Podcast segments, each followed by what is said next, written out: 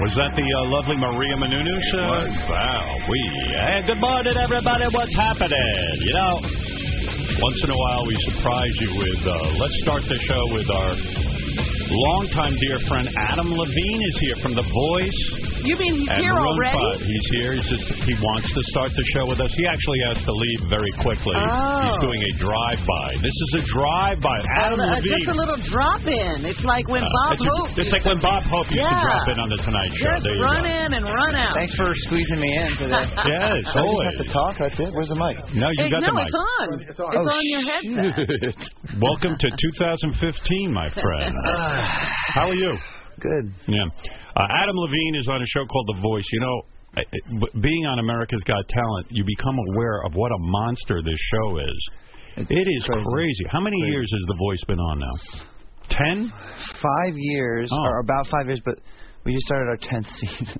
Right, you guys sort of double up sometimes. Yeah, I don't understand we do that. two. We do two a year. We've never Yeah. not done two a year. Oh, really? Yeah. Okay. So the show is on. It, it, yeah, two seasons, but, but it's two seasons in one. In, in It's other words, insane, yeah. because the show really saved NBC. I mean, it's incredible ratings because Yeah. it- it- it's, you're it's on crazy. against Dancing with the Stars, which is a, was a juggernaut, and and the show does so well against it, and uh, you kind of it's not it's I like you're know both nothing. coexisting. I know. I was gonna say, do nothing you about understand any of this that any shit. at all? Yeah. No, I don't. Like, and I and I really did when I start. I mean, I'm sure you did the same when you did AGT, where you're like, all of a sudden you're in this world that you have- know nothing about and never were ever ever involved with. I'm like, yeah, I guess so.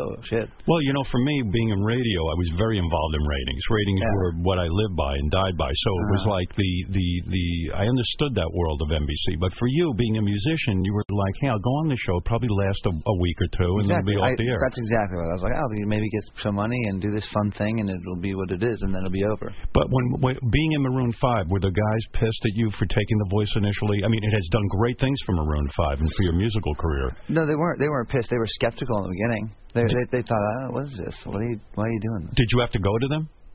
I did. I mean, I, I, wa- I- it was it was tricky because on paper, like at the time, especially, it wasn't the kind of thing that you were going to do when you were uh, like d really crushing it with your career. It wasn't like, oh, and then I'll try this and they'll make everything better. It was Mm-hmm. kind of like it was the Dancing with the Stars thing where it wasn't necessarily it was people from the, the past. You know, it wasn't like a a career enhancer necessarily. Right. You know, it was just kind of a really controversial decision in the band. They were supportive though, and they It were could cool have been about a career killer because uh, rock music, pop music, and then you go on one of these TV shows, and then you can Yeah. be perceived as, oh man, he sold out. He went on a TV show. And, Sure, or it's kind of one of those things that people would do as like a last ditch effort to like get their career going again Right. or something. So it kind of the perception was different then, but hey, I, I could never have told you all this craziness that was going to ensue Right, after the yeah. fact. I like, Was wow. your whole camp uh, split? Like, was like a manager saying, "Listen, you got to go do this. It'll help the band," and then and then the band going, "Hey, don't do it because we could go out and tour and blah blah blah blah blah." No, I mean it, they were cool. It, it was it was like at the time we needed like I think we needed to try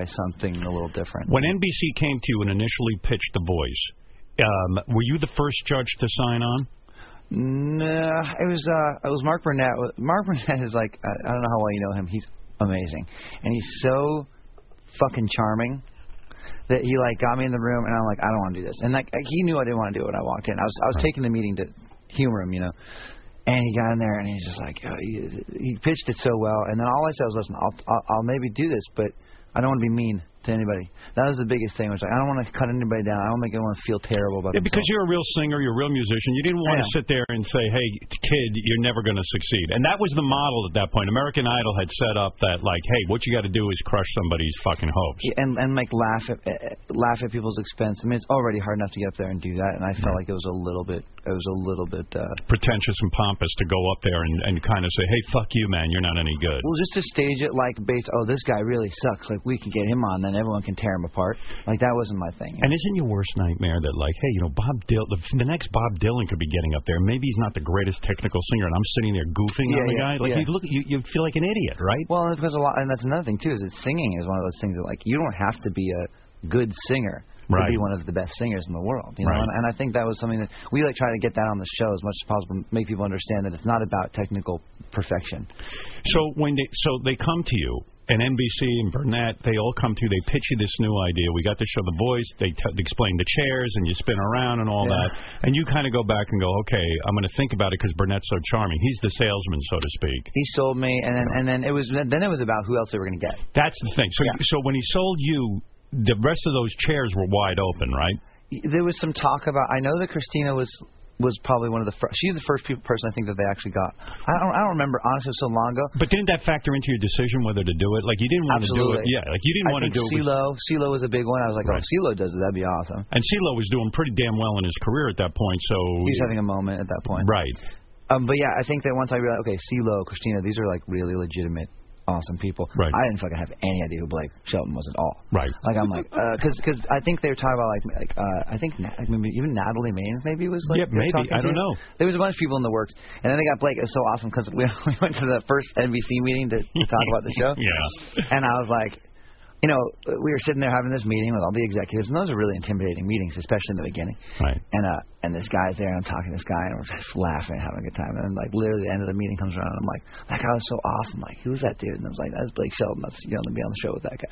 Like, I'd never even. Did I you had think no- he was one of the I'm like, executives? oh, I was like, I was like, I like this guy. He's cool. Like, well, it's good because he's gonna be on the show with you. But you bet he can't sing or do music because he'd be good on the show. And Yeah, then you go, yeah, oh yeah. yeah, he is in music. Yeah, he's literally a humongous co- country artist. Isn't it almost like with, with country? I mean, things have changed now, but country at times is like in its own world musically. Like you don't even know what's. It's like a cult. You don't know what's going on over there. It, it's it's crazy because it's the big. I mean, like it's country music. It's Huge. like every station in the country.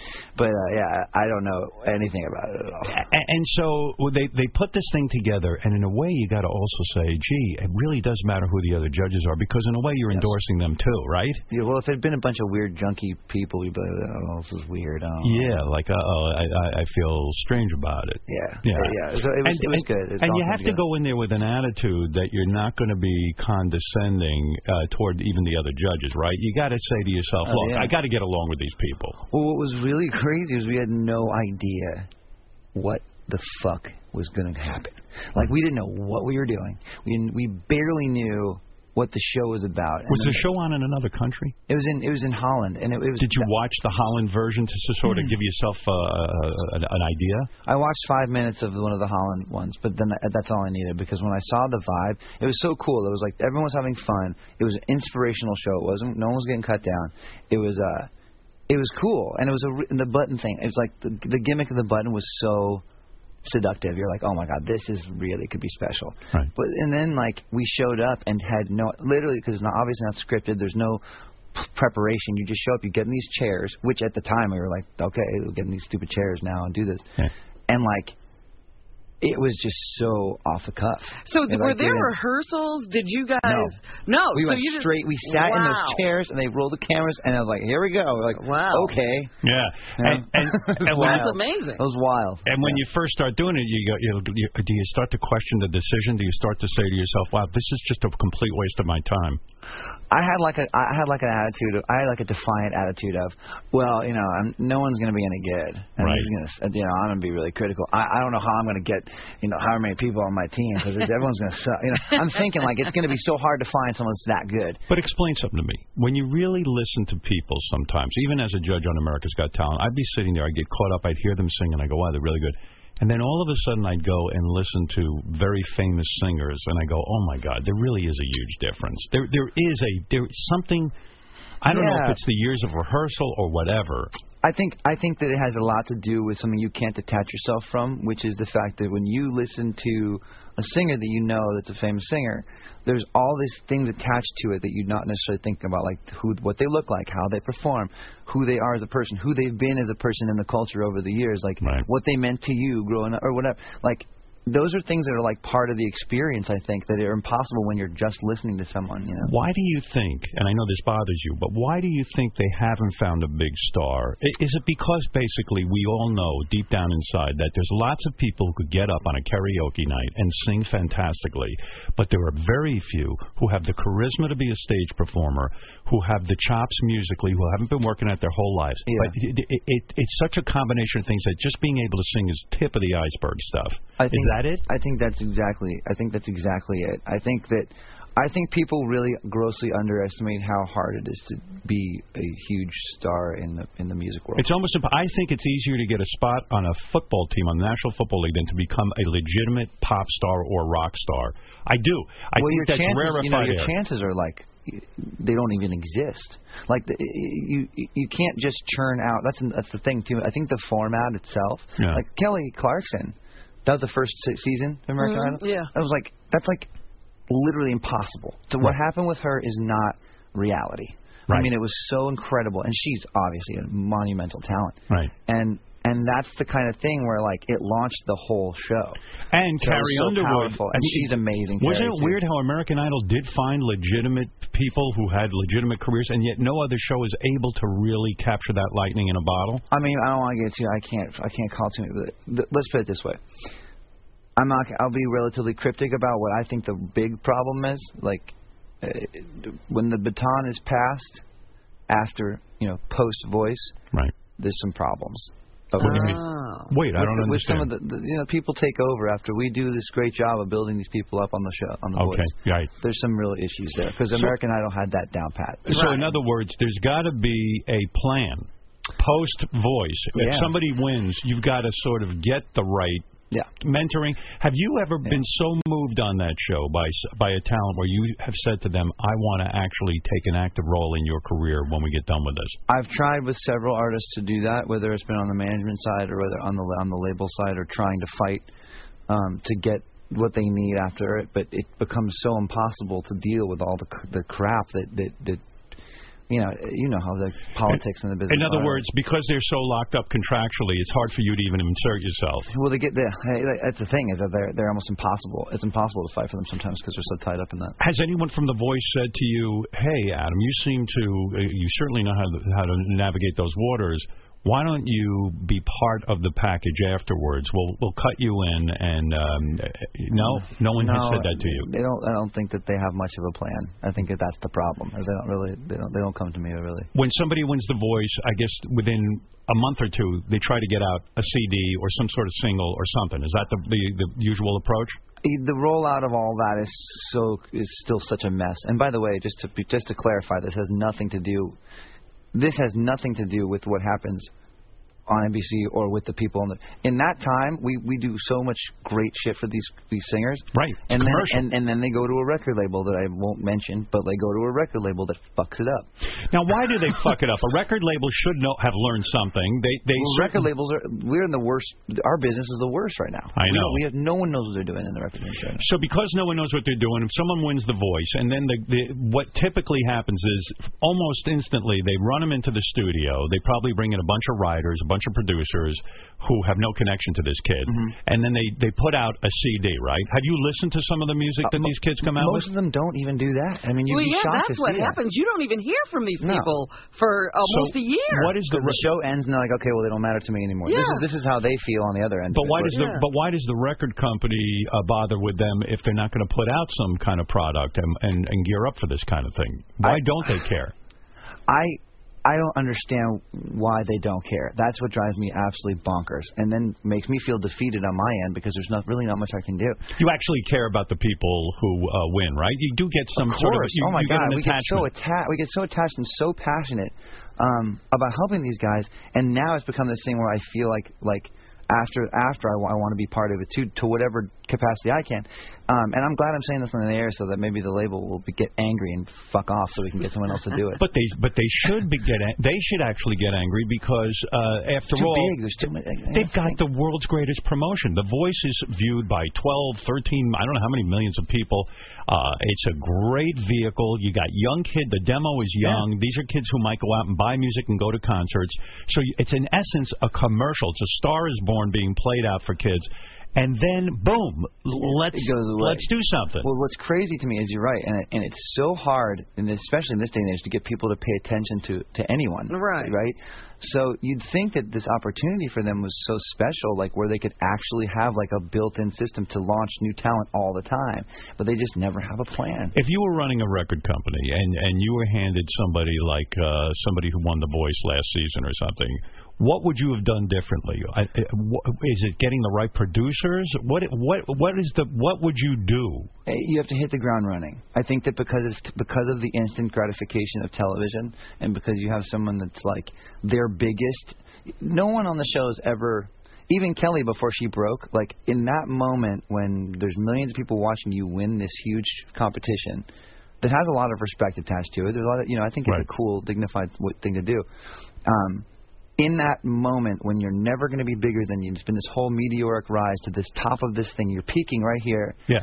you you have a single prepared. You have this whole rollout for this artist to release a record that's going to come out a week later rather than six. Because six months go by and no one cares anymore. Well, you're right. With Kelly Clarkson, for example, at the end of the show, she sang her first single. And we kind of, st- I kind of, s- we talked about doing that, and they kind of do that now. Yeah. But he- here, here's what's crazy to me. It's like, when when this person's singing the song, their brand new single, they're crying, and their parents are on stage, and there's fucking graffiti or graffiti, uh, Mm-hmm. Yeah, yeah, uh, the confetti. Confetti. Yeah. cannons firing, and everyone like, Ugh! like no one hears the song. you know? Yeah, right. Like so, then you- by the time it's over, you're like, "What was that?" Like, I didn't even hear what that was. You know? We we do a great job. I just wish that someone on the other end was uh, was there to do it. Do you ever uh, stay in touch with these guys? And like, let's say the first season that you did The Voice, like the guy whoever won that or the girl, do you ever do they ever contact you and go, "Holy shit, I am sitting here depressed. I was the first winner, and I'm I can't get anything going," or do, or you just uh, yeah. and where do these I'll say people that, I, go? will, I will say this by the way, and this is not entirely the fault of any record labels, and this is, it's only fair to be even keeled about it. Is like like s- some people are huge pains in the asses too. like right. a, lot, a lot of artists uh, think all of a sudden that they're uh, God's gift and that everything's going to be great, and here we go. I'm, I, I won, I've arrived. and now all the money's going to come rolling I've in. arrived, and you know Yeah. I'm not sure I want to make. And then they kind of get in their own head. People get in their heads so often, and Yeah. you're just like you can't help them on that. because we know that winning the voice is really the start. It ain't the it ain't the goal to to finish there. You've got that's a good Exactly. little push Yeah. if you're a decent artist, right? well, people Yeah. are, ought to have It's like- figured that out by now. It's Because like peaking in high yeah. school. You know, like, So- you don't wanna- Nobody has Adam, made it. How do you know if you're an artist? Because let's say you get a hold of a record, like a record company gets hold of you, and they say, "Look, you're a really good singer. Yeah, you write some nice songs, but we're going to bring in producers and we're going to bring people to collaborate with you, and we think we can make you a star." Sometimes you say you should have listened to the record company and not be a pain in the ass, but then sometimes you should have stood up and said, "No fucking way, this isn't right for me." So how do you know what's right to do? You know, I'll say this: if uh, if you get lucky enough to get a record deal at any point in your life, you have to kiss ass, and you have to. You don't have to pander to what they tell you to do, Right. But you get to you got to play ball. You know, like I, c- the opinions that I get to express now and the things that I get to do with my career in the beginning, like no, like I was, I just needed to do what I needed to do to get my record released. You so know when what I you mean? signed your first deal, Yeah. uh, there was a, a certain amount of what you said. You, forget ass kissing. It's more like there's a certain amount of listening you have to do and bowing Yeah. to the powers that be. Listen, I'll tell you right now. Like, and some decisions were made against our better judgment that were better for us. You know, Right. you got to be open to realize that you don't know what you're talking about either. Right. You're brand new at this. Right. So like, there was stuff that we would never go like. Uh, our- the producer that produced our first record, Matt Wallace, like we were resistant to, to use him. He's an amazing producer, Right. and he ended up making obviously a fantastic record that did really well. But at the beginning, we were like, I don't know, I'm not sure about this guy. We might not have selected him ourselves. But he would, was- you, the would they label ever pushed say for to him. you, "We want you to record this song," and you go, "Wait a second, man, this is not my sound," and then you, they go, "We don't give a fuck. Listen to us. We know what's a good sound for you." Oh well, the thing the thing that's different about us though is that we all, we wrote everything ourselves. Right. So so that was like, if we didn't want a song to get out, our rule our rule to ourselves in the band were like, don't record it. 'Cause If you record it, you might as well assume it's going to be out. Right. So and, and bec- because we were different, we're like we we didn't have songs plugged in. No one brought us songs. Right. We brought them songs. So we had a lot more power in that in that situation. That, yeah, but when you can write, That's that- the difference. That that is a huge difference. and, 'cause- and when you say what makes an artist, it's like that's what makes an artist. I think Right. it's someone who's able to write their own stuff. Some artists are resistant to write. It's hard work. You got to lock yourself in a room. You got to put your ass on the line. You really got to work at it and craft it. And a lot of people just want the shortcut, right? Well, and I'll tell you the truth. I I I- I've been writing songs for m- my whole life. Right. And in the beginning, it, it's a trip how we did it because I wrote everything with the band and, and it was all self-contained. Yeah. And then I got like I'm not gonna lie to you like when I started doing co-writes, which I hadn't co-written a song really ever until God like with I did a song with Kanye West a long time ago, and that was the first time I did it. And then I did it I opened up my door slowly but surely because I hated writing with other people, and then I Why? typed. It's uncom- It can be really uncomfortable, and like I have. Mm-hmm. Because you have to say to someone, yeah, I, I you know, yeah, that's a I nice don't want to riff, tell but someone I don't like their idea or something, Right. you know. And then you could waste a lot of hours just sitting there working on an idea you don't like. And I think a rapport with somebody is so important when you're writing a good rapport. Can you be honest with like a Kanye West and turn to him and go, look, man, I, ca I don't hear this at all. It's not, I, let's just stop because you don't want to turn off his creativity either. I, but I think that when you have a really good creative wor- working relationship with someone as a writer, you don't even have those conversations because you just kind of want to like work and do your thing, and they work and do their thing. You, th- you, there can't be any ego at all. Like, believe it or not, and everyone much thinks Kanye is this crazy egomaniac. He's the most in the studio. The, the, the Collaborative. dude is so beautiful to work with because he like he just wants the best thing. Any great collaborator or writer just wants the best thing to win. Yeah. the best idea wins. That's it. I think that's why Pharrell is successful as a producer, right? Because he he just well, he just wants a hit song. He doesn't care how he gets there. Uh, Same when I read about uh, Keith Richards and uh, Mick Jagger's writing, like Keith would walk downstairs with the fucking uh, you know w- with a riff that was a million billion dollar riff, and then uh, Mick would write the lyrics. Those guys, I guess, let their egos go enough that they could work together. that that's always the shame too because it's all about it's all about being able to shed your ego because if you do that like i can tell you right now like when an idea is better than mine i can very readily admit that And It's isn't hard it a thing to do. relief though to go, like to work with someone else, and when you kind of feeling like you're staring at the empty page, and then the guy walks in and has a great sound that gets you kind of jazzed, right? Thank God. Well, to, for, well, I got so busy with the show too that that's why I started doing a lot of co-writing. Right. And to, you know, and I really didn't. The last couple records, we've had all these big hits. I did not write nearly um, the amount that I used to. Right. And so I need to get back to that actually, and that's a whole other conversation. But Does that have you? Do you get a rust on you, or if you, you kind of don't? start to doubt yourself because Yeah. you're like, oh, you're better at Oh, this than everyone's I am. good. You're Yeah, like, that, Yeah. I suck, and now I and now you become codependent. You, you're like, Yeah. oh my god, I need you to write a song. Well, especially now I'm older. I'm older, so these kids come in, Uh-huh. these 22 year olds on these fucking computers. I'm like, what are you doing? And they have these amazing songs. Well, you know, it's like uh, I I always thought Steven Tyler was one of the greats of our, of of of of, uh, of rock music, and then I would see I one time was interviewing him, and Papa John Phillips was in the studio, and Steven turned to him and said, "Hey, we should write together. Let's go." He would try to write with anybody. He didn't Yeah. care as long as he got a good song. and that's why they've had an unbelievable long career. You know. when you um so when you got into the voice and now you you know the first season's about to air did you sit and watch yourself played back the first night that the voice was on the air or did you just probably think Oh no, uh, no, I, I can't, I can't. you watch can't it. Yeah. did I- you think oh i don't even want to see this thing No, okay. So well, I did it, and I was like, okay, you know, first few people came up and sang, and we were all kind of like confused and weirded out by the whole thing. We were like, is this going to work? You know. Yeah. And then Javier Colon, who was the first guy that won the voice, all right um, he came out and he sang, and I was like, whoa. This You could is tell right away. insane. Yeah. He did time after time, Cindy Lauper, and I was like, this dude is unreal. This is going to be, and that's when I knew. And then to be the answer to that question, when we were done the first day, I was so inspired and I was so turned on, so into the show. because you I found so- some good singers I was like, okay, good, yeah, exact. Well, some phenomenal singers. So then I was kind of like, I don't care if this show succeeds.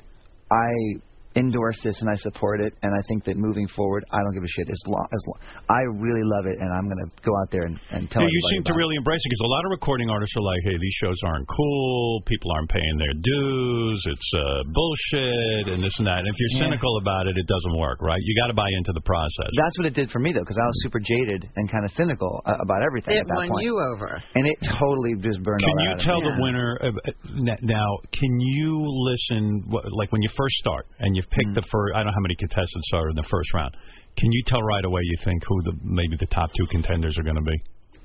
Yeah, I've been wrong about it and I've been right about it. Right. You know, I've been right on the money. I've been able to, that's the guy, eh, or been completely wrong. Because that's what's surprising about the show is that because there's so many other elements that make someone kind of uh, attractive to the to the public. Um, over time, someone can have a great personality and, and, and not the best voice and be great and win. So has anyone ever surprised you where you were like, "Hey, this person's on a contender," and by the end of the show they actually come into their own? Uh, the transformation that uh the transformation that Cassidy Pope who was who was on Blake's team forever ago she she made a huge transformation. She really grew. She grew as a singer. In other words, she was okay, She and was then good. she She was got always really good. great. Then she got like phenomenally good. Is that because she worked with Blake, or is it just because she got more comfortable? What it has happened? nothing to do with Blake. Right. Yeah. He's not going to say that. He's a fucking asshole. Yeah. you you love that guy, right? I mean, Oh, like like the he's best. your he's your guy. He's my guy. Like I you mean- will hang with him. Oh yeah, yeah. yeah. Right. So He's- even after, spe- d- how much time do you invest in in taping The Voice? Because you do two seasons, and you've never taken a season off. No. What what uh, what kind of time investment is that? Are you sitting in a trailer all day mostly? No, no, I mean it's pretty efficient as far as like when we're there, we're working. How many days a week are you taping? Well, the thing is, it's like way on and off. So we'll, we'll put the we'll do the first like tw- twelve episode or, or six, twelve episodes or something like that in a row, or like get them all knocked out, and then they have to air, and then we go live. So uh, Do you negotiate your salary every year, or is that kind of set for five years or something like that? uh, like every couple seasons. because you're you're in an incredible position. I know the show is strong, and they could, you know, if you push them too hard, they could probably say, "Okay, Adam, fuck you. We're going to go with someone else." But Yeah. you've been there every You gotta season. ride the line. yeah, you got to ride the line. But the season is, a, I mean, the voice is a monster for NBC. From a strict Still, like still, like any show they put on after it or before it does really well. It's built up their entire night, and if anything, the network was in real serious trouble, and that show lifted it. You could fucking negotiate your ass off. Now, Hey, it's not I've done just good that. with do It's, you, do you Yeah. ever sit with like Blake and say, "Listen, dude, I don't know what you're Let's getting." go in together. Yeah, but, like, if I, yeah. if I did, which I did not, Right. which I definitely did not. you do not discuss money, Adam. but you if don't. I had done that, you do not discuss money with um, Blake. I Uh, no, not we, we don't we don't know what we make. He doesn't know what I make. I don't know what he makes. We don't get into that shit. And and I- on a personal level, you guys will get together. You'll go to dinner. You might go on a Oh, yeah. vacation or something. You might actually hang out. He's met We your ha- wife, and yeah, uh, yeah, He's like he has become one of my best friends in the world. And by the way, everyone that I work with on that show, it's such a family thing, and uh, we just we all really care about each other. Why We're do all you- where fans of did each that other's develop? music. That whole But, but when did the rumors start? competition, With, camaraderie thing. Yeah, when did it start that like you were at war with uh, Christina Aguilera that first season? That is she a pain in the ass or no? No, well, first of all, she's she's back for ten, season Right. ten, and she's like fucking crushing. She's she? just like What do you mean she's by in such- crushing? Mm. she's just in the zone. Like I, I've never seen her like this. In She's- other words, I she's know what better than you're saying. Sometimes, as a judge or whatever they call you on there, uh, someone gets relaxed enough that their comments and everything are particularly interesting, right? Is that what you Yeah. mean by crushing it? ever. No, she yeah, she she's like she's she's comfortable now. She's she's had a kid. She's just like there's something her like v- her vibe is just good. Like she's she's on a really she's in the best place I've ever seen her. Right. Which is great, and it's that's always important because we all go through our shit and we all have to bring that to the show. And like that's this seems like like the kind of golden season with and it's Pharrell, Christina, and, and me and Blake again. Right. And it changes up a lot too. I mean, with Gwen's now. And, Right. Do you? Uh, is it weird now being best friends with Blake? Blake just went through a divorce, right? Now he's the single. You were the single guy. Uh, he was the married guy. I, that's a trip to me. I can't even imagine. And now you're the married guy, Yeah. which no one can believe. No, everyone is still reeling from this. Uh, You Wow. know, um, who was saying? Uh, Jake Gyllenhaal was in here, and he said he Yeah, knew you in yeah. high school, and he goes, "I can't believe Adam's married, and that like that gives me hope that maybe one day I could actually settle down." Uh, yeah, he, he will. All these guys who knew you, Yeah. you know, said there's no fucking way Adam Levine will ever get married. That's Now- how I felt. So now you're the married guy, and Blake is a single. The, the timing was off. You guys should have been single together. You could have really ripped Uh, through we would've Hollywood. tore it up, huh? Right? Don't you Oh, think? God, it Do would've you been think, in a way, eh, I'm not blaming you for the divorce that Blake went through, but do you think it was hard for Blake to watch you dating uh, these great women? No. And go, you don't think so? You don't think it was kind of like Jesus Christ? Look at the party. How Adam's having." often were they Has he, been, he, together? Howard? hasn't, he hasn't been on the show, right? You gotta no. get Blake's him. never been on, You no. gotta get him on the show. Yeah, but was it was was his wife worried that you were a bad influence on Blake? She would like joke around about that, but I think Right. it was all totally fun. I think it's hard for a married guy to hang out with a single guy who's you know really killing it Well, in yeah, the she'd dating be like, department. she'd be like, I'd be like, yeah, I'd be like, hey man, let's go out and hang out, and then like, she'd be like, oh, you know, you can't be going out with him and hanging out with models and stuff. Because she, thinks- 'cause she also thinks like it's so much crazier than it is. You know, we go like, hey man, come hang out at the house. Right. She thinks there's like you An know, orgy naked going on. people Right, running right. around, and it's like this Well, when I fantasy, right? imagine your life, because you're handsome and you're a rock star, you got all this shit going down, I I imagine there's an orgy going on over there. Yeah, That's nice. That sounds great. it, it sounds like it's a lot of fun. Fucking so far from the truth. Well, now, I mean, now you're married. Yeah. I I'm think, married. Yeah, and Awesome. it, it is awesome, huh? Yeah. I, it's so What such is a relief. different? It's like- It, it's a relief that you don't have to sit there and put up with somebody new who is going to bring their own set of problems, right? I, uh, the the thing is, I think, and I'm sure you can attest to this too. Is like when you marry the right person, and you love them the way that I love my wife, it becomes everything becomes easier in your in your life. It, it's like Things fall into place. things fall into place, and you're not also. It's a full time when you're single and you're like you're dating and all stuff. You're like it's like a full time job to be thinking about doing that stuff. It's very like it's like a heavy. It's like a weird thing where you and you want to find someone to settle down with, and all this shit going through your head all the time. There's an And excitement in being with somebody new, but there's also a dread that holy shit, I'm letting someone into my life and they can really fuck me up, right? Well, and that excitement wears off, and then all of a sudden you're left with, is this really a person I want to be spending? Why did your wife Bahati say that uh, she thought you were a nerd when uh, she met you and wasn't that interested? What, what what's nerdy about a guy who plays guitar? And she say that? Yeah, she said that you. What the fuck? now you're breaking the up their wrong girl for marriage. you. this is bullshit. I'm out. Um, Are no, you- I don't know. I don't know. She didn't say that. She did. She said I, when I first Well, met she's him, I, right. I thought he was a nerd, but uh, I mean, you know, I mean, who, who the hell does she know that? Uh, What were you in disguise? What, Yeah, what were you- what the I'm, hell I am I mean, that's doing? something I'm supposed to say about myself, and she's supposed to say, "No, you're not. You're awesome." Um, I don't know, because I am. I, I I think that uh, maybe whatever idea that she might have had about what I was like was just shattered by how n- dorky I was. and Yeah, right. Normal. I don't know. When- When uh, when isn't it weird too that like when you now because there's so much attention on you, like you just shave your head or something and people What go is fucking going nuts, on right? with you? Whatever. Yeah. Like, you, fuck you. Like, who cares what you think about this? Right. Like that's how I feel. Because I I saw somebody. I saw someone the other day, like, and like people talk to them, you know, they're like, oh, hey, Howard, I love you, I know you, and then you're like, okay, hi, Yeah. and they say shit to you that you're like, that's kind of, I mean, for you it must happen like a lot, but for me, this woman was like, oh, I saw this woman on the street, on the street, Right. it's like, oh, it's your hair's back, thank God, don't ever do that again. I'm like, shut off, like, but wait a second, I'm trying to live my life. yeah, Yeah. can you not do that? Do you have fun changing your look? Because you I went love it. blonde. You Oh, did the whole God. thing. When you I- look like there's you, nothing- it's fun. I can't do it. I can't. ma- I'm paralyzed by my face. I love it. You can do anything. It's great. And I love how angry everybody gets. Yeah, yeah, I was angry when you shaved your head. it's just stupid. But So, so when the voice came on, all right, because today we're talking about the voice. When the voice, and by the way, the voice is on Mondays at 8 p.m. and Tuesdays at 9 p.m. on NBC. When the voice first came on, you didn't watch it. I'm talking about the first season. You couldn't watch it. How, when did you realize, oh my God, the show's a hit? Did someone from NBC call you and say, look, I know you're not into ratings, you're in the music world, but Jesus Christ, we have a hit on our hands? pretty much. And I remember being like, oh, cool. You know, and then the, that whole thing we talk about, oh, it's saved NBC.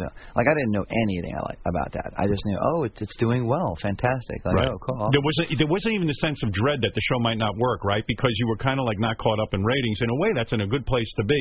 You're probably a lot more aware of ratings now. Now I'm like, get excited. I like, Yeah. I, I got the email. I'm like, all right, how do we do? But do you ever worry that at some point, we know that with every show, eventually, the public burns out on it and they go on to Yeah. the next new thing. Yeah. Do you worry about that? Do you worry about staying too long with the show? Like maybe go out on a high point? I've kind of thought about that a lot, and I've I've I've obviously over this much time uh, contemplated not being not doing it anymore. Mm-hmm.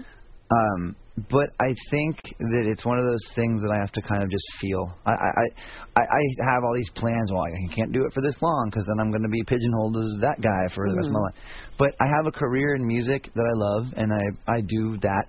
That's my primary thing, and this is a really fun kind of side gig. So, so the big rumor is you're negotiating right now as we speak to do the Super Bowl. Um, yeah, I don't know where that came from. So that there's no truth to that whatsoever. I would love there to be. I, I like the fact that we can talk about it because I would. Lo- I think the band would be like thrilled to do it. I, as far as where the rumors came from, that had nothing to do with any real. So when you see that on the internet that uh, hey, Maroon Five, Adam Levine's going to be doing the Super Bowl, you're as shocked as we are because you're saying Yeah. there's been absolute, there's no shred of truth to you sitting down with Nobody's the talking NFL. to anybody. I, I know that we're like probably on a shorter, like a short list. How do you know that?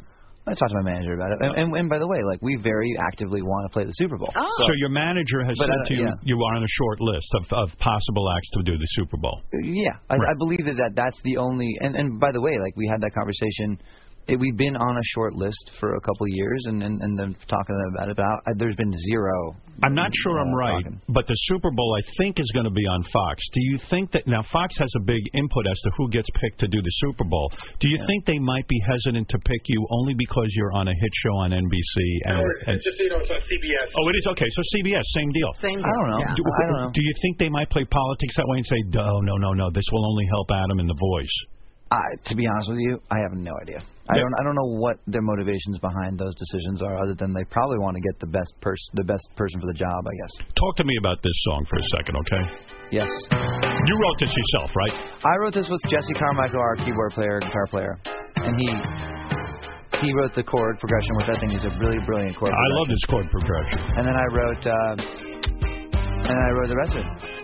You wrote the. He I wrote- I came wrote- in. I wrote the He chorus came in with a progression. bon, bon, He had this down, and it's funny because when he wrote this song, he Uh-huh. Yeah. was like, "Hey, check this out," Yeah. and he it was very different. I gave it like swing, so Yeah. he started. It, it sounded more like uh, Super Camp or something. It was very like clunky and like down, down, down. It was like didn't have that kind of swing to it. And uh, So he so he came up with that chord progression on guitar or piano? On piano. piano. On and I- piano. I, when you listen to those, those chords are brilliant, and I was blown away when I heard it. and you said, "Hey, I can do something with this." Well, and then I kind of came over it. Yeah, and then I just I, I sat with him and he played it, and I was at his house. I'll never forget it. And I just wrote wrote all these words down, and, and I was my heart was broken. So I kind of was like it was perfect timing. Someone had broken up with you, Someone dumped the shit out of me. and Yeah. that's what this song's about. Someone dumping you. You said, "Hey, this is what's on my mind. I'm going to write about this." Yeah, I was just so broken by this by this person that I I uh, it just all you know how you just it, you, it all came out, So- and then that was it. So so the process, what you're saying, was effortless writing this song. You know what I miss about songs like this that I want to get back to writing. Yeah. ASAP is like even like y- it's so it's so you're so unconscious to all of it. It's like it's so um uncalculated. Right. You know, like I went in there and I was and I was probably 20, 21, you know. Right. And you're writing music and having fun and like even the tagline that whoa whoa all that that wasn't like me writing a hook. That was me just like killing time between the post chorus and Like like you- your verse and singing oh I got to do oh. something. In other words, it's more casual. There's less on the line. Now, when you write a song, it's like, oh, this is big business. It's become too Yeah. fucking heavy, right? And I'll tell you, I'm I'm so happy we got to talk about that because that is like, I need to get away from that. That to me, it was beautiful in this eh, cool interim. Um, But where how I was can like, you ever oh. get back to that when you're in a situation because of the voice, because of the the, the last It's hard, couple- yeah. the last album, you had three big singles, you know, that you, you had huge hits with that. Yeah. Now all of a sudden you sit down, it ain't the same casual thing. It's like, oh shit, everyone's expecting the next big song from me. But it needs to be though, and I think I think we rode this wave of doing co-writing and doing all this cool cool stuff, and like riding that wave because I was so busy and because I couldn't immerse myself in making a record. Right. And now it's like I feel like I've earned this cool time where I can say, you know what, I want a year. But are you to make a afraid record. to go do that too? Because when you Absolutely not. co-write, you had a bunch of hits. So now you're going to Yeah. go back, and now you're on your own. All of a sudden, you're going to have to exercise that muscle. I want to make a record. I'm excited because I want to make a record with a band that's like, we don't think about pop music, we don't think about the radio, we don't think about any politics or dumb shit or anything like that. We just go in there, we make music. Without saying, uh oh, this doesn't, you got to say, don't you have to say, this sounds like a pop hook, like I can sell this, this is going to be big. How does that No. not enter your thoughts? No, because because music when it's so th- that that has been the motivation for a while. It's Right. like, I want hits. I want tons and tons of hits. And I'm totally unabashed. I'll s- tell you that all day long. Right. but I think that it's you really hurt yourself as an artist when you don't say to yourself, "Okay, this has been great, Mm-hmm. but if I still do this, it's going to be too formulaic, and I'm going to plug it in, and people are going to get bored of this shit." That's right. You're going to keep coming up with the same thing. I want to make a record with like guitar solo. I want like a 10 minute guitar solo on a record. How are you going to have time? And you are a great guitar player, and I don't think people know that about you, but the, you proved it at the uh, birthday show. Everyone was shocked how fucking good you were. I have a funny story about that. I'll tell you. Uh, but what what uh, you know the thing is how are you going to make time to make a record like that if you're doing two seasons in one on the voice i mean really there's limited time to you don't you need to get away and sort of sit by yourself and Or have reboot. some other life experiences. yeah, in order to. Well, that's my problem, man. I'm too happy right now. Right. Shit, we're fucking have to write about. If your wife broke up, it would probably be a great album. Yeah, 'cause you leave, honey. Oh, we're gonna negotiate. Maybe she'll. I'll have her divorce me intentionally, Well, have her and then we'll scare get back you. together. Yeah. Yeah. Are you thinking of going the baby route soon? Are we going to Oh, have a yeah, kid? right. We are. When are we gearing up for that? When are we going to get Bahati? And boy, that's some Bahati. Uh, when are we going to get her pregnant? And uh, She's in bed right now. I, we tried to get her to come, but then I told you that I don't bring. I'm not bringing my wife in here because every other relationship I ever that was ever Yeah, dealing. everyone you brought in, They left her. you know, what? when girls meet me, they go, I, "Oh my God, I want a man like him." but uh, no, Bahati, uh, we're going to get her pregnant. When? What's the What's the plan here? There's no plan. I, I we can't we can't plan. I know it'll be soon. no contraception. in other words, if it happens, it happens. Uh, we we pulled the goalie. Yeah. Oh, is that right? Yeah. Look at you. Should I not should I not have said that? What? I just saw right now me walking out of the building, and fucking having to deal with that soundbite all over this goddamn country. Fuck. Well- I was almost fine. You were You you, were almost almost, did well. I out of your was, safe. that was that. that can we edit? Shit, no, we can't. All right, look, Adam Levine is on The Voice Mondays at 8 p.m. and Tuesdays at 9 p.m. on NBC. You're doing um, uh, a lot of promotion for The Voice. NBC must love that. I know. I know. When I did America's Got Talent, they've always wanted me to go out and do promotion, and I was a real pain in the ass on that. Well, when I, I know I fucking hate. You do, right? Um, but I, I told him when I, when I was coming to New York, I was like, I want to do fucking Stern. Yeah, God I'm glad damn you it. did. I'm glad to So, see you. Thank you for having me in here. oh, Yeah, we no, always no, it's have great. you. And you're off to do. Uh, you're doing like 20 different shows this morning, right? I still call it Regis and Kelly. even yeah, though you're it's doing. Kelly Re- and I Michael. call it Regis and Kelly. I I'm say loyal. Regis. I say Regis first, and I'm like, fuck, it's not on the show Yeah, anymore. just call Michael Regis. Yeah. Regis, Michael, Kelly. I say Michael and Regis. Yeah. What do you think of that? I'm re- way out of there. That would be an amazing combo. Yeah, that will be something. And, and so you're going to go out, you're going to promote The Voice, Yeah. and then the plan is we're going to get Bahati pregnant, and we're going to try to write a s an album with Maroon 5, old school, just get on and do whatever the fuck you want to do. do am it I right? ourselves. Really make a great record. Our super artistic record. Make a baby eventually. It's Good. going to be a good couple of years. That's right, and uh, and uh, enjoy your time on Michael and Kathy Lee. And uh, Happy Lee, wow. Now you're going back. That's it. Uh, Adam Levine is here to tell you that uh, yes, the voice is back. He still enjoys doing it. I'm going right now. I'm just recanting. I'm just trying to think about how much trouble I'm in for what. It, What did you say? You Let's can't analyze it. really- Let's think about I'm trying it. What to did look you back. really I'm doing say? a recap in my mind. I'm like, all right, I What did talk you- shit about the label. The lawyers. They're gonna fucking lose their minds over that. Uh-huh. Uh, Ah. well, you know what though. I think, uh, in a way, it's very noble. You could keep your mouth shut about the label, or you could say to them, "Listen, all of these kids get off the voice. They've got millions of fans. How is it that you guys are blowing it with every single one of them?" I need to clarify though that all of the, on our end, uh, we we do a great job, and when Yes. the baton is passed to the other entity. This is just for clarity here. Yes. They fuck it up. Meaning the record label that takes the reins, not NBC. I love you, NBC. Right. Um, and yeah, so that, but I think that maybe. And believe me, NBC loves you. You keep delivering those ratings; they will uh, suck your balls till uh, you know till the cows come home. Hey, Well, do you, you said really it first. feel like you and Blake have to be there? You're the anchors of the whole thing. I cannot imagine doing it without him. Yeah. Like, I, I- it's kind of like one of those things, but. Yeah. Well, listen, uh, I wish you luck with it. And and the other thing you said was what? Bah- Bahati removed what? Her coil? So what? I mean, no, I'm saying What'd you say? like, know, no, I don't. I didn't say that. What did you? I thought you. I thought when you mumbled, you said she removed her coil. I did not say she will move for coil. That What is did you not say? real. I said uh, I used a phrase that, that a lot of people don't know. Do you know that phrase? what phrase? Fuck you.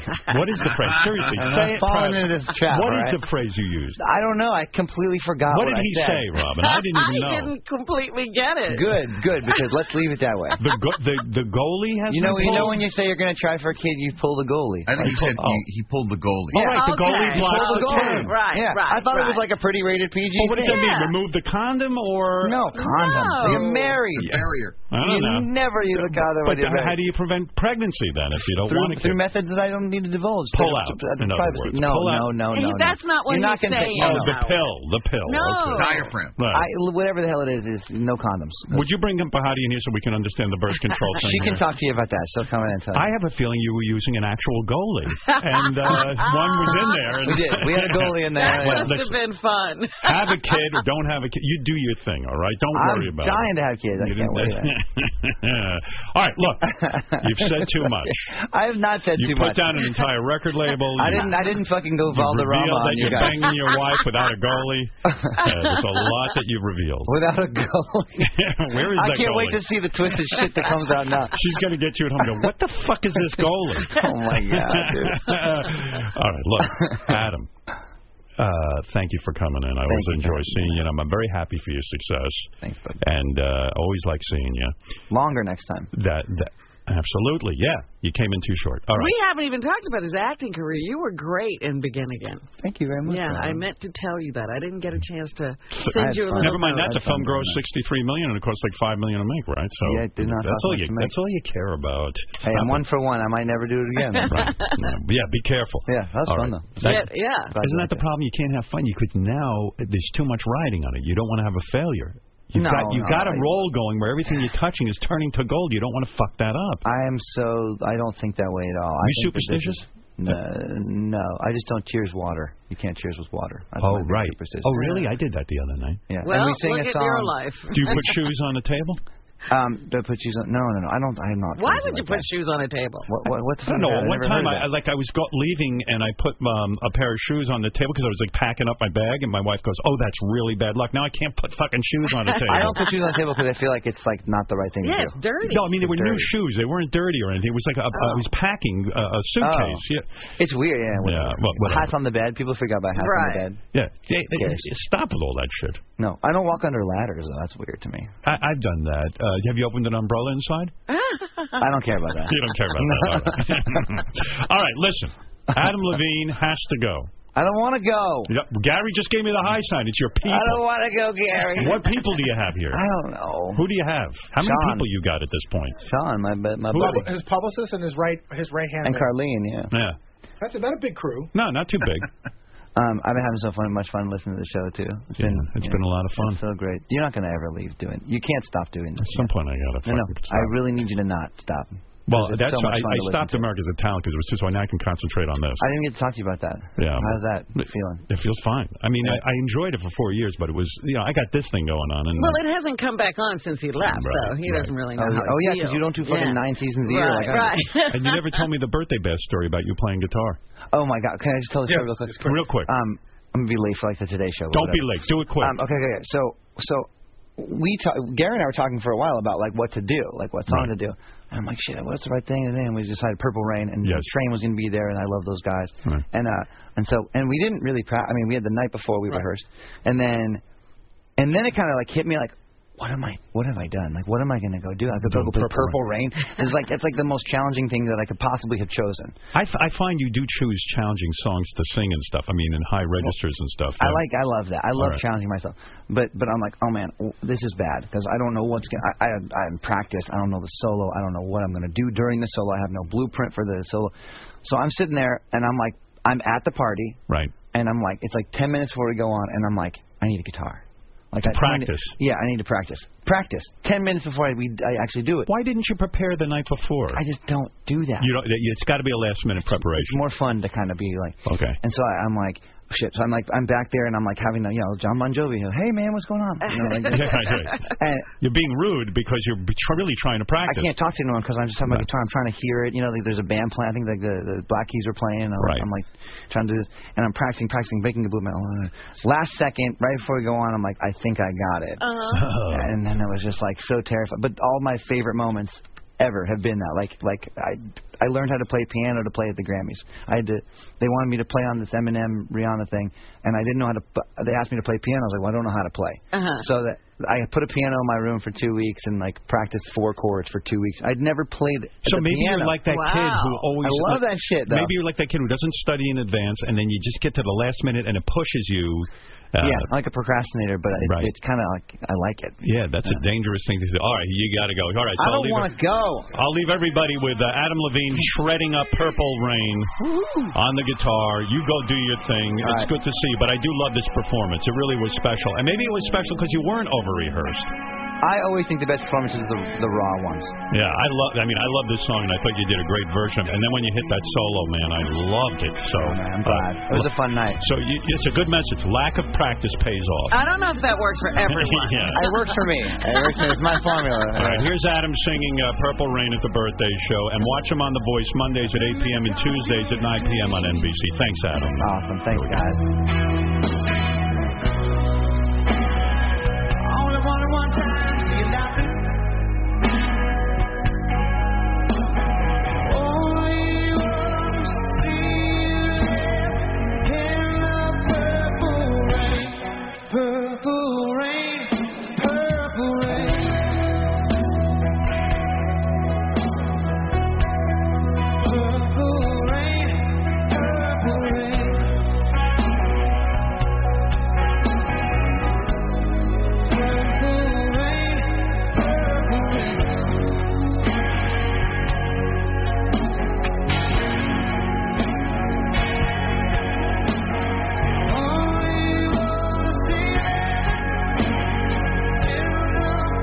And I never wanted to be your weekend love.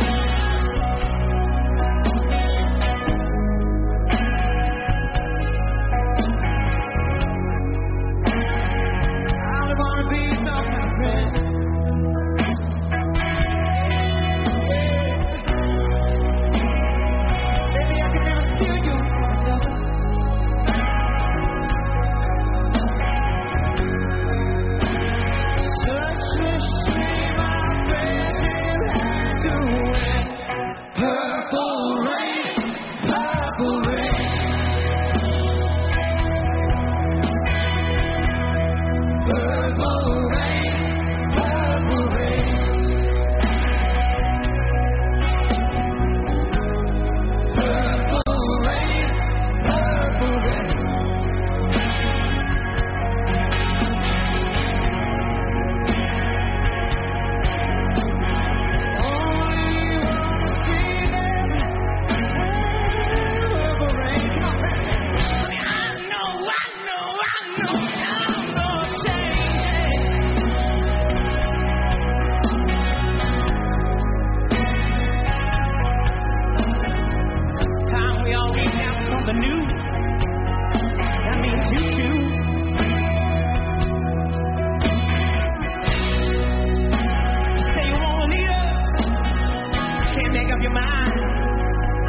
Think you better close. Let me guide you. Through the purple rain. Purple rain. Purple rain. Purple rain. Purple rain.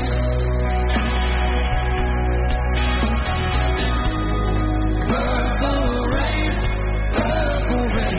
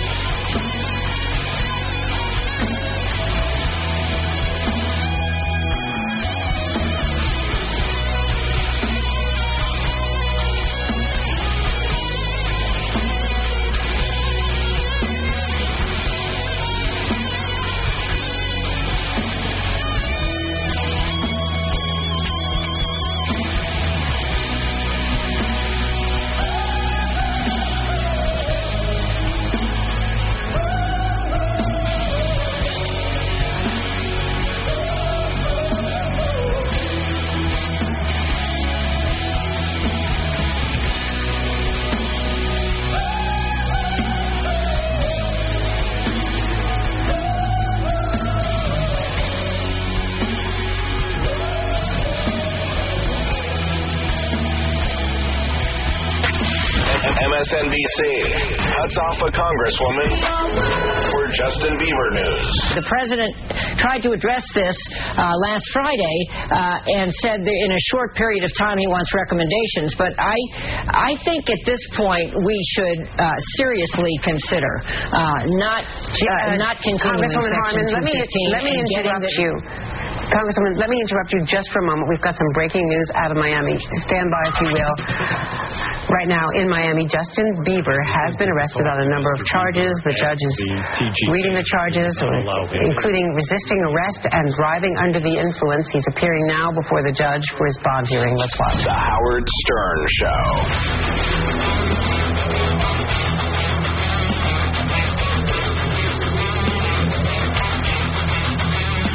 The Stern Show staff. It's a huge treasure chest. Performs. Let's just get the hell out of here. I got it. Edgar Allan Poe. Howard Stern's Halloween Horror Special.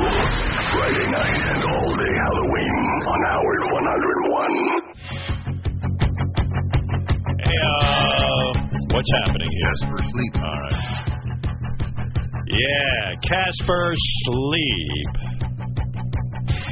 That is a great outfit. As you gear up to fall back and gain an hour of sleep, here's a thought your old lumpy mattress is not doing you any favors. It's not letting you get the best night's sleep. Every hour you sleep will be amazing when you get a Casper.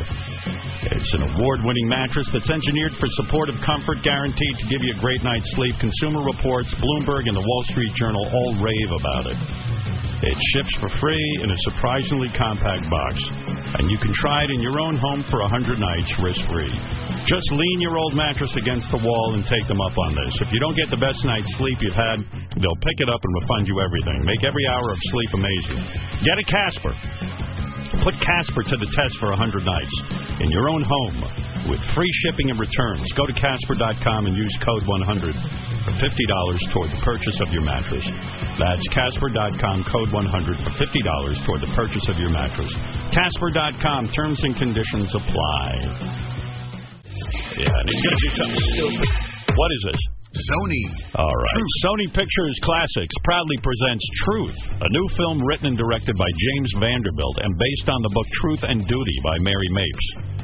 The film stars Kate Blanchett as CBS News journalist Mary Mapes and Robert Redford as Dan Rather.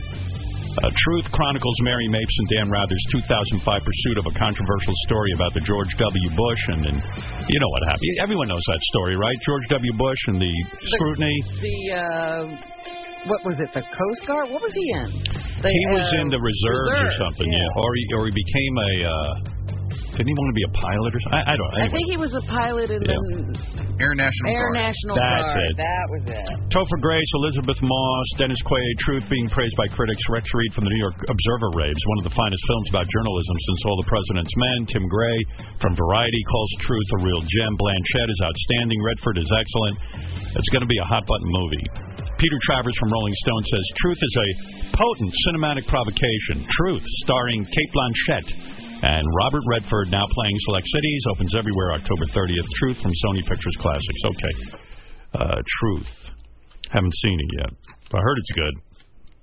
I Sounds got to. good. Speaking of good, Jesus Christ, I don't know what's going on over at The Walking Dead, but this week's episode is even better than last week's. They, they, I, I think this new season I've seen three episodes so far. Is and it they've three? all been great. They've all been great. I mean, like the best fucking television ever. Well, let me tell you something. I can't watch that show on Sunday nights anymore because Why? I can't sleep afterwards. Well, I don't watch it. So, I know, I know. It was like uh, the show was so intense that I actually it actually stayed with me. And Uh-huh. then um, and then that show, The Talking Dead, is really funny.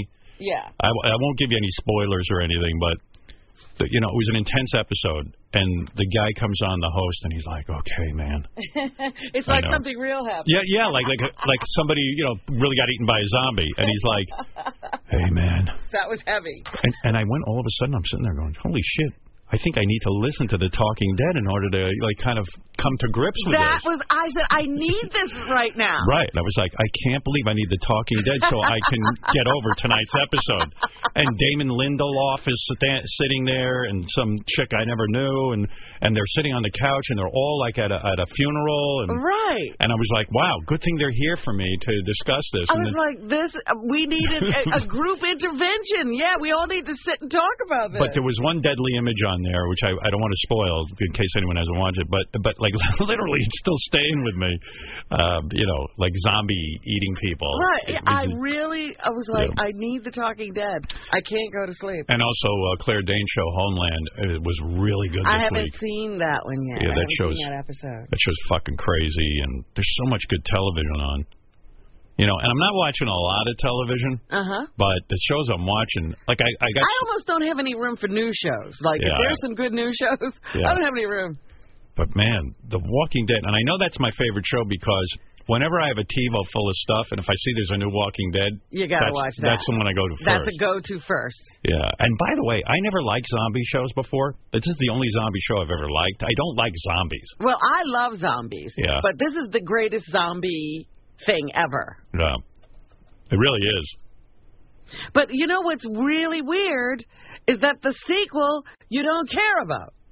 I know. I won't watch that sequel. I don't give a fuck. I tried, and like 20 minutes in, I went, I don't care about these new fucking right. people. It's like torture to try to watch. I just like The Walking Dead. I don't like uh what is it called that other Fear show? the Walking Fear of Dead. the Walking. I no. I don't I, it's weird how you would think I would like well it's just like um I was so into Breaking Bad but uh you know let's Better ca- Call Saul. Better Call Saul and and I love that guy Bob Odenkirk and all that and I love the character and I watch a couple episodes but I, I just maybe I'm emotionally spent or something but I just can't do it. There are moments in that show, but it's no Breaking Bad. Yeah. And Breaking Bad, I could barely handle. It was it was so good, but Jesus Christ, it got me on the edge of my seat. Yeah, that was another one that Yeah. you couldn't sleep after. Hey, so uh, here's a. I've got a bunch of phony phone calls. Are you watching The Affair, by the way? That's back. Well, it's funny. My wife and I are both fans of that, Uh-huh. and for some reason, we're not watching the new season. We have it all on TiVo, and I guess eventually we'll get there, but we're not feeling like we want to watch it. I don't know Hmm. why. Interesting. Yeah. Yeah. Well, anyway, uh, this is real good. so Richard's dad, Richard is originally from Kansas City. He's a big Kansas City fan. Blah blah blah blah blah. But Richard's dad calls him all the time about the Kansas City Royals. Like uh, we have, all, like this is like literally five voicemails in a row. This is your dad. What do you think of them Royals? Uh, so we'll talk to you later. Bye. Uh, Bud, this is your dad. What do you think about them Royals going to the championship? Then we went deer hunting this morning. Your mother shot a deer. I didn't even see any. So we'll talk to you later, Bud. Bye. Uh, this is your dad. How about them Royals? Go Royals. I'm going down to the pond see if I can catch a fish. Mm, They're always either either watching the Royals or having a fish or a deer or something or or a roadkill squirrel. You know, it's always what they're eating in the Royals. So anyway, this is kind of fun. Here's um, Richard's dad, thanks to the miracle of digital uh, audio. Uh-huh. Here's Richard's dad calling a radio show about the Royals. All right. Did y'all hear what uh, Daddy Bush said uh, over the weekend? Uh, I tell you what, we got someone else on the phones too. Just clicked in here. Good morning. You're in the pickle barrel. How about them Royals, Bub? How about who?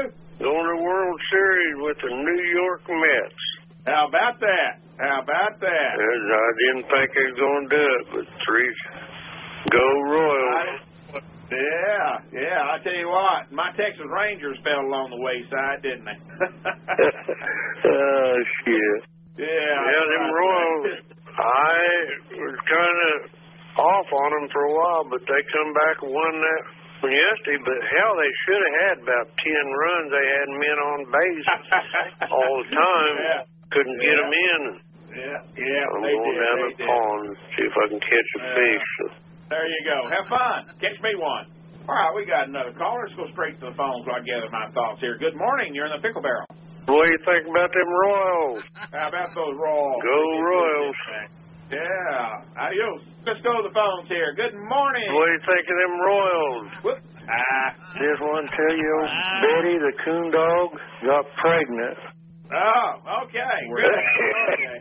You know, I wish I had something better to do in my life instead of trying to. Uh, uh, I'm not going to go there. And uh, we're going to give this call one more chance. If it's our, our same character, folks, I'm going to just cut off the phones, okay? Good morning. You're in the pickle barrel. How about them Royals? All right. We got a professional joker on the line. And so uh, he's had his day with me. And if you'd like to have conversation, uh, use the chat room for the next uh, few minutes, if you would, please. I'd appreciate it. Hi, this is Brian Adams. I'm a singer and a songwriter, and I've written a lot of songs you might know. And I'm a pretty good sport. I mean, Howard's asked me to sing this song, and I, it's, it's kind of in bad taste, but I'm going to do it because Howard's Howard's a good guy. Okay. When you're feeling downhearted and you smell cause you farted, just remember you're just like Stern. And you feel if you feel like you've been hosed and you got a big nose, just remember you're just like Stern.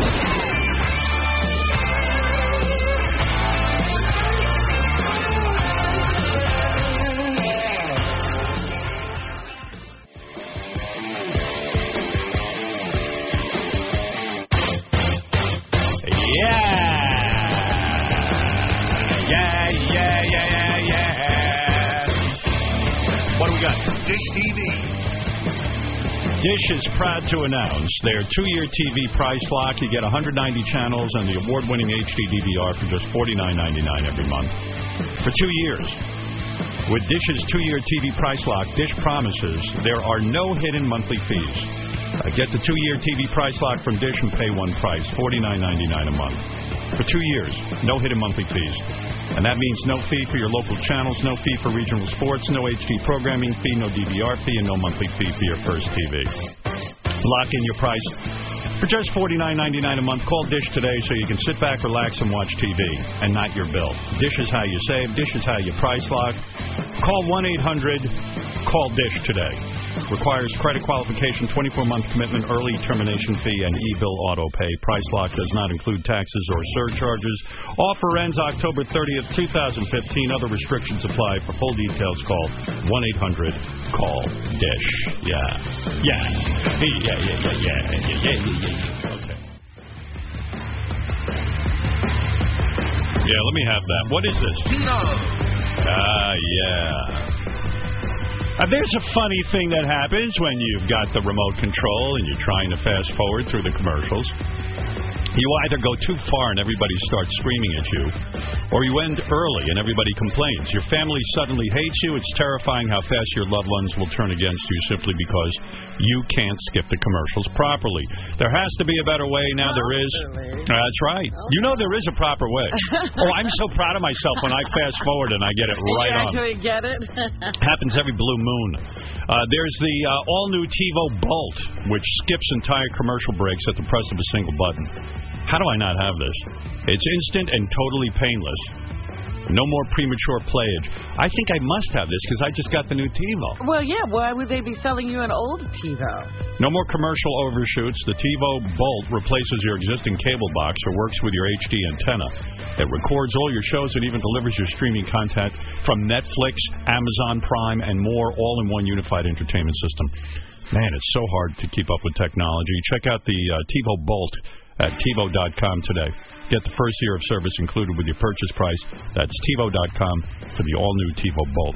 God, some of this stuff's unfucking believable, right? Never believed TV would be this exciting. Here's uh, Elephant Boy to do the announce.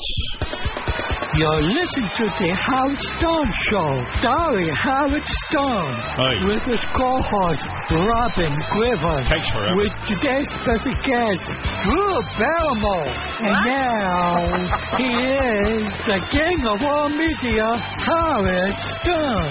Take it Funny. away, Howard. He just announced a guest, and people probably like, I don't Yeah, even know who who already is said. gonna be on the Jew somebody. But uh, no, Drew Barrymore is stopping by. She just wrote a book. Yeah? Pretty fucking uh, wild, man. What a Is life. it a life story? yeah, yeah.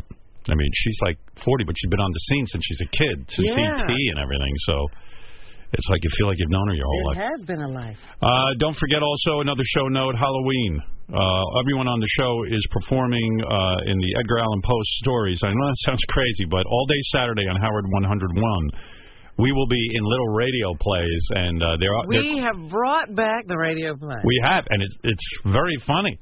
Happy Halloween, lovers. And speaking of that voice, Oh, Are Ronnie we the getting Immigrant. back to those? I got to get back to that. tips. Yes, Bobo, go ahead. You're on the air. Hey now, Howard, how you doing? Hi. Listen, I was listening to the wrap-up show yesterday. Groundbreaking news. Yeah, I know what you're gonna Gary say. What What happened? G- Gary is such a fucking mystery to me. I mean, just from a business standpoint, what Bobo's referring to is that so there's a wrap up show going on, and Gary's. uh, Let me see if I can play it for you, rather than me tell you about it. Okay. Uh, here he is. So listen to this. I I had no idea he did this, but he announced it on the wrap up show. I'm going to get so much shit for what I'm about to tell you.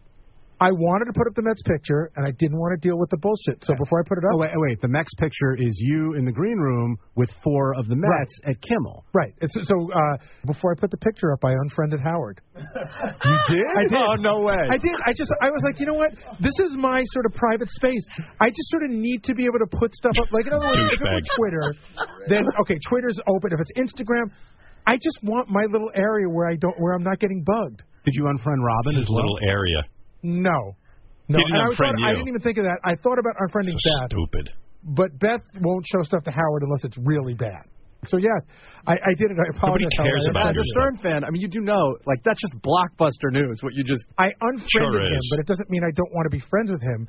I What a want to be left pussy. alone in my Facebook. First of all, when do I? ev- One time I commented on what Gary put up on his Facebook. Number two, I don't know how Facebook works. I don't know what the algorithm is for what they post on your homepage. Uh huh. But everything Gary posts doesn't even end up on my news feed. Like Sure. it, I don't know why. I mean, I'm friends with Gary on Facebook. So I, Gary. most times I don't even I don't I forget that I'm friends with you because a you don't post that much and when you do it doesn't always show up because Beth's Bianca Furry friends is like so many in that I and I don't go on Facebook all that much. I've never really I mean big deal. But here's It's the okay. thing. Here's the thing. I don't give a shit if you unfriend me. But from a, a business standpoint, I'm your boss. I'm the guy you work for, not with, for, really. Even though sometimes I'm gracious and I say, hey, we all work together, blah, blah, blah. But the bottom line is you work for me. Right. And I give you life. And I give Understood. you, you know, you know what I mean? And like to unfriend me, I know I say I don't give a shit, but I got to admit, I was like, that fucking moron. But it's so like why? Just this, it's moronic. It is. It's so show related, not life related. It's just stupid shows. Like I don't. But when do wanna- I ever goof? What did I we say last that was so weekend- terrible? I just don't- said I thought it was I wanna funny that- put- listen, I'm going to the World Series again with Jackson this week. Right. I'm going to put up more pictures. I don't want to hear more shit. But I was, you know what? You think about it. I'm the asshole. I'm making fun of the know, but- sentimentality that you had with your I just- son. I don't wanna You- You hear did it. the nice thing with your son. I'm But the you jerk say that who now. can't deal it. But you say that now. But you were so mean to me last week. I was mean to you. So what? But you don't unfriend your boss. It's stupid. Uh, Do you really care? I mean, yeah, I think I do. And I by like the way, that he needs his own space. But he needs his own space on Facebook. On No, but- Facebook, but a hold on a public second. fucking thing. Hold and by the on, way, hold on. I want to tell you what a moron he is for Hold one on. minute. Can I just want to say tell something? you why you're a My moron. Facebook is not a Yeah. public Facebook. It's just for okay, some friends. can I tell you I'm on the- something? uh, yeah. You want to hear why you're a moron? I don't know what you did wrong, but yesterday I heard this clip. I went on my Facebook. and there his stuff was, all right? I, I'm completely on Gary's page. I'm not unfriended. I can see everything on there. I, it said unfriend. Maybe I hit the wrong button. But you hit the wrong button. So if you're gonna unfriend me, do it the fucking Well, right I guess way. we're still friends then. He wouldn't even be meeting the Mets if it wasn't for me. Right. No, I he met the fucking Mets at Kimmel. Who should get the picture first? I mean, I mean, holy moly!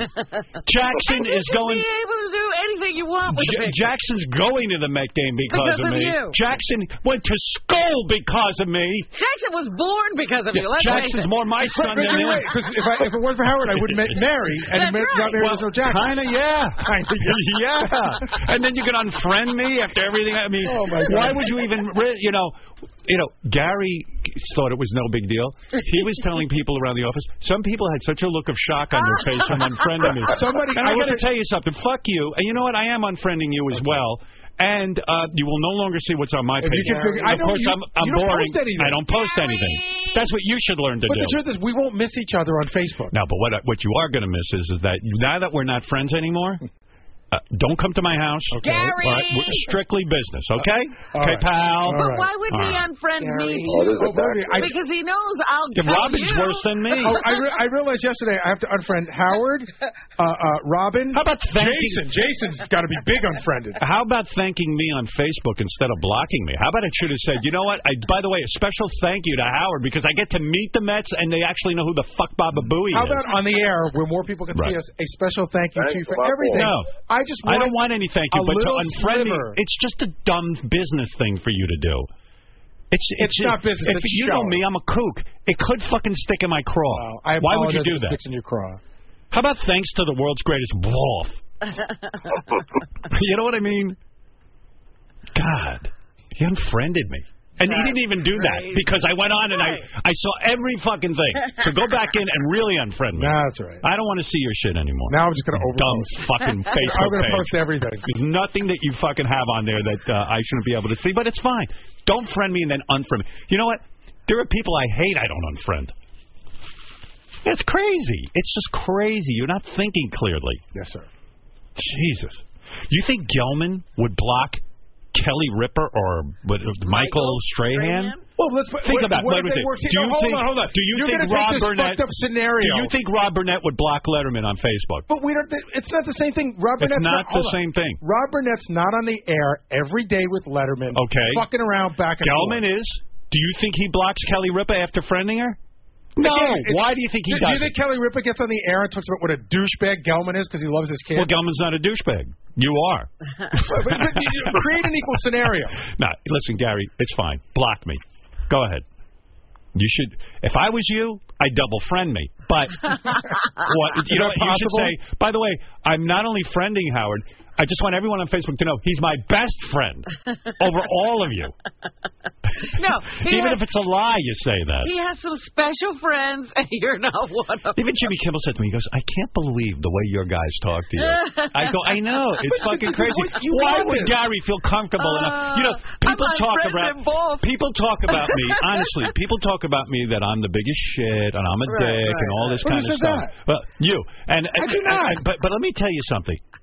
I must be a pretty great guy if all the people who work for me feel comfortable enough to fucking block me as friends. Believe Gary, me, Gary wouldn't have a computer. I know he wouldn't own anything. He'd still he'd still be Gary wouldn't have air if it wasn't for Robert. he'd still be Raj Frank's copter boy. Robert provides air and Frank brings the water. Teeth and breath. Baba Booey's mouth is instant death. His breath smells shitty, it stinks on ice. When he breathes in your face, he'll knock you out of your life because his mouth smells like an old cock and balls. Lifted shit from a toilet stall. Lips wide, shit inside. Baba Take a Podcast. whiff and you'll fall down. Why would you do that? Block Howard. You don't block anyone. You block. How else have you blocked?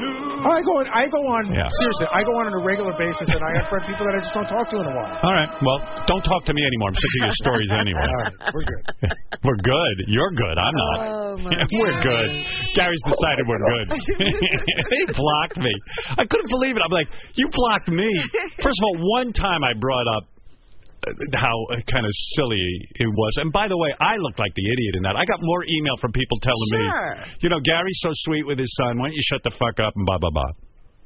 Howard, didn't you? Uh, you're blocked from the show, uh, Gary. You're no longer on it. Uh, uh, uh, uh, works here on Twitter. you're unblocked. I mean, you're blocked. You're blocked. Didn't you unfollow everyone that works here on Twitter? You unfollowed every single person. No. Uh, do you except re- for JJ. realize if he did that, uh, Gary, he's the boss. I get it. I'm just No, saying. no, no. He he doesn't understand that. He calls me Voth. He doesn't even call me boss. Gary. Yeah. He doesn't get that I get to do what I want Right. within reason.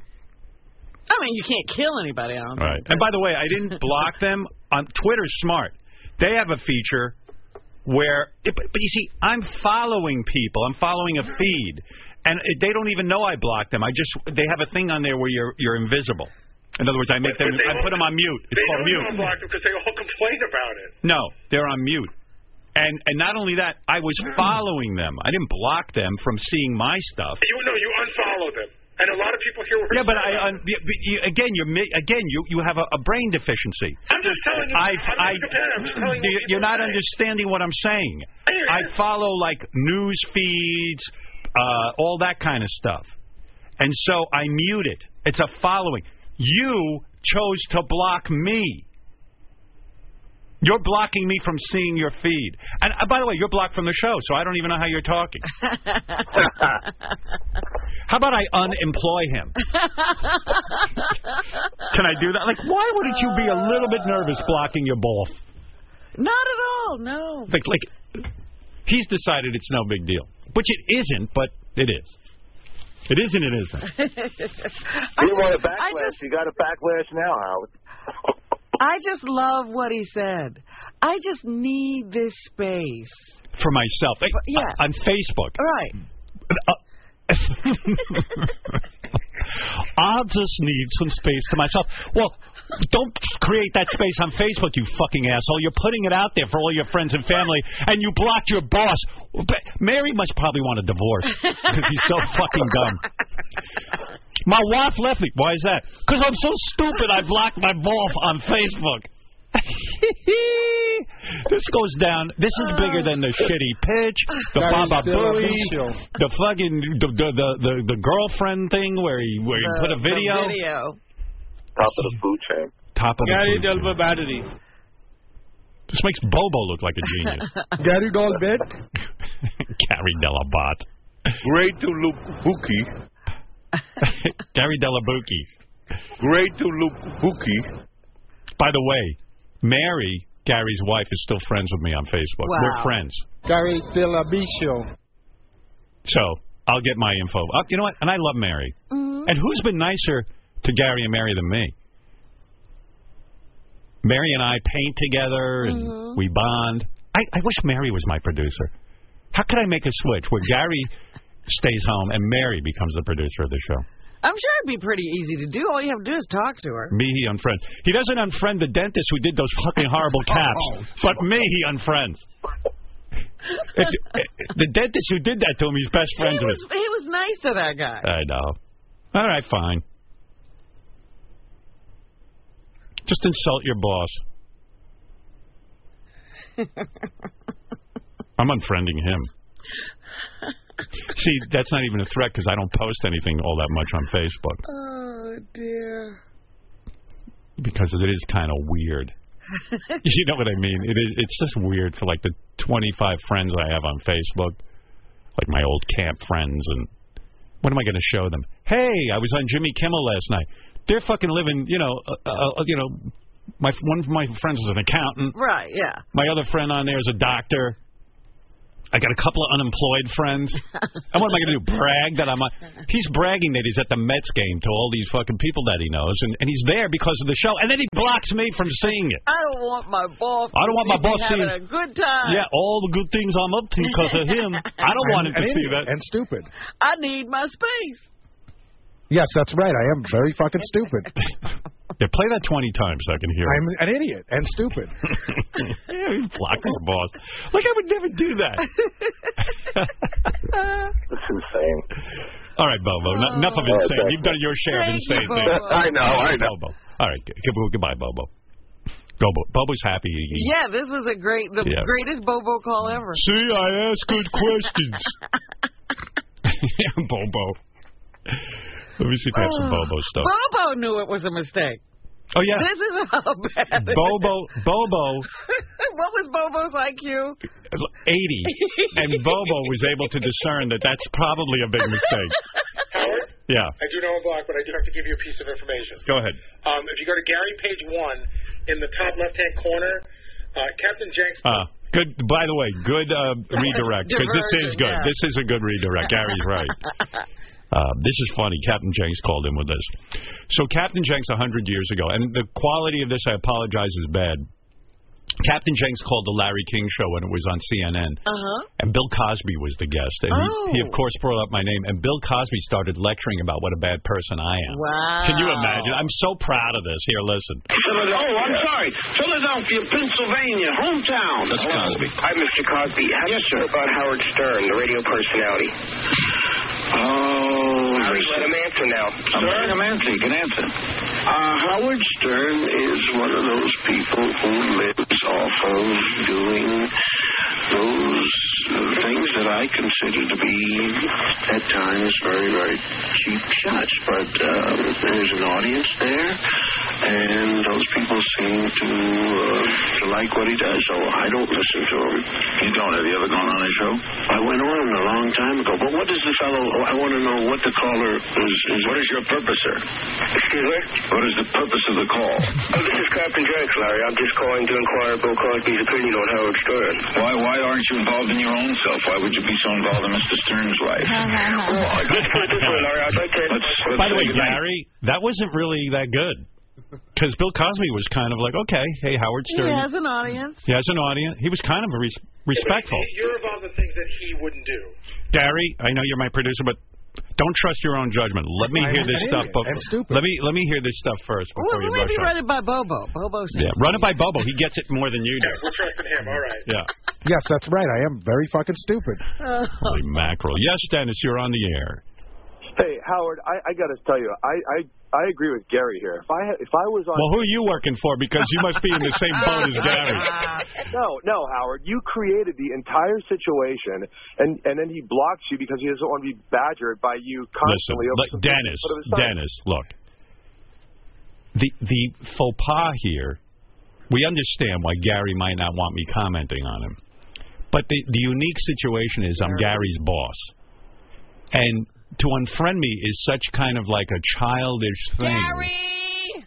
A, an adult would come to me and say, "Hey Howard, um, on Facebook, but don't don't comment on what I have on there. It's you know wh- whatever." Oh my God! Come Now, on now, Howard, that's so, Howard, unfriending you, Howard, Gary. that is- Hey, Dennis, who do that's- you that's- work for? Who do you work I for? work for you. I No. work for you, Howard. Who do you? Howard, No, that's- seriously, Dennis. What kind of work are you in? I, corporate America. All right, all right. Uh, do you have a boss? Of course, I have a boss. Okay. Let's say you were on Facebook and your boss and you are friends, friends for all these years on Facebook. You see the guy every single day, right, Dennis?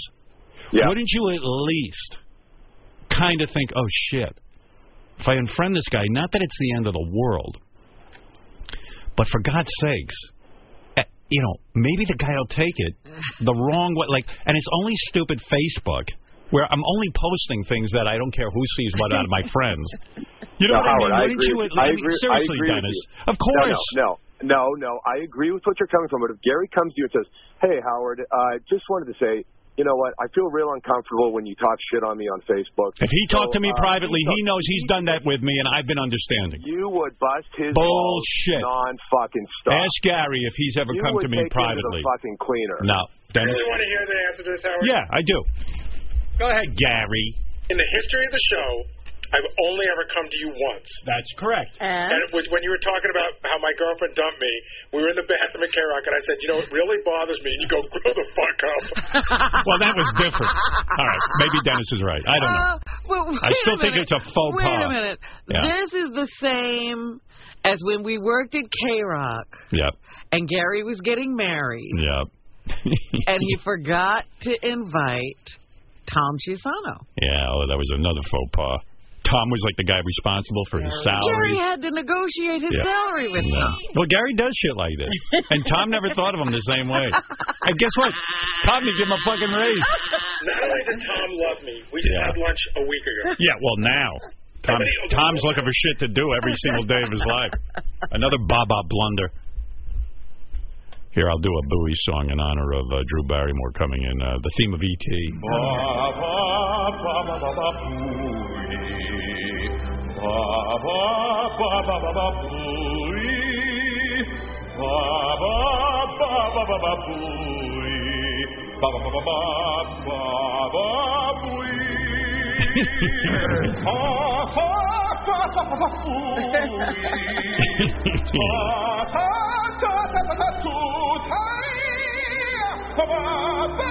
And here's the bottom line.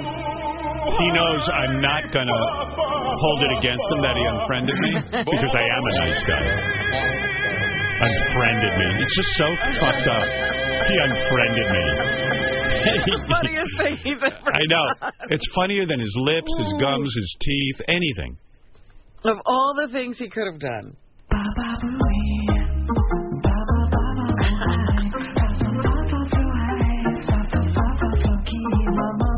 I want Gary's IQ retested. It can't be that high. Actually, I feel better about going on Facebook. I don't have to see Gary's dumb posts. I'm going to start going on. I realize why I haven't been going on.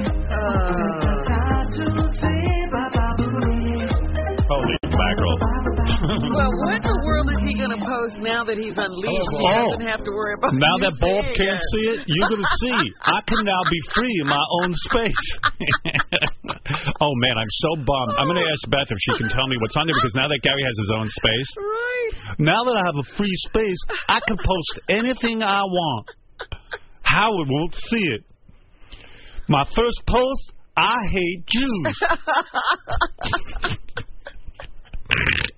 what could he be posting? I love Jackson and I hate Jews. Yes. Today, I'm going to have uh, all my love for Jackson expressed on Facebook because Howard won't be able to make fun of it. Now, Robin will see it, but I don't believe she'll bring it up. Oh, oh my goodness. Gary fell asleep at work and I didn't fire him, and now I'm being unfriended. I mean, can you imagine? Now I could write about my experience falling asleep at work. You know what I'm thinking? Remember when Howard made fun of my trampoline? Now I can post pictures of me and Jackson on the trampoline together. Did I say I love Jackson? Yeah. Oh, wait till you see. I'm going to put it in caps. I love Jackson. Fucking maniac. What is he going to put on there now that I can't see? It's going to be a live webcam of me sleeping at work. For a second, I started not to do this. You know, I found I was holding myself back, but now I'm free to post in my own secure space. I'm not going to find out. There's nobody else. What do you have to block? You, Jason, Will, Everyone. Fred, everyone. You know someone's going to tell me when he posts something dumb. A fucking maniac. So instead, he actually unfriended me. Holy cow. Yeah, yeah, yeah. yeah. I'm never going to find out because he has his own secure space. I mean, what a plan. Did he think this through? I was sitting at my desk listening to that. I go, there's no way he thought this through. He should have asked me what to do. Boff, do you think I should block Boff? Do I need to block Robin? Oh, no, she won't tell me anything. Don't worry. Gary not only unfriended me, he then talked about it on my radio channel, on my radio channel that he works on. and I'm never going to find out. Well, now I could. I'm going to post pictures of my foot fungus and how it can't make fun of it.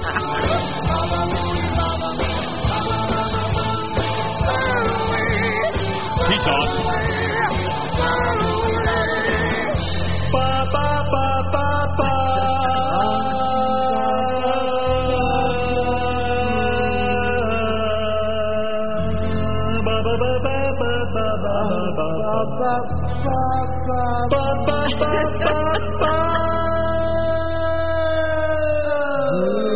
My producer. All I'm thinking is, you know, whatever he posts, all of his friends will say, "Thank God you didn't friend, you unfriended Howard, so he can't see this." I hope all my friends listening on my Facebook, like Ross and other people, now know I can post whatever I want. Call me Benedict Bowie. He's a monkey man, 18 big guns in his What the fuck was he thinking? really? I mean, why would you? He's got to now block you because now you're going to be extra vigilant, right? Absolutely, now I have to go on Facebook. Yeah. Everyone's going to be reporting to me when he puts up there now. Hey guys, keep a log of what Gary's now posting because he has his own secure space. He's like, I don't think there'll be anything wrong with me blocking my ball. He's not going to bring it up. Oh, I'm so cool. I'm going to be obsessed with this for the next 10 years. You know what I'm thinking? I would like to post pictures of all my favorite vinyl. And now I can because Boff won't be there to see it. what a great memory. I never have to look over my shoulder again because Boff won't know what I'm posting. Here's Oh, another moment I will never forget. please keep track from this day forward what Gary posts now that I'm blocked. and my boss can see it. Yeah. Now I'm free to be you and me. All my fans will be able to see my inner thoughts and inner sanctum. I am unfettered, I'm unfettered. unfettered buoy. Fred, what do you think of this? I'm bewildered. From the minute Bobo said, it, I'm just bewildered. I mean, I I don't understand. Are you friends with Gary on Facebook? I'm not a real Facebook person, so I'm unaware of. He his didn't get a chance to goings-on. unfriend I think you should friend him because you could see Well, now. I'll join Facebook, then I'll friend him, then he can unfriend me. No. it's a very complicated. He'll process. be safe with you, and now he'll be safe in his inner sanctum. I, I I just don't understand. I mean, if you don't want anybody to see it, you don't post it. Here's me with John Oates, but Boff can't see it. No, So you don't understand, Fred. He needs to post. He needs to post, so Maybe- now he's free you to know what? post. Maybe he wanted. He to get- needs to post. maybe he was trying you know to what? tell you El- something. eliminate the need to post before you eliminate me. I don't mean, get 'cause it. someone's going to rat on him, no matter what. Someone's going to tell him. I can't believe I'm ruining Gary's Facebook experience. Me neither. really, I'm not. I just, I'm going to shut it down, I guess. Good. No, Gary, you did the right thing. Now that I'm, what what are you imagining? Let me ask you something seriously. What are you imagining you're going to post? Yeah, what is it you want to say? Can I tell you exactly what this is about? Yeah, good. Jackson and I are going to the World Series on Saturday. I wanted to post a picture of us, and I didn't want to get my I didn't want to get shit again on Monday. All right. So in other words, aside from me not seeing it, now everyone will see the picture of you and Jackson, and you'll feel safe because you and Jackson will be able to, you know, go to the game, post your pictures on Facebook, and and and it'll be a safe environment, right? I thought it'd be a little safer. Yeah. Huh. Who's the elephant in the room? Hi, Jason. He's here. Just throwing gas on my own pile here, guys. Go ahead. Gary didn't even unfriend you correctly. I know. I, I saw everything. He, we just checked it. I'm on it. Everything he puts on is public to everybody. I know. So everybody, even if you are, if you have no idea who Gary is and you're not friends You'll with him, still get it. you could go on his page right Yeah, now. do you see understand- Lucas. Yes. I said. Do you understand? It's out- oh, Gary, it's I so just did it true. in the office. Gary, you're so fucked up that you don't even realize you're posting to the world. I noticed that last night because he drew attention to it. We just had we just had one of our assistants who's not friends with him go on the Facebook. You can She's on see his everything. Whole page. He doesn't even. Every post. He doesn't even know how to block me. I know this question's been Yeah. asked already, but why would you confess to this on the air? That's what I don't Yeah, understand. like, if you had blocked me, I wouldn't have even known. I get it. You you you you block Howard. That I understand. You don't want him, and maybe maybe no one will tell on you. Gary's But freaking to, out now but because to go on the radio and tell everybody Fred- that that's what you did. Gary's freaking out now because he didn't even realize that his his whole Facebook page. Yeah, because he was just saying it's not Yeah. public. yeah. He doesn't even know what he's doing. He actually has the most public page on Facebook right now. Yeah, I know. It's like it's crazy. You couldn't be any more public. Yeah, mine is more. The other thing And is he's got a too- nice page actually. If Gary had asked me Yeah, instead but of it's getting mad at me, awfully personal. If he's worried about people seeing his, Yeah. you know, you could post No, something. he's only worried about you. yeah, me, I'm the one that's the problem. and literally on a specific post, you can just say, "Hey, you know what? I just want Robin to see this, or I just Uh-huh. want this circle Yeah. of friends." Right. To see Right. this. You don't have to unfriend them. Here's me and Jackson with our ball and glove. Boff will never see it. Yeah. he's withholding his Jackson Met picture. You know what Gary's from doing you. right now? He's frantically going on there, getting somebody who knows something, trying to figure out how to block his webpage. It's out already. The whole thing's backfiring. well, thank goodness we figured this out because he didn't know how public he I was. know, I know. He's a pisser. This is going to go down as a show classic today. Baba Booey blocked Howard on Facebook and didn't realize his Facebook's open to the entire public. But I don't understand why Me. it's so h- terrible for you to see him with Jackson at the ball game. because I made fun of the sentimentality, which actually made me look like the asshole. Right, it's a beautiful thing. He goes to the and he loves it and he shares it Yeah, with now his you're all son. changing your fucking tune, Robin. you're the funniest. You're the funniest two-faced bitch ever. Have you realized, Gary, that your whole page is public anyway? I don't think it is public. Oh, it is. because I'm not getting any. further Gary, for it. I went on your page after you blocked No, it. no, that, I might have blocked your one, but I really, I know that one of the people that works here says they went on it and got right on it, but I'm almost sure that it's not. I'm almost sure. Almost. It is. Oh, Okay. Well, then don't change anything. Here's Janis Joplin.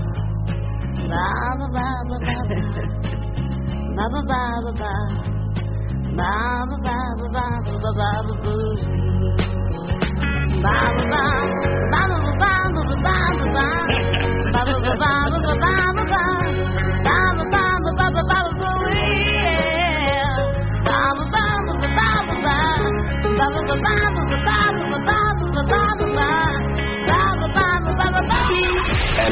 Two women prove it's always fun to ride the city bus. Get off this bus! In the name of Jesus! Shut you alone! You alone! I will not take this! I will not take this! I will not take this! I will not take this! God be with you!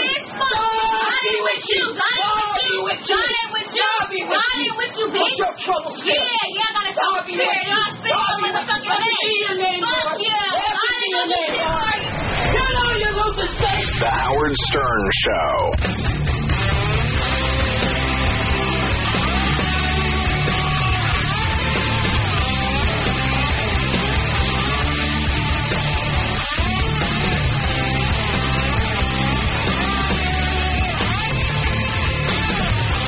The Stern Show staff. It's a huge treasure chest. Performs. So let's just get the hell out of here. I got it.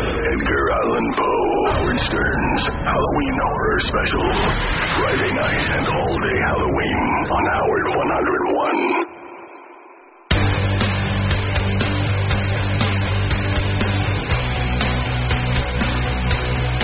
Hey, now, what is this? Audible.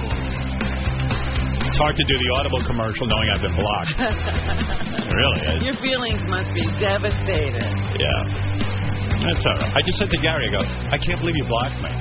But, all right. There's nothing like a good Stephen King book to keep you up at night, especially when you're listening to it. Check out the Master of Horror's audiobook, Finders Keepers. It's a suspenseful novel that takes you into the mind of an obsessive reader whose fixation with a reclusive writer goes too far. You could also take a listen to Nelson DeMille's international thriller, Radiant Angel. His latest work provides an intriguing and fast paced tale based on a new kind of Cold War. Or catch up with the best selling author of The Heist, Daniel Silva. His novel, The English Spy, delivers another powerhouse featuring his recurring hero, Gabriel Allen, who is an art restorer, assassin, and spy. Whatever genre you enjoy, Audible has you covered with more than 180,000 audiobooks. Hear bestsellers, bio, sci-fi, romance, and even kids' titles. You can listen anytime, anywhere with the Audible app for your favorite mobile device. Plus, right now, you can go to audible.com and score a free trial membership. Start listening today, audible.com slash 100. Start right now because listening to a great bestseller makes anything you're doing more interesting. Audible, stories that surround you. Hey, uh, what's this? Comedy Central Nathan for you. You gotta love that Comedy Central's Nathan for you. Have you heard about the marketing stunt, dumb Starbucks? People were going crazy trying to figure out who did that, but it was actually Nathan Fielder from Comedy Central's hit show Nathan for You.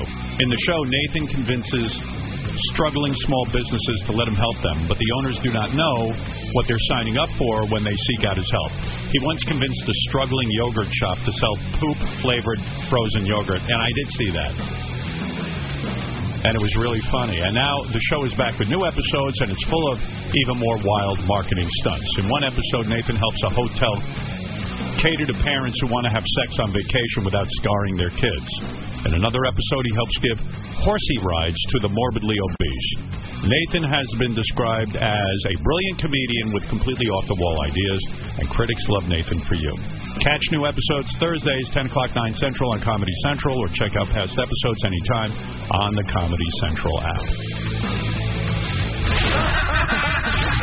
Now let's play the feud. Continuing, our point values in this round, as you know, are now doubled. We surveyed 100 people. Top five answers are on the board. Name a rich man who proves that money doesn't always make you better looking.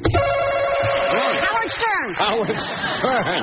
Show me Howard Stern. No, not there. You control it. Howard Stern Show.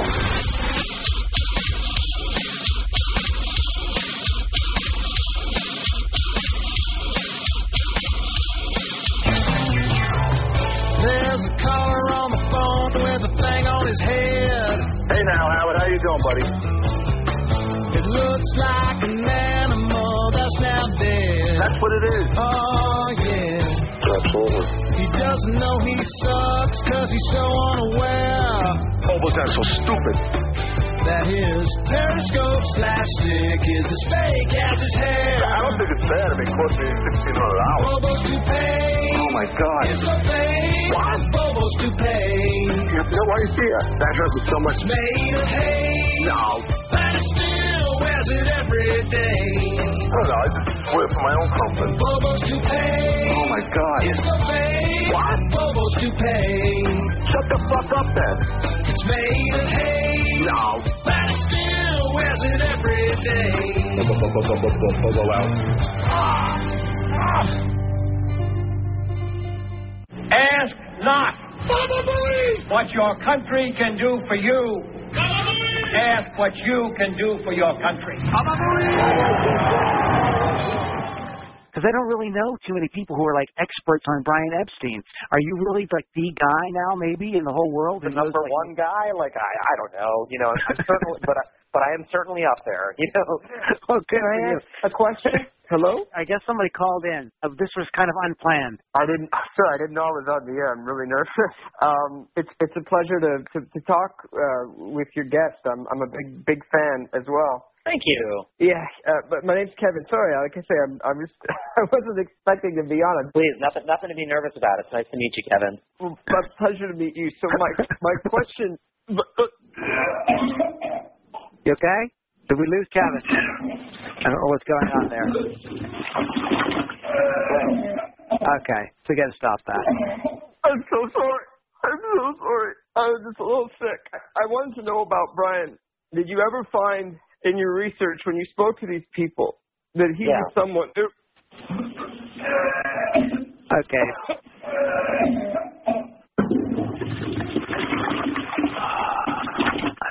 You still there? I'm still here. I don't know what that shenanigans was about. I That's okay. somebody wa- I think I got them muted. Um, so uh, boy, so we can we're- we will we can we will remove that before we publish this. So I apologize for that.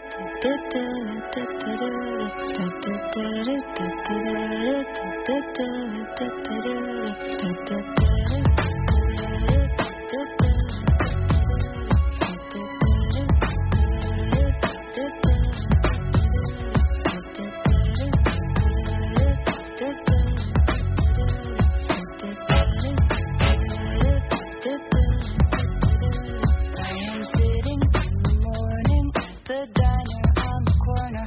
I am waiting at the counter for the man to pour the coffee, and he fills it only halfway. And before I even argue, he is looking out the window at somebody coming in.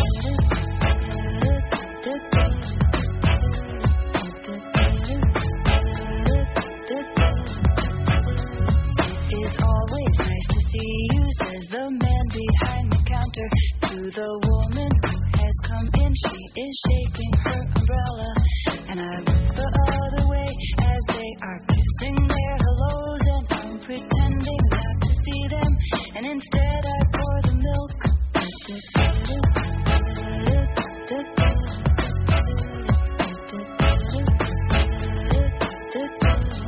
I open up the paper. There's a story of an actor who had died while he was drinking. It was no one I had heard of.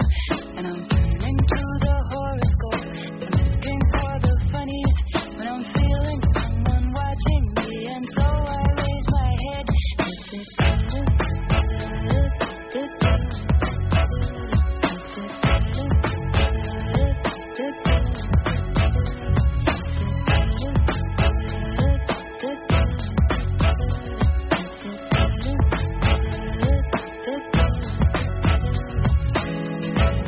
There's a woman on the outside looking inside. Does she see me?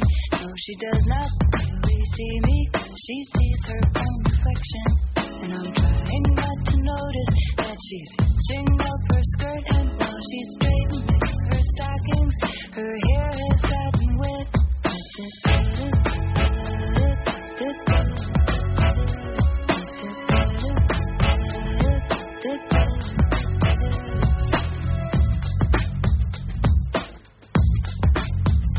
This rain it will continue through the morning as I'm listening to the bells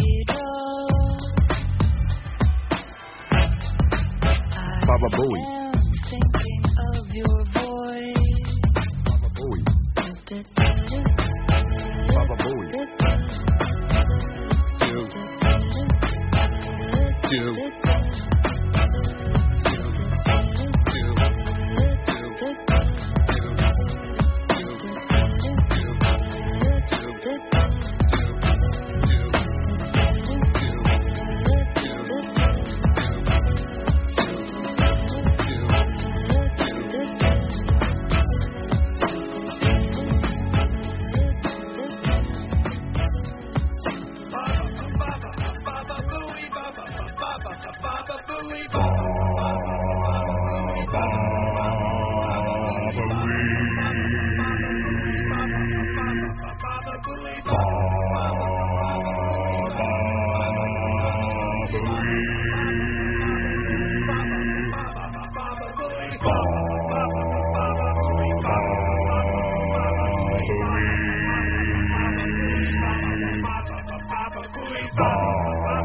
I'm excited to have Drew Barrymore here. It's pretty amazing because I I think of her as the comeback kid because what At a a very, life. she was really still a kid, Yeah, too. she wrote a book. It's called Wildflower. It's available at bookstores everywhere, and it's pretty fascinating. And uh, let's let's see Drew Barrymore. Hello, Drew. Drew. And you realize Drew's been around for like forever. Hey, Drew, We've known uh, her good to all see her you. life, Hi, practically. Phil, I know you. Hi. Hi. Is it? Um, This is your second book. this is my second book. Well, I mean, the first one I was like, let's face it, there was a You were coherent for. there was, uh, yeah. I- You were fully present for. I was I, f- I was fully present for the last book, but someone else wrote it. I was 14. I wasn't doing the typing. This one I did the typing. When you did it at 14, Yeah. it, you know, people probably said, "Hey, how could somebody at 14 write their life story, their memoir?" But at 14, you had already lived in in in real years, like 100 years, because you had been through so much, right? I I mean I I guess someone felt I had something to say. Do you think it's a miracle that you are normal? That the fact that you can have a career, you can have a family, you can have kids. Don't you think it's a miracle based on your childhood, which to me is the most um, mind-blowingly abusive and neglect? Like you got to feel like you're completely alone when you're a kid uh, in your life. And isn't it a miracle that you came through it all? Really, when you look back on it. Um, you know, it's funny. I just don't really. I, it's I've forced myself to have a very optimistic perspective about all of it. How did you do? How did you get an optimistic perspective? Did you go into tons of therapy? Because that's the only way I see out of this. I do love a good therapy session, especially when it's not an ass kissing yes man who's, you know, if you can spare an hour to just get focused and have an enlightened conversation, it's just as good as going to the gym, I think, for your brain. Yeah, but be, because your parents were not even parents, you were almost the parent, and and because you, yeah, because your parents weren't parents, when you go into a therapy, did you find that you tried to find the good in them, like say, oh no, they were good people, they were really nice, or did you were you able to just say fuck them? You know what's funny? I actually left a therapist because she talked shit about my mom. right? Isn't that weird? I was like, no, you're not allowed to do that, and I now no longer feel safe with you, That's right. and I feel judged, and I don't like you, and I'm out of here. And I'd seen this woman for years. So the therapist was uh, taking the side of y- of you too much, and in a way, she should have let you come to the conclusion, fuck you, mom, or or something like that. and I really don't feel like fuck you, mom. I'm finally, um, you know, at 40 years old, and you know, I have this book coming out, and it is. I, I really spent this year thinking about my life with a lot of different objectivity and perspective and sort of realizations and crying and laughing as I'm writing it and it was just such an amazing exercise that I, I I'm telling you, this is the year that I really let it all go. I have nothing but peace there. Finally, it took me 40 years, but But did you worry uh, having your own kids that you would not know how to parent because you were parented so poorly? I mean, you know, without trying to insult my parents, I, they gave me a good blueprint of what not to do. Right. So is that your philosophy as a parent? Look at what was done to you and don't do it. No, it's uh, a look at what works and do that. Right. Um, you know, I don't. I actually don't carry the baggage of I fear I'm going to be my parents. I'm very different from them. Um, Did you walk around for years craving a parent? In other words, like looking for everyone to be your parent and looking for somebody to give you guidance? I think it made me a real people person, and you know we have Nancy Javonin in common, and I think my karma, and I really I say this in the book, and it's just true. If something's taken away, as it is for everyone in life at some point or throughout it, Yeah. what's replaced? Because I I defy the laws of karma and polarities and glasses half full or empty to just be on the downslope. It's something comes up. So if people weren't there necessarily in the beginning, who came along? And the Nancy Javonins of the world for me, or the Steven That's Spielberg. Jimmy Fallon's wife, who you have a production company with, Yes. Nancy. Yeah. Yes. She's your partner Yeah. in, in production and in crime, right? And one of my favorite people on planet Earth. so have you turned her? Is she one of those people that you've turned into like, hey, I never got anything from my parents, but I get it from Nancy. Nancy's like there Yeah. for me, unconditional. Oh God! And she's given me twenty-something years of tough love. I've had I've gone off in the corner and cried after several conversations because, you know, she's been one of those people that was willing to tell me the truth, and I realized that someone was taking the time to tell me Oh, harsh and you don't reality. and you don't get uh, angry with people who tell you the truth. You don't turn them away. From, you don't say, No. "Hey, fuck you, get out of my life," because you know No. what? I don't need you to lecture me. no, I'm literally like, thank God somebody gives a shit. There's no reaction like, oh, hey, wait a second. Uh, what she's saying is too harsh. It's wrong, and blah blah blah blah blah. You're willing to take in what Nancy says. I remember one time in 20 something years, I was like genuinely stunned at one point, but we literally. What did she say to you to stun you, You know what's so funny? badly? I can't even remember. I just remember the emotion. But she's told me everything. You know, you don't drink and drive. You vote. You're not late. You don't do this. because You no one don't ever do that." advised you, right? You probably thought it was okay Totally. to be late for a business meeting Yeah. because, like, why not? Yeah. That's what I did. That's, yeah. that's the way it goes. I So- was a little flaky hippie, and she was like, "It's selfish, and I hate it." wow. And I was like, "Wow." But isn't it dangerous when Okay. you're a little girl and all of a sudden uh, you're on a movie set like you were? Uh, let, let's take E.T., which is like the biggest movie of all time. But you start to confuse like Steven Spielberg as your sort of surrogate father. Oh yeah, I latched right on. And really, that's even dangerous because Steven Spielberg, as much as he might like you personally, you were a commodity. You were somebody who made money and you did a great job in E.T. Yeah, but at the but end of he's the day, not like that. Now, could you really trust him? Oh God, yes, that was the thing. My karma was great taste in people. But isn't it sad when you look back at it? You had to look towards Steven Spielberg, the producer or director of the movie, for a father figure. What? Who better? Is it a good thing? Yeah, it is a great thing. I, and by the way, But didn't we're it crush you when he still- wasn't available to you? When Steven Spielberg becomes your father figure and he's not really your father, and then you go, "Where's Steven? I need him." He was never unavailable to me. Even at your lowest, when I just saw him the other day. I just booked a dinner to be with him and his wife on November 19th. I And mean, even- we're still. But in even when each you go other's to lives. rehab and you had the problems with drugs and you were Ugh, confused. I didn't want to face him. I actually was like, just give me a minute. I don't want you to see this. And I think that's how children are supposed to feel That's right. towards their parents. You're not supposed to be proud of your bad behavior in front of them. You're supposed to feel shame. So I was glad he made me feel that way. And then we, you know, I got older. He'd, I'd walk in with red lipstick. He'd be like, can you just take that down a little bit when I Right. was like 12? And, you know, when I was on the cover of Playboy, he sent me the blanket. It was like a famous story in his Yeah. production design team covered me up in the magazine. We also Well, he wrote- he sent you a blanket and he said, uh, cover, up." Yeah, exactly. Yeah, yeah. But he, you know, uh, But would you be hurt when he would go on and make all these other blockbuster movies and he doesn't put you in them? Did Oh. you start to confuse that at oh all? God, no. No, I don't you care understood about the that. business. Oh God, yes. How old and were you when also you were on a, an ET? Six.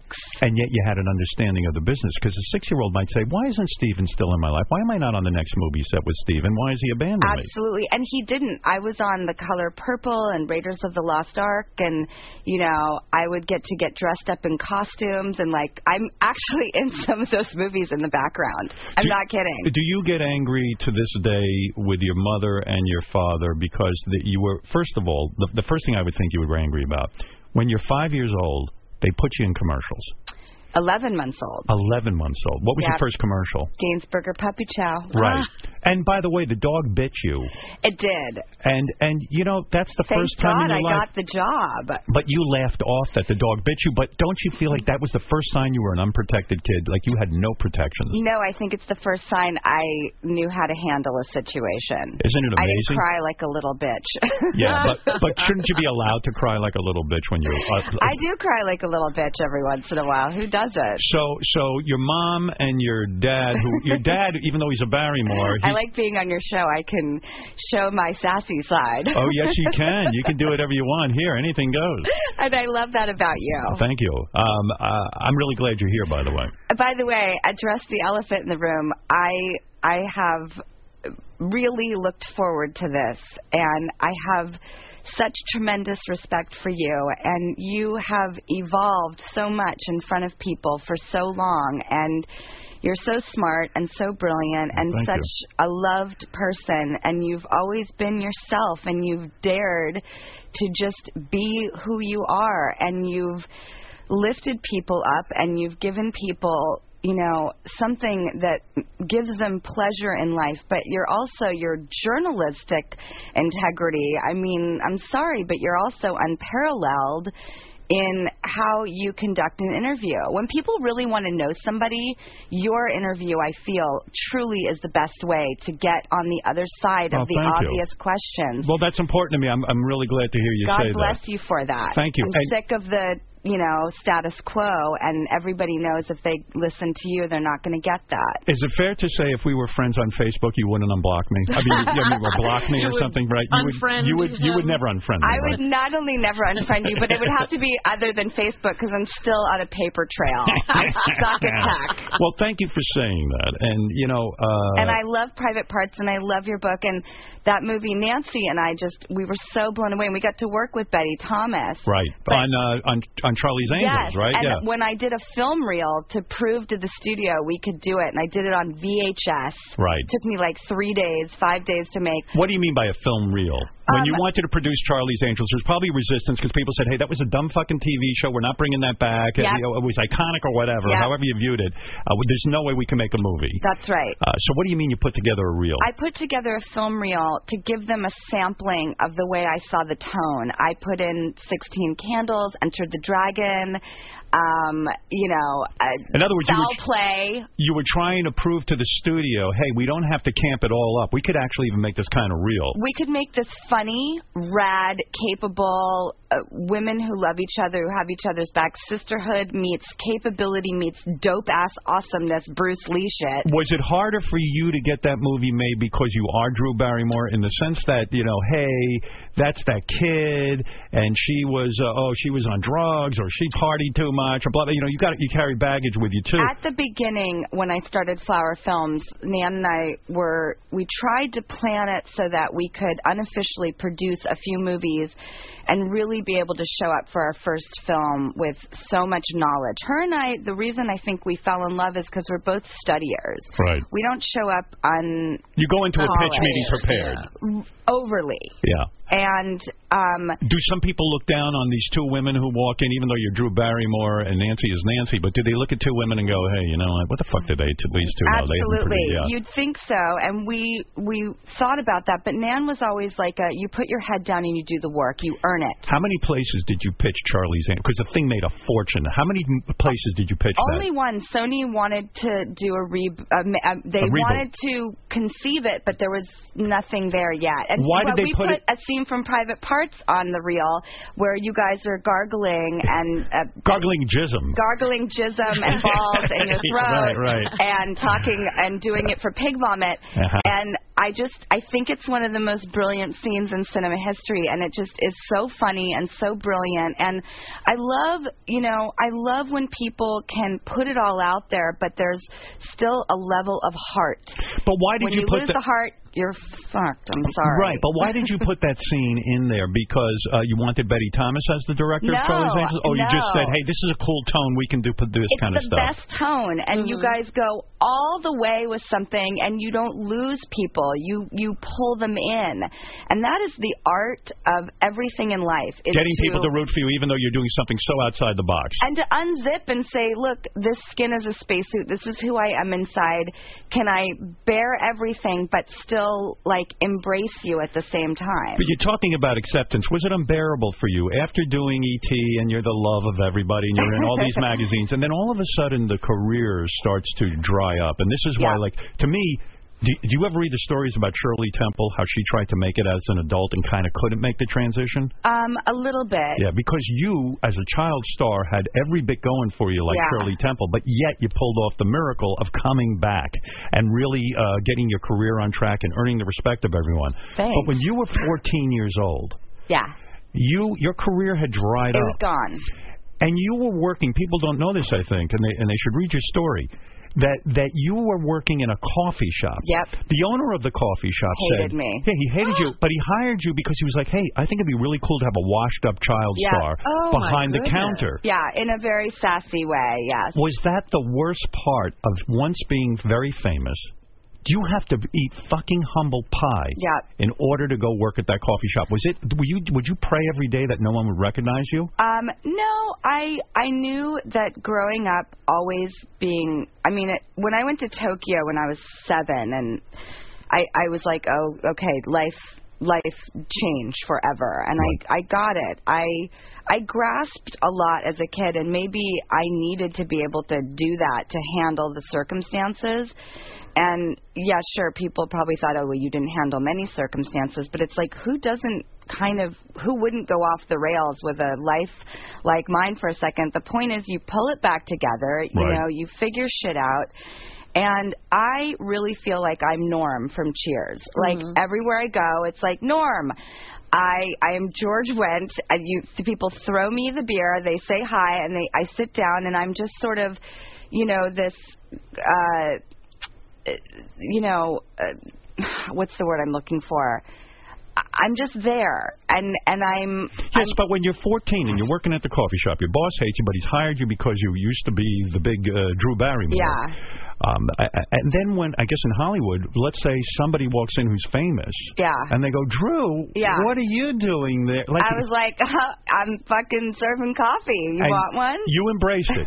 yeah, Yeah. totally. And I at that actually- point- but by the way- but by the way, I I'll actually tell you. thought it was fun. Yeah, I was like playing store. But at, but at- but at that point, you should have actually been a pretty wealthy kid. But the problem was no, I didn't have anything at that point. because your mother uh, was your manager. Your Yeah. father was non-existent. He had his own problems with Oh, drugs. yeah. Right. He was absent. I mean, you He didn't was- have a father. he like yeah he he was really screwed up but i weirdly just gave him a pass again i weirdly got i was like this is not you know i i say he was you know part violent storm part sort of tumultuous unicorn in the story you really just Don't you think he gave him a pass because let's face it, every little girl really needs her mother.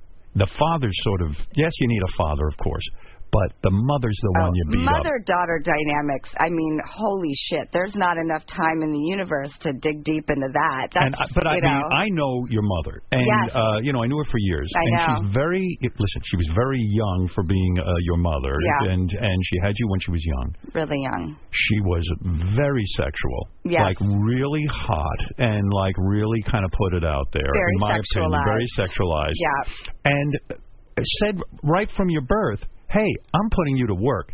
Didn't you resent being the wage earner? I mean, you were the one making all the money. Oh, I had so many years where I was so screwed up about my mother and I's relationship that I just I couldn't even see straight. But Well, you were her ticket to show business. yeah, I mean, you know, it's I just I went through so many years of honestly just a lot of confusion and guilt and pain. And do you know what's the most crazy? And maybe it's not. And maybe people who have, you know, tumultuous relationships with their mothers and their daughters, I felt guilt. Like I went through 30 something years of so much guilt that I couldn't get this fucker on track as far as a relationship with her that it's only now that I'm like you know what That ain't your job. it it's it's okay. These, Yeah. This is our journey. It doesn't make any of us bad people.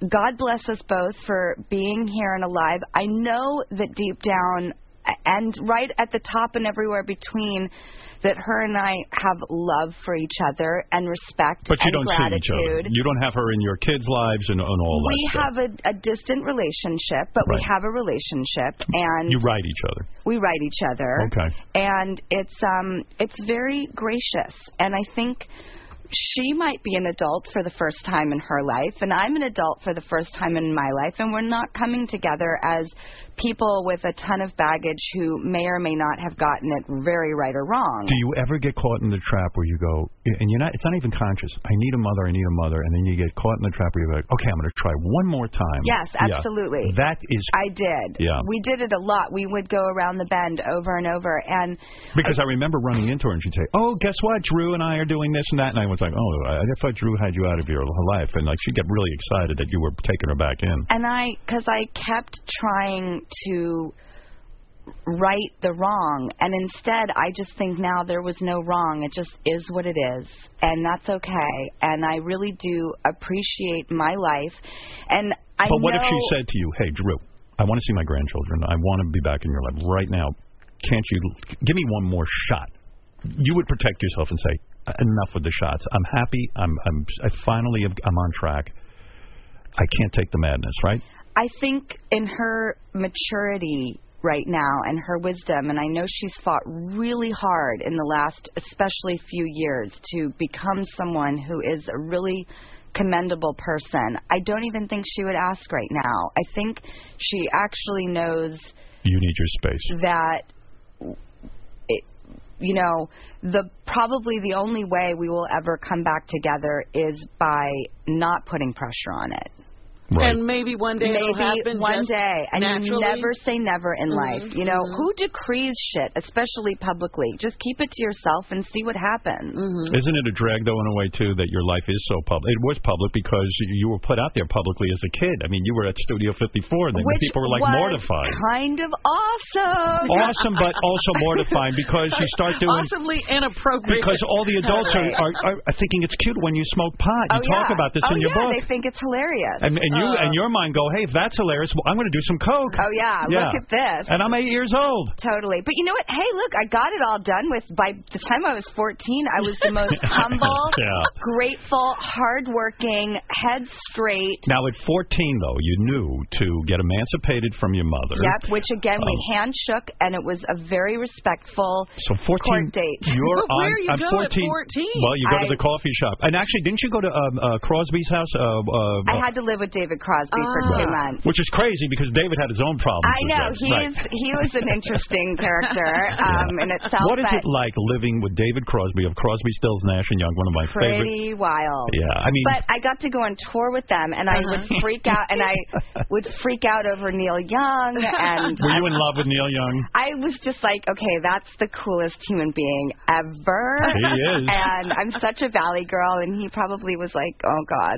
I can't imagine what it's like at 14 to be hanging out with Crosby, Stills, Nash and Young on tour with those Yeah. guys who are fantastic artists, and then also working in the coffee shop. But really, my point was, you probably at that point should have had a nice little stash of money. But your mom was buying BMWs. She bought a new house.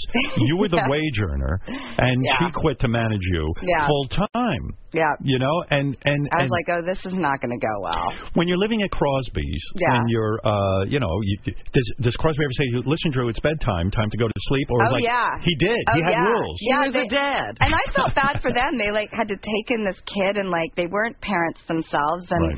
but you know what? I have to say, I had just come out of being in an institution for a year and a half, and it was a very severe lockdown, like no Hollywood rehab, 30-day Malibu beachside bullshit. Right. This was, you know, school of hard knocks in the most severe way. And you're 13. And I'm 13 to 14, but I swear to God, it's what I needed you need. It's there was almost no like way I was going to be me without that year and a half. it's almost like joining the military for a It 13 was year old. boot camp, Right, And, and- you would get the boot all the time, and I hated it at first. I had nothing but freedom up until that point, dancing on tables at Helena's and Studio 54 and Limelight and every club on the planet and partying it up, doing whatever I wanted whenever I wanted, and all of a sudden it was, you have no freedom.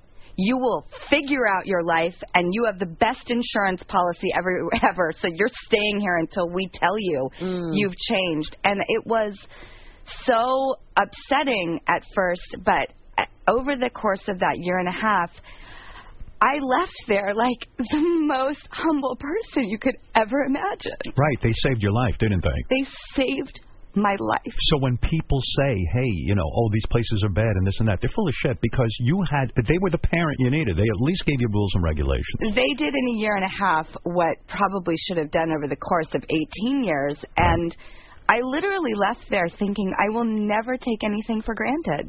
And did that really, uh, uh, not that you ever get over doing drugs and drink, it's always sort of in the back of your mind, but did you stay away from that stuff? Did they give you enough tools to stay off of it? Yeah, I, I definitely I went far away from drugs, and then you know I had some fun like in my late teens and enjoyed myself and Right. kind of found more of a balance. And then I thought, oh, maybe it's not as balanced as I want it to be. And then you know You I were able to say, "Hey, wait a minute, maybe I'm going too far again." because of what they did with me in that year and a half. What is that place? Can you say the name of the place, or is Oh it? God! uh, It was like Van Nuys Psychiatric, Right. And it was ASAP program. Do you still see some of those people that helped you? Have you ever been in touch with them? I haven't seen them in, in, in years, but I maintained relationships with them for many years. Right. And uh, we just lost touch recently, but they're, you know, Betty Thomas, Dallas Taylor, Lori Sarasoli, all these great people. Right. Um, a- amazing. And, and really did, really did give me the gift of a straight head. Which and is a miracle because not, it doesn't work on every kid either. no, and it, they gave me a lot more than like just don't do drugs. It was like y- we're going to help you get out there and live your own life. They were a part of the emancipation program. They worked with the state. Did they work with you to emancipate from your Yes. mother and all of that? Yes, they did. They said that would be the healthiest for that you. would be the best. Is we're going to help you figure this out so you can get out of here one day and and live on your own. Was your mother trying to get you out of that program because she said, "Hey, they're taking my daughter. I want her No, back under she my was- wing." I think at that point she had really realized uh, I I need help on this, and you know she was a young woman by herself raising a kid who got out of control. I defy anyone to also not you know. There's no manual for that. After the success of She ET, gets a pass on that. after the success of ET, were you? Uh, I guess you did a series of movies. Did they not? Uh, was anyone looking out for you and what choices you made and what movies you got into? I mean, not really. I kind of just did a bunch of stuff. I got to like hang out with Stephen King. That was like the highlight of my life because I think he's the raddest human being. How did you ever. get to hang out with him? Well, I did two movies with him. Right, right. Well, that's And right. Yeah, Firestarter. Yeah, I love that Firestarter movie. And Cat's Eye, which was short Yeah. stories taken from his book Night Shift. Yeah, that was cool. And you know, listen, I I I know it was wrong, and my kids will never be out at a nightclub, you know, until they're 38. you, know? what's going on in there, right? Um, I but I, I I know that my mom could be crucified for having me out there and putting me to work so young, but I also, because she did that, had the opportunity at 14, although uh, no one would hire me, and I was like blacklist poison. right. It also Were you blacklisted because of the drug problems and yeah, stuff? I think yeah. people, even though I never screwed up at work, people Right. just They thought, couldn't oh, rely on you." she's just aw like sh- that. Forget her. Yeah. Um, and I totally got that. And again, this place gave me the perspective to not be like, well, you don't know the story. I'm like, no, I totally get it. I look like I would be responsible. One of the things I was surprised to read in your book is that when you, um, the way you got ET, you auditioned for Poltergeist. Yes. And you didn't get the role. Yeah. But Spielberg was there. He was only producing the movie. yeah, the director Toby wasn't there. Hooper was the director, and you just wasn't there that day. But he liked how you fantasized and made up Yeah. stories. There was something charming about you. And Yeah. then he thought of you for ET. yeah. Yeah. And I keep thinking if my mom hadn't taken me to that audition and Steven hadn't seen something in me that day, like, y- sure, I screwed it all up, but I take responsibility for that. But those people also gave me the chance that if I wanted the chance to do it all over again, like that weird, freaky, it's a wonderful life, you could have the chance to do your whole life over. Those people did give me opportunities, and I see it that way. They didn't take anything away from me. They gave me the opportunities, and it was up to me to not screw it up. Drew, uh, because um, things were so out of control, and you're doing this Studio 54 thing. And, Yeah. but, but I mean, you're a minor. You're a little girl. Yeah. Were were men sexualizing you? Were were were, were there no, bad experiences with that? weirdly, I like boys were not a part, and you'll you know the book doesn't have one story about a lover. Boys, I know. I was surprised by that. because I don't want my daughters reading that. That's not their business. Smart thinking. It's it really freaks me out. And having a mom who was sexual was was difficult for me. But you know that's her journey. This is mine. I'm going to do things differently. I'm not judging her. Was doing Playboy a mistake? Now that you look back on it, Well, you know, I mean, of course, as a mom, I'm like, oh God, here we go. But Right. I, it's why why I wrote the chapter "The Blue Angel" because in the book, I I explain that I- I went through times of, you know, hippie exhibitionist and fun and free and very wild, but I'm so glad that every moment happened in my life because I'm a very chaste, appropriate, pillars of values mother. And I had to learn all that for myself. No Right. one was teaching me, and I had way too many kind of outlets, and I had to figure stuff out. so and will you tell your kids that? You say, "Hey, listen, I made this choice, but then again, I didn't have the guidance of a good mother like you guys do. Yeah. Uh, I, I- if I was advising you, I tell you not to do Playboy, but I didn't. Yeah. I had to go figure that out for yeah, myself." And I'm never going to tell my children lies about who I am. This is who I am. You have to speak your truth in life. Would you let your kids look at those pictures? No, I mean, I'd prefer them not to. And it wasn't it even a bigger oddity that your mother had a pose for Playboy after right yeah, after that you was did. I was like, oh, really? Oh, So you see mom and grandmom. Yeah. God. So it was like so. I know. So Drew, it's like it's oh. Yeah. like almost like oh, oh do, are we really competing again? I mean, yeah, I right. did feel that way. I was like, really, God, whoa, dear. Um, but you know, the men thing, and I just So you didn't act out sexually, which is amazing to me because I, No. I- I feel like there's probably some story of dread here that you're avoiding putting in a book, and I don't blame you for no, not putting I had, it in. like, long-term boyfriends and Right. stuff. I really didn't, you know. I just I tried to have relationships like everybody else, but I would love like again. I now am the person who loves to give relationship advice because Nancy would always give me the best relationship advice ever.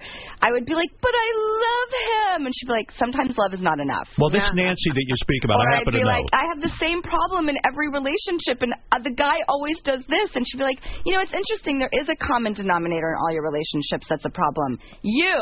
Yeah, And well, I you was know, like a workshop. Well, can She's I tell amazing. you? I got to tell you something, and, and this is no bullshit. I I met Nancy, and I instantly had a connection with her. I'm talking about Jimmy Fallon's wife. I don't have his. I, I like Jimmy, and I know him. But You're not as connected to him? no, I'm not. Nancy uh, and I are the ones that would email each other because uh, I found her to be a very together person. So I know what you mean, and, and I understand how she can almost take on that very sensible friend role, mother role, whatever it is. she needs to have her own talk show. I mean, she's just. I know, I know she would never do it, but she has the wisdom, and she walks the walk, and she talks the talk, and she Yeah, well, I, I was uh, organizing my office. I was at a. I could not figure out. I'm bad at organizing. She Oh, walked in she'll and she said, chart everything. "Yeah." She walked in. She goes, "Here's what you need to do." Remember, it it scared me. She was like, "Do this, do Yeah. that, do that." I ended up doing everything she said, but Jesus Christ, she she's took right very over. like the chart girl, and she, you know, Is she the mother you should have had in a way, even though she's you know your friend? Well, that's but, why I wrote the chapter Taurus because my mother's a Taurus and she's a Taurus. Right. And then I had my daughter Frankie who's a Taurus, and so I started writing this story. And I told Jimmy about it. I was like, I'm trying to figure out how to write a story about. I'm going to call it Taurus, and it's sort of this full circle about this astrological sign and these three women in my life. You introduced Nancy to Jimmy Fallon, right? Well, we were producing a film called Fever Pitch, Yeah. and we asked him to be a part of it. Right. And the perfect girl met the perfect guy. So you are responsible for her love life. Good, I owe her. Were you feeling any connection to Jimmy Fallon as a boyfriend, Oh, potential boyfriend? No, no, not at now all. you made a face. Why is he just well, not because your it's type? like my brother now, so now it's like whoa. but he's a handsome guy. He's No, talented. no, no. Why? Why did you hand him over to Nancy? Oh, I and didn't. not- There was no handing. Uh, He and I just didn't look at each other like that. even though you're, uh, you know, you go into relation. You're not the type who's a one night stand, right? I mean, you don't. You wouldn't. Uh, or, or are Uh, you? No, I no, I. It's funny. My journey with men has just sort of been, you know, I, I, I think a very nice part of my life. I've met some really interesting people, and I've had some wonderful interactions with them, and it's really kind of simple and quiet. But There are again, other is it parts- difficult for you because of the abandonment issue with your father? Do you No, that- how I do you never trust men? tried to replace daddy. Right, you didn't. I didn't want daddy. I was like, I don't, I'm not trying to put that in my life. I mean, I, I, you know, I, I when I was thinking about you coming, in, I remember that you were married to Tom Green. I know. and that's a crazy story too, because you guys were going to get married on Saturday Night Live, weren't you? Well, Wasn't that it was the plan? a joke. He was. We were never going to do it. But Oh. you know, I gotta give it up to Tom for being such an innovator. Before reality television, before everyone was doing everything that we now know, he was such a pioneer, and that was really enticing. And I thought he was. I thought. You thought he would be the guy you would spend the rest of your life with. No, no, I don't. I weirdly, I know it sounds like why would you enter a marriage not knowing that, but Right. I, you know, look, I screwed marriage up. Right. I did it. I say it in my book. Who hasn't?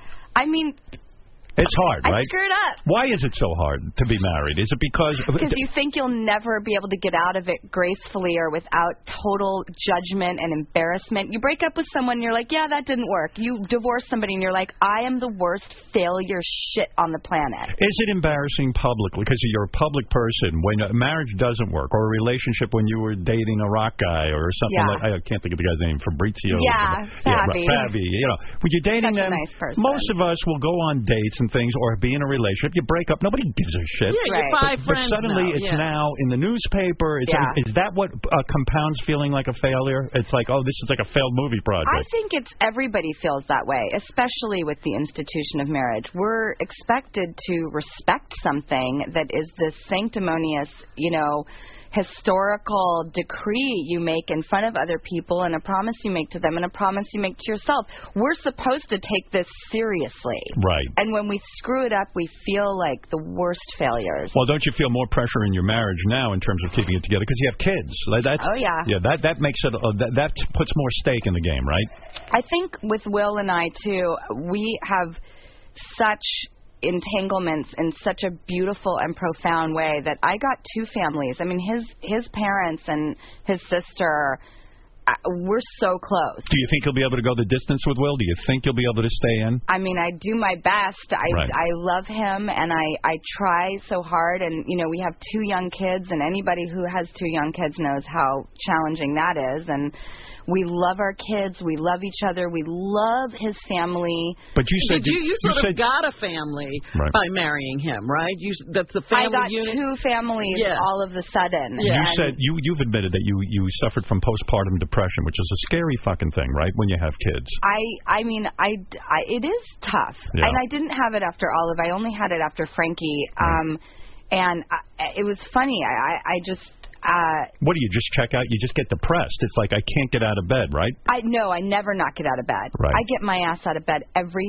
single day of my life. I do not wallow. I would love to have a pity party, and I fantasize about my friends coming to my bedside. And no one table would going, blame you. You're- No one would blame you for having a pity Really? party with your background, Oh right? God! And I've never done it. I've never Right. stayed in bed all day a day in my life. You So love how did life. it show up? I Right? love life. Postpartum. You Yeah. got to take a bite out of it. You just get. You put one foot in front of the other. There's a man named Brian Lord who I just worship. He's a big Hollywood agent, but I've known him since I was seven years old. And at my 40th bar- thir- 40th birthday party, he gave the toast, and I've just known him forever. And he's a Nancy Javone and a Steven Spielberg. There's just wisdom coming out of every pore of his body. And you trust him. I trust him. Everybody trusts him. He's like an anomaly. Right. And I called him the other day. I was having a big problem, and I just I, I called him and I was like, I'm I'm confused and I'm lost. Here's my dilemma. And he goes, You just put one foot in front of the other, and you never not be yourself. Is it hard to ask Thank you, people? Brian. Is it hard to ask people for help because you you know you've been burned by a lot of people. You really ha early on. So trusting somebody, it's No, got to I- be hard to earn your I trust people. You do? Yeah, I mean, if they screw me over, I'm not going to be a chump about it. But Right. I don't. I'm not an innocent until proven. Wait, no, guilty until proven innocent. Uh-huh. In fact, I am an innocent until proven guilty. Part of the reason I think you're so positive is that you have this ability to trust people and actually ask them for help. and I really, really utilize my friends. And I'm there for them. When my girlfriends need me, I put on a freaking cape. I'm like, Where do you need me? When? How? I live for my friends. You They like to were my give. first family. I like to be there for people. Can you be there for people who are in show business? Because there's a lot of phoniness that goes on. I don't have a lot of famous friends. I never have. Cameron Diaz is one of my best friends, and her and I have known each other since that fucking coffee shop when we were 14. Oh, you're kidding. Was That's she- why I asked her to be in Charlie's Angels. We'd known each other for, oh, God, 10 years at that Was point. she working at the coffee shop? No. she was just a patron. Right, so she feels like a real friend, right? She is a real friend. Would she walk into the coffee shop, Cameron, and go, "What the fuck are you doing here? I mean, you're you're Drew Barrymore." and but she was so cool, and we had mutual friends, and she was like the tallest, prettiest little blonde giraffe running around. yeah. She had no problem with getting guys, right? and but everybody loved her because she was so nice. yeah. and she's strong. She's a tough girl. Like she has a spine, and she's you know very opinionated, and we all love her for it. All our girlfriends tease her because she's always on a soapbox about something. But this is the girl that you call Did when those- you're in the the you know this is that's who you rely on when you need someone. She is always there for her friends and. On the other side of the coin, she's the most fun and spontaneous Did and those- up for it. When Charlie's Angels was such a hit, did those girls? Uh, it was Lucy Liu, Yeah. Cameron, you, Yeah. and uh, who am I leaving out of the uh, mix? Uh, Nobody. uh, no one. I, so, so did those girls call you and say, "Hey, God bless you, thank you. I mean, you just gave us a huge boost to our careers." You know, I think the best way Cameron thanked me was by coming around and doing a second one. And she's she's really thoughtful. She doesn't do anything that she thinks she's supposed to. Like she will she's not the person who goes, "Oh, Charlie's too. Yeah, I'm game." She's like, "Okay, let me think about this. I want to figure out my life. I want to see if this is the right thing to do." She's she makes decisions from her heart. So her giving you Charlie's Angels too was a, a, a long decision for her. She had to think it through. She didn't just say, "Yes, she's I'll do a anything no you want." bullshit girl. She really Right. did think it through. And when you uh, are a producer, all of a sudden, well, well, even more interesting to me is so when you start making your comeback, when you Yeah. start climbing back Yeah. into show business. Yeah, Is it was Adam fun. is Adam Sandler? You you sort of you say that you had a vision. I did. That you and Adam Sandler should be together in a Yep. movie. I knew. Or did you I- see him more as like, oh, he should be my boyfriend? No. no. In fact, I never. We never, ever, ever. Nothing. nothing. Not even a kiss. Were you attracted to him that way? I was so attracted to his inner light. Right. And I think he's a handsome dude. Yes. I, I, he's but you didn't look at him adorable. Mm-hmm. that way. You you said I'm, I want to be in a movie with him because I think we'd have real chemistry. I want to be a modern, weird, like Hepburn Tracy, old Hollywood couple. I mean, Hepburn and Tracy are a Right. very different dynamic than and you we were are. right. You've had four successful movies together, correct? Three. Three. Yeah. Okay. And so, do you call him up and say, "Look, I'm Drew Barrymore. Yep. Things haven't been going that great for me. Yep. But I think, you Yep. know, I'm working in a coffee shop now or something. Who the hell knows what you were doing at that point? But you said, "Hey, I think if you and I got together, we would make great movies together." Now. He could have really laughed you off and said, "Hey, I'm doing great right now. Yeah. I don't need you, honey." Yeah, he had like Happy Gilmore and Billy Madison out, Right. and he was on SNL, and every girl, I mean, the girls loved him. Right. Um, all the girls were crazy about him. Because he seemed uh, obtainable, right? There's well, a certain It just talent is Right. sexy, right. you know, and right. he was talented. But girls think they can get him too, right? Because he seems available. He seems like he might consider just He the might nice be girl. truthful and faithful. Right. Because he's not, you know, Redford or something. So do you meet Adam? At Yeah, the, maybe. What, do, you, you you had a meeting with Adam at a coffee shop. I Was it did. the coffee shop? No, it was No. a different I'm coffee shop. working. Could you come by and see We me? looked like the worst blind date you've ever seen. I showed up with purple hair and a leopard coat, But and wait he a second, was in you his called him? classic cargo pants. Did you call him up and say hi? I'm I Drew did. Barrymore," and, and, Please come meet me. I really need to talk to you. Now, he could have said, "Fuck you, Of you're insane," course. right? But he did it. He, He felt did it. okay. He showed up. What did you say to him at that meeting? we looked like a frat boy and a and a Piccadilly Circus ridiculous bad combo. Don't you think about what you wear when you go to meet with somebody? Like, hey, I want no, to look movie I'm like, acceptable. again, this is who I am. I had pink platforms on. I mean, I was in my, you know, I, I, I was, I thought I looked good. Right. I, You know, I- as soon as I saw him, I was like, yeah, you're probably going to have to see past all this. Right. But um, Did you say that to him? You're going to need to sub- see past all of this. I just knew that if I spoke to him with the eloquence of my gut instinct, And what did you say? You said, "Hey, if we make movies together, I believe they will be hit movies." I, I, in not so many words, I said, it's something to that effect, but without being. I've never been like smug or like money oriented or big. I never use words like famous or money or ambition or driven or success. I'm like the definition of success is employment. Right. You wanted to work as an actress. I was like, listen, I really believe that you and I could get together and do something meaningful. When you had that dry spell where things weren't going well for you after Yeah. being a big star, did you take acting lessons? Did you say, "Hey, I got to buckle down and start like maybe uh, oh God! going and If I didn't training"? have enough to pull on from that point, then I Right. should be in a different you don't business. you don't need acting lessons. You had already been in films, and you kind of had emotional. Uh, uh, you've had so much emotional My baggage. friends get mad at me when I say this, but I suck at acting. Do you? I really do. I can't fake anything. I'm the worst liar. It's awful. But what do you mean feel you this- can't? Let's say you're playing a sad scene. Could you sit there and just think about your father and and then the tears That's would flow? exactly what I do. Right. So so in I other just words, pull on shit and I cry. but isn't that acting? Maybe. So is it fair? Why do you have to say you're a bad actress if you're, you're doing exactly what actors do? Is that what they do? I don't know. You're, you're asking me. You've been with them. yeah. I I I don't know what actors So you've never do. been curious to go to the masters, uh, you know, someone who teaches the Lee Strasberg technique, and say, "Hey, uh, let me find out if I'm doing this the right way." It's funny because Anna Strasberg was a godmother to me, and I grew up in that a lot, and I have tremendous respect for it. But I, I knew it wasn't for me. I had to study other things. I studied books, and I fell in love with literature, and that was really a you know a 25 year love affair, and I still read voraciously, but. I um, books were a, a huge part of my life and and a big part of how I chose to self educate. Right, and you had a self educate. You want some water? Thank you. Uh, do you have a? Uh, yeah, go ahead. But, self educate joke. but go back to yeah, go back to Sandler for a second. So you're in the meeting with him, and, Yes. and okay, and you have a good meeting, and, yeah, and he kind of gets you. amazing. He gets you. And he invited me to a party, and I showed up, and I was like, and I saw all the girls all over him, and I was like, yeah, no, no, no, we're we're not going down that road. You and me have business together, buddy. Right, you didn't say. So hey, he maybe thought if I it was maybe uh No, no. I, I just said that to both of us and myself. Like, you know, I, I for me, it's like let's not confuse a lot of shit with sex a Mm. lot. You know, And- Smart. especially in business. Just Right. let's let's keep this on track and and keep it pure and keep it about the intention. So at the party, it could have gone down that you and uh, No, he went- wasn't looking at me like that at all, but I was looking around going, yeah, I'm not coming to his next party. I'm waiting until we have a meeting together now. right on a film. I'm not. Nan and I are very similar that way. We weren't partiers with the fabulous people.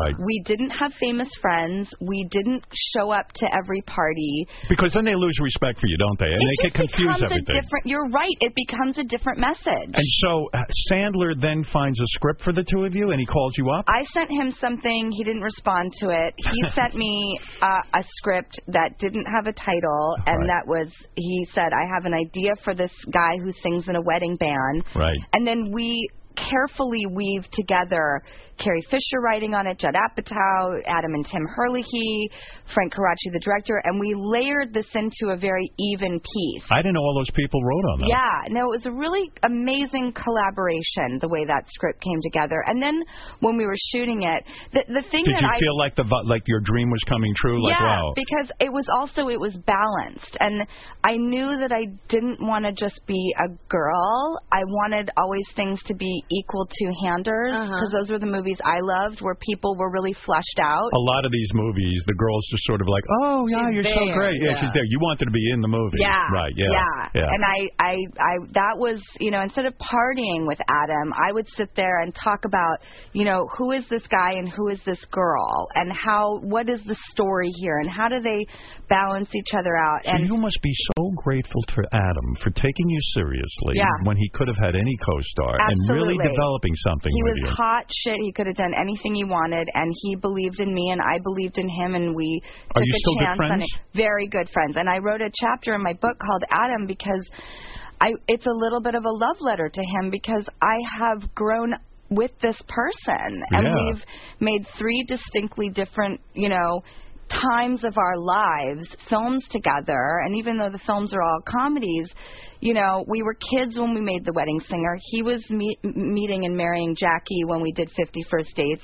You know, we just did blended. We both have two girls. Yeah, it's you a have lot- three girls. Yes, girls are the best. they are the best. I do. I, I recommend them highly. I do too. now, uh, uh, and Scream came along. And, That uh, one was fun for me because I had a weird idea late at night, and I thought a lot of people would avoid a movie like Scream, and yet you had the, the good sense to put yourself in it, right? I did, and I had been shopping it around with Harvey Weinstein, and we were very partners in crime about it. And we were trying to find the right filmmaker for it, and I was set to play the main character. And I just had this revelation one night, and I think this is about, you know, a lot of what producing is about is coming up with ideas and daring to execute them. As I said, you know, Harvey, my, I'm just having a revelation that.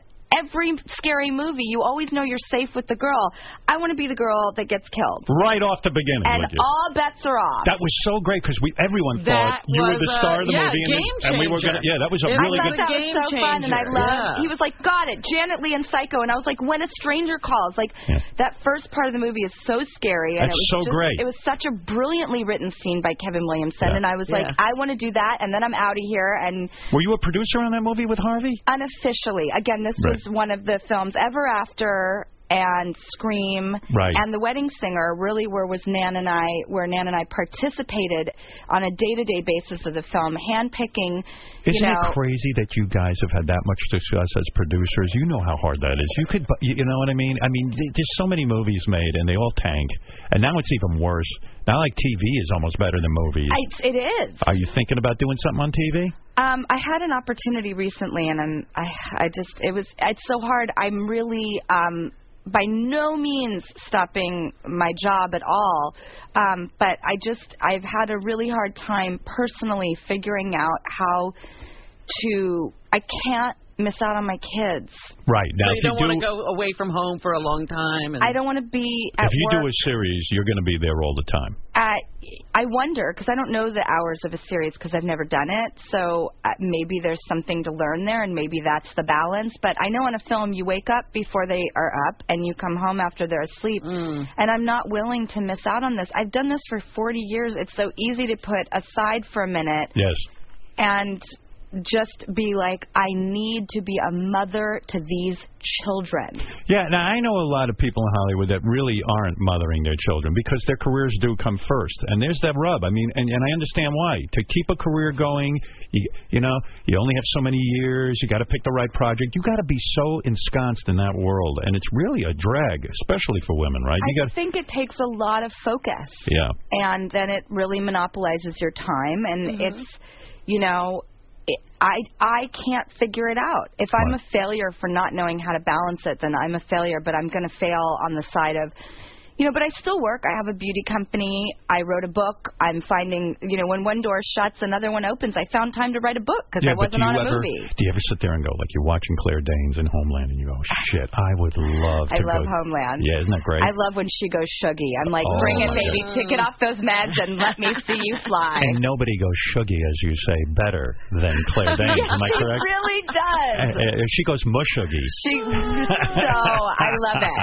yeah, and But when you- you're an you- actress and you're sitting there watching Homeland, don't you ever say, "Fuck"? I mean, I love my kids. I want to be with them, but Jesus I could Christ, be having that I fun. want that I, fun. I, uh, the first thing I do is go, God bless her in this part. She should win every award for it. I'm voting for her. Right. Then I think, oh my God, where are they shooting that? What country are they in? And then Right. I think, okay, you know, she's a mom. Yeah. I should ask her how she's She balancing told us it. she was in Germany for ten months doing that with her. You know, she brought the kids with her. Yeah, of course. Yeah. Um, and they're young enough to go with her. But my kids are now in school, so it's like I can't just I take got off. it. To, I know what you could do. What? Send the girls to David Crosby's house and and do a series. He'll take care of Uh, those kids. Oh, David, good news. Wow. You When get you to do it all over when you again. were a little girl and you're living at David Crosby's house, would he sit there and compose in front of you? Like, was he sitting there strumming the guitar? Would, th- would those guys rehearse? Sometimes. They would. They would like rehearse. Yeah, and I would like, be in like- Hawaii at Graham Nash's house, and I went to Neil Young's house out in Northern California, and I it was so weird. I I I think it was the only time in my life where I shut up. I was just really quiet and I Right. just watched, and I was like, wow.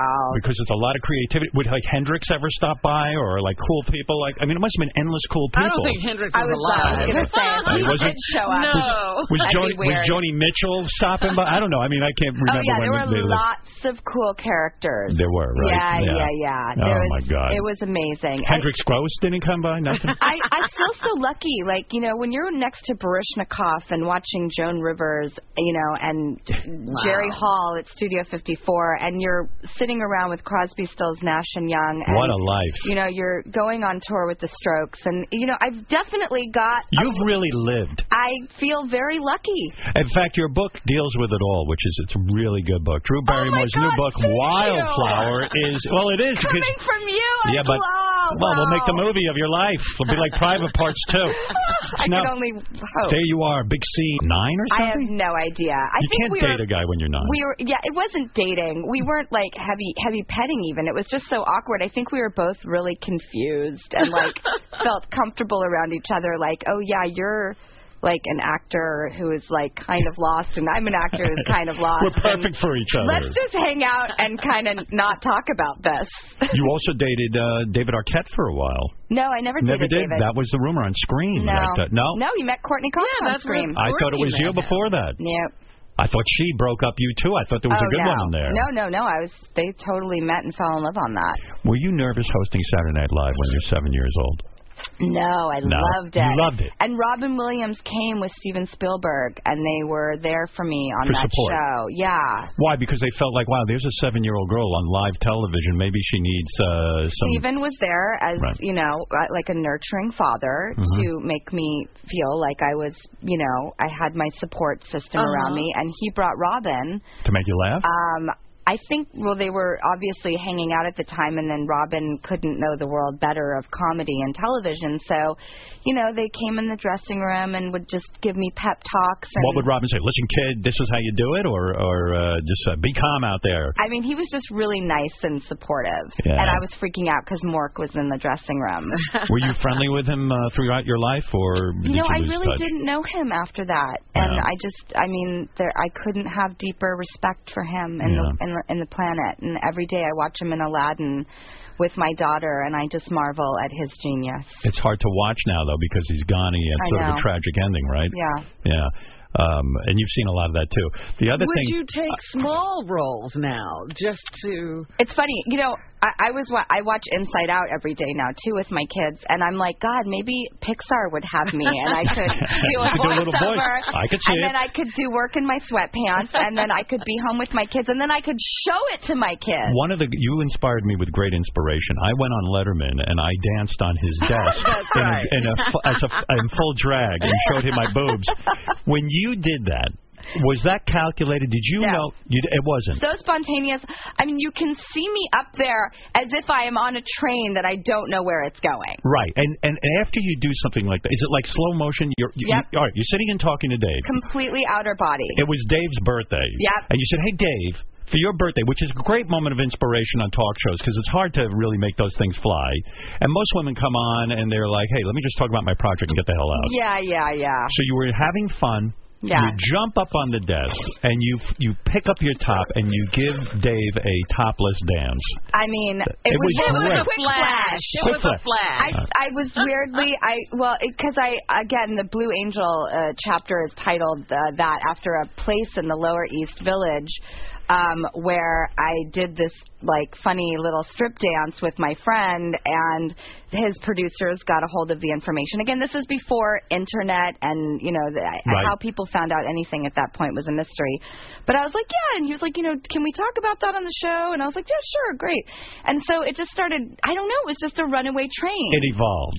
Now, after, Yeah. when you're doing it, do you know it's going to become one? It, whenever No. it's a classic Letterman I thing, had they no show it. idea because I didn't even know what I was doing in the moment. I w- They showed it every year. If there was ever a compilation video, it, it It became always a made defining every thing. reel. Yes. After you do it, are there people like your managers and stuff who go, "You just fucked up royally. You I don't can't have do any that." managers. You I don't? work with Chris Miller, who is the person I talk about in the film in the book. Um, I call every morning, and he and I have worked with Nan together for 17 years. He's been with us. Nan and I have been together 20. So what do you have an agent?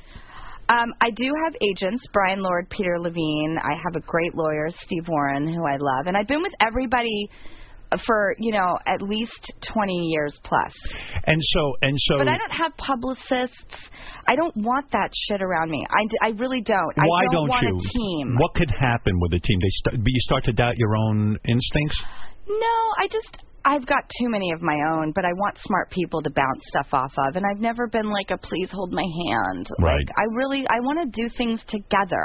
I I want to be and, a and leader you, and, and you would think you of all people would be, want to be surrounded by those people because you didn't have a mother and father, and Right. that those people would stand in. So I it's good. knew you- like a Hollywood publicist wasn't going to fulfill the mother role. Right. well, that's true. But a Hollywood publicist does help you get work. Sometimes they're in the right party and they mention your name and blah yeah, blah blah blah blah. but you know, I like to take it all into my own control. I love doing photo shoots and handpicking the photographer and really figuring out what sort of film or book or needs this type of press tour.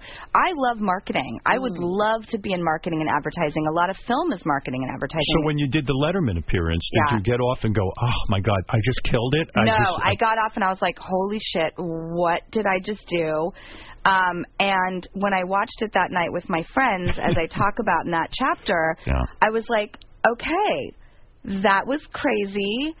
Uh, fun. I think the tone came off okay. Thank God David Letterman didn't make me look bad in front of people. right, which he can. He could have. Right. He could have sent me into a real bad place With with a- disapproval in that Yes. moment. Right. Yeah. And instead, he was charming and cute and let everybody know this was okay, and and it was okay, and we got away with it. And and and that night, I said to myself, okay, so next chapter, um, you need to go and uh, become a young lady, Right. and you're still a teenager, and so this is okay, but you're about to be 20, and we, or, you know, I was right in that age gap where I was like, okay, so now I think that was the cap to your teens. What do you want your 20s to be?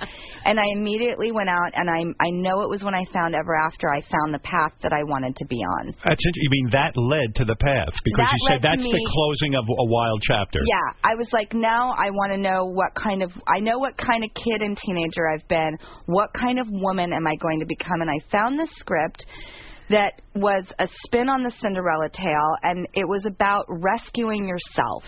Right. And sure, you want love at the end of the day, you know, get the prince, of course. But Jean Moreau in the beginning of the movie is like, you Grimm brothers got it wrong. This woman actually was smart and capable, and it just blew my mind because you know we're raised on fairy tales and we laugh. Another one bites the dust, and we're told to wait to be rescued, and it's like, no, rescue yourself. So you were not upset about the Letterman thing, but you saw it as a closing of a chapter. It was the closing of a chapter. The Like a symphony book. ended. Wow, that's unbelievable to me. And I was like, a little less this, a little more that. Did Letterman thank you for that? Did he ever say to you, "Oh my God, you, he isn't the type to He do is that"? so not that type of guy. Because sometimes you leave and you go, "I think I just fucked everything up." I, w- you know, I really did. You can doubt yourself. I mean, I definitely, you know, I always um made him talk to me in commercial breaks. did you? You yeah. forced him to. Oh, hell yeah. I was and like, what, did you, what did you want to do? Get don't reassurance? look at that card. Focus on me. I want to have an authentic chemistry with you. I love that you did that because uh, I, I used to kind of be like so weird. Uh, You'd come back from commercial break, and me as an, a viewer, I'd be like, they weren't even talking during the commercial, and now they're going to act like best friends. This is so weird. Yeah. So I found an in with him, which was old movies, and I happened to be very versed and love old films so much. I got to host Turner Classic Movies for three years. It's one of my favorite things to discuss. What are your favorite movies? Ugh, I mean, There's too many. There's He too many. wouldn't But know why, them. but why would why? uh, So you you found that with Letterman. So every time you'd go to a break, you'd say, "Hey, Yeah. Dave, did you see uh, blah Yeah, blah I blah?" think I even got him a laser disc of like Cocteau's Beauty and the Beast, and we just I was like, I have an in, I have a conversation point with you. Is he well versed in old movies? Oh yeah, He is. Yeah. Because he never really revealed that, I don't think, on I the don't show. know how I even got that piece of information out of him. so that was the that was the thing. But I, I, I dug. I was like, listen, I don't want to go to commercial break, and you know now people think we really have this crazy rapport from the last appearance. So Right. let's you know talk during commercial break and not have this be phony. you can't flash a Letterman unless you feel safe with him, right? Because you don't want the leering. Because he was an older guy, you don't want to have the leering older guy. Yeah. But oh, do you know what's so cute? I totally forget about this, and it probably just got lost in the shuffle. But he called me like two weeks later and was like, "Hey, I want to do this bit where I marry you in a church," and I was like, "Okay." and you did that. I totally did, and uh, he even gave gave me like a sweet kiss, and I was like, "Whoa, Oh, this is crazy!" A and I kiss was on like, the lips? Yeah, Oh. no, but like for the, for the Ooh. wedding for the wedding thing. I understand. Um, by the way, I thought he was so cute growing up. I was like Did in love you? with Ted Koppel and David Letterman. I had a real type. It was very bizarre. Is that why you could flash him because you were a little bit attracted to him? Well, I mean, I grew up loving him totally, but no, I wasn't. There was nothing sexual about it. I was Right. being a goofball. Right. No, I it know was it's great. Sexual because there was like you know. A You know what it flash, reminded me of? but You know it- why I loved it just so much? Being a jackass. I used to watch when I'd see those clips of the Johnny Carson show, and then Dean Martin would flick his cigarette ash into Yeah. the George Goebbels glass. And stuff. I said, those guys seem to always have more fun. They were oh look, and now because of publicists and everything, people hold back all the time they go on these shows. It's very sanitized. It is, so- And I think it's uh, red carpets. I'm like, where is the crazy person coming? Where's Cher and Barbara Streisand and Bob Mackey? Give me Bjork and the Swan. Come on, people. Like, everyone's so uh, worried about opinions that it's like a parade of perfection. And I want, like, because with social awesomeness. yeah, but I want because a headpiece. But you know, with social media, you put the headpiece on, now you're a fucking idiot. You're a I tool. know, and you I can't hate put it you down. because it's God. What is life without a little showmanship and some risk? And because I have you here, and who knows when I'll ever see you again, la- answer me this: Are you Francis Bean's uh, godmother? Courtney deemed me that many years ago, but um, we've we've lost touch. I've heard you say that you thought Courtney was like the smartest person you know, or something like that. Well, I think she's incredibly intelligent. Right. And so she said, "Hey, my daughter's godmother is Francis. yeah, but You're you're Francis Bean's godmother." But it's not true then. Well, I, she deemed it like you know, God, this is oh my God, how many years ago is Did that? she ask you if you'd be the godmother, or she just deemed it? I think she just told me she's not a real ask kind of gal. So you're not in touch with. She uh, probably hit me with a two by four and said, "You're her godmother for a minute." And then you know, I've lost touch with them. I my our Courtney and I's lives went in very different directions. That's right. Yeah. Okay. So that's cool. Well, listen. Let's uh, recap. Drew Okay. Barrymore's new book, Wild Flower, is now available at bookstores everywhere, which is exciting, right? You're excited about the book. I'm very excited about the book, and, uh, I this is I I'm really starting the press tour right here, and in some ways, when you write, you don't know what to say for a while because you're like, I just want to have you read my words that I put so much thought into how I would articulate myself and my feelings. Right. But the best way to enter this chapter of this book is to come on your show and get to speak in a way that I won't get to speak again until I come back because I'm you just get to do things different here and I I feel like I've gotten to be more myself in this interview than any interview I've ever done. Oh, great. I I'm so glad, Glad to hear you that. feel I mean, that. You that's are the great. most disarming man and Who thought that? Who would ever think No, that? you are yeah. disarmed. I am You know disarmed, that. yeah. It's because you go into things very prepared, very educated, very, you know, thoughtfully, and you're fun, and there's an ease. And that's what people are supposed to do in life. They're supposed to disarm. And much to your point about social media and this, we're all putting on armor to be worried about what people think, and it Right. just shouldn't be that way. yeah, well, it makes it hard to be different. Makes it hard to be yourself. Who knows? We might end up being Facebook friends after all. We might have a Nancy Uh, Javonin, you but you- know, you never know. mediator sometime. Also, uh, see Drew in Miss You Already, coming to theaters on Friday, Oh, October 6th. Oh, minute, she is working. I Yeah. did a What- film. yeah. I crawled out of the woodwork and did one film because it's so beautiful this movie and so touching and it meant so much to me and I had just had my two girls and it's about two lifelong female best friends and Did you produce this? nope No. Nope. Somebody said to you, hey, let's. let- Uh, I just showed up, Right. and I have to say, I showed up and I was like, "Look, I got kids. Movies are not the center of my universe anymore." But Tony Collette's in it, and I was like, "I'm here. I'm going to be your backbone. We're going to support each other. This film is, and I'm very different in the film. I'm like not pandering like rom com girl. I'm kind of stoic, and I don't know. I was like, "Oh shit, I seem different in this. That's good." um, Ah. not not any disrespect to things I've done in the past, but there's a, a nice calmness to the person I play, and she really is an amazing friend. so and you've seen the movie. I've seen the movie, and And you're happy with it. It sounds like you feel like you've taken a step in a new direction. it came out so good and i'm Yeah. so proud of it and it's so beautiful and touching and it deals with cancer but it's not heavy and depressing it's like it's a beautiful affirmation of life and run out and appreciate what you have i can't believe catherine hardwick the director pulled out what she pulled out for this film. It's Why did it- very unique. Why does it say coming to theaters on Friday, October 6th? Well, is that, that's got to be wrong, I right? think What's- it's November 6th. November 6th, right? Yeah, 'cause we passed October. Yeah. you nervous about it coming out? Or you don't give a shit anymore? I mean, you just kind of put it out. You don't care. I, I just, I'm not worried about anything Right. anymore. And and the good if news it comes is, and goes, great. If it's something good comes out of it, great. I did it because of my intention, and I think the healthiest thing in the film world is to do things because you want to do them and let them go when they come out. and the good news is, uh, we're not going to see you working at a coffee shop anytime soon. Is that correct? You never know. I You said never know. never say never. You say you would. You you're not opposed to it. If Maybe I'll any- move to a small town and open up my own coffee shop. if a great coffee shop calls you and says, "Hey, can you give me a couple hours a week?" You're not opposed to it. You might think about it. Uh, I don't know. Yeah. Do you still drink coffee, or you turned off? I to drink it? iced tea. I, If Right. I could have a like IV on wheels with this stuff, I would. Uh, it, it, okay, listen, Drew. I could talk to you all day, but uh, I'll, I'll leave you alone. Drew Barrymore's new book, Wildflower, is available at bookstores everywhere. I, I'm telling you, go get it. You'll, uh, it's pretty amazing to live through what she has lived through and come through pretty well. She's See- amazing. Yeah. See, You're Drew, amazing. I'm so honored to be here. And I'm glad you timing came is in. everything. And yes. See. Yeah. And if you get up here and dance topless, I will. I will appreciate it. See Drew and miss you already coming to theaters on Friday, November 6th. All right, Drew. Thanks for thank coming. you, in. Howard. Thank you, And we'll be Robin. back right after these words. Oh God, this was so amazing.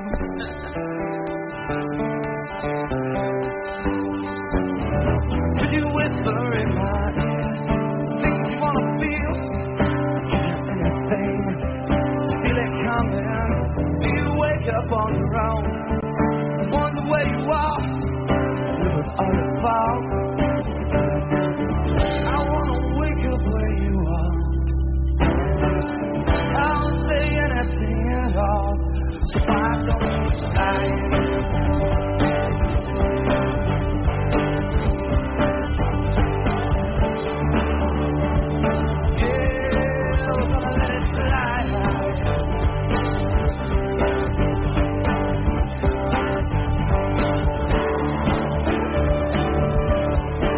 Don't you love me like you do? The breeze is on the phone.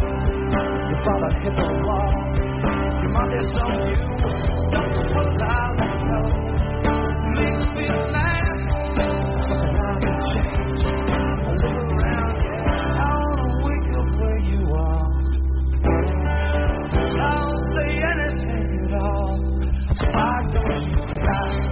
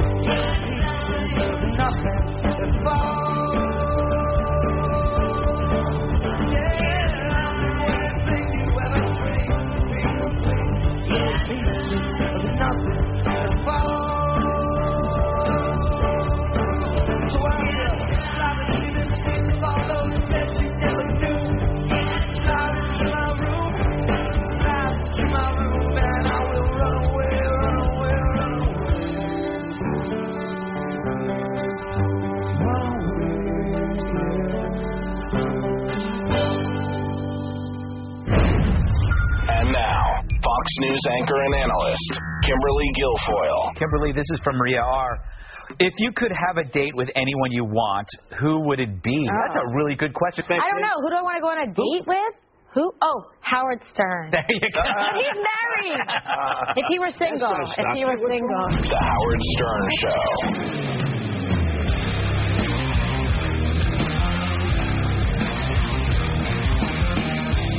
The Stern Show staff. It's a huge treasure chest. Performs. Let's just get the hell out of here. I got it. Edgar Allan Poe, Howard Stern's Halloween Horror Special. Friday night and all day Halloween on Howard 101.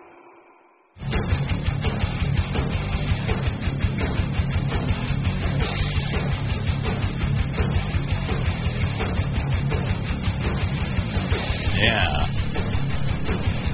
What's this? Bowl and brand. Mole and Brand. What? I was getting all excited about Bowl and Branch. Yeah, she probably spent more time with your bed sheets than anything else that you own. You really shouldn't skimp on your bedding, but most people do because great sheets are very expensive. Thanks to Bowl and Branch, that's not the case anymore. Department store markups are huge. Bowl and Branch simply cuts out those markups and only sells online at bowlandbranch.com. So instead of paying up to $1,000 for luxury linens, with Bowl and Branch, you're paying just a couple of hundred dollars. The moment you crawl between Bowl and Branch sheets, you'll feel the difference great sheets can make. And that's why they let you sleep on them at home for 30 nights. If you don't love them, send them right back for a refund. No questions are asked. It gets better. Go to bowlandbranch.com right now and use promo code 100 for $50 off those sheets, plus free shipping. They're beautiful sheets. You owe it to yourself. Fifty dollars off when you go to b o l l a n d b r a n c h dot com promo code one hundred bolandbranch dot com promo code one hundred bolandbranch dot com. Hi, this is Amy Schumer, and you're listening to The Howard Stern Show.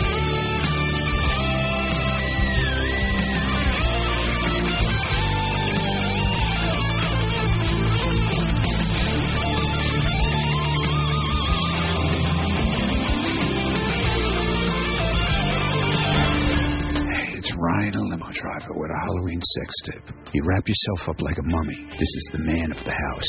Go sit out on your porch, wrapped up in a mummy uniform. Take a bag and put right on the bag mummy sticks. MILFs, help yourself. This way, all the moms come to the house with the little kitties, and you have them come over and say, Hey, baby, take a mummy stick, and you have your cock in the bag, wrapped up like a little mummy. So when she grabs for the stick, she's gonna grab your cock, and then you're gonna come all over her fucking hand. Mommy has mummy juice on her hand. She'll go home, she'll run into the bathroom, and wipe it all over her twat.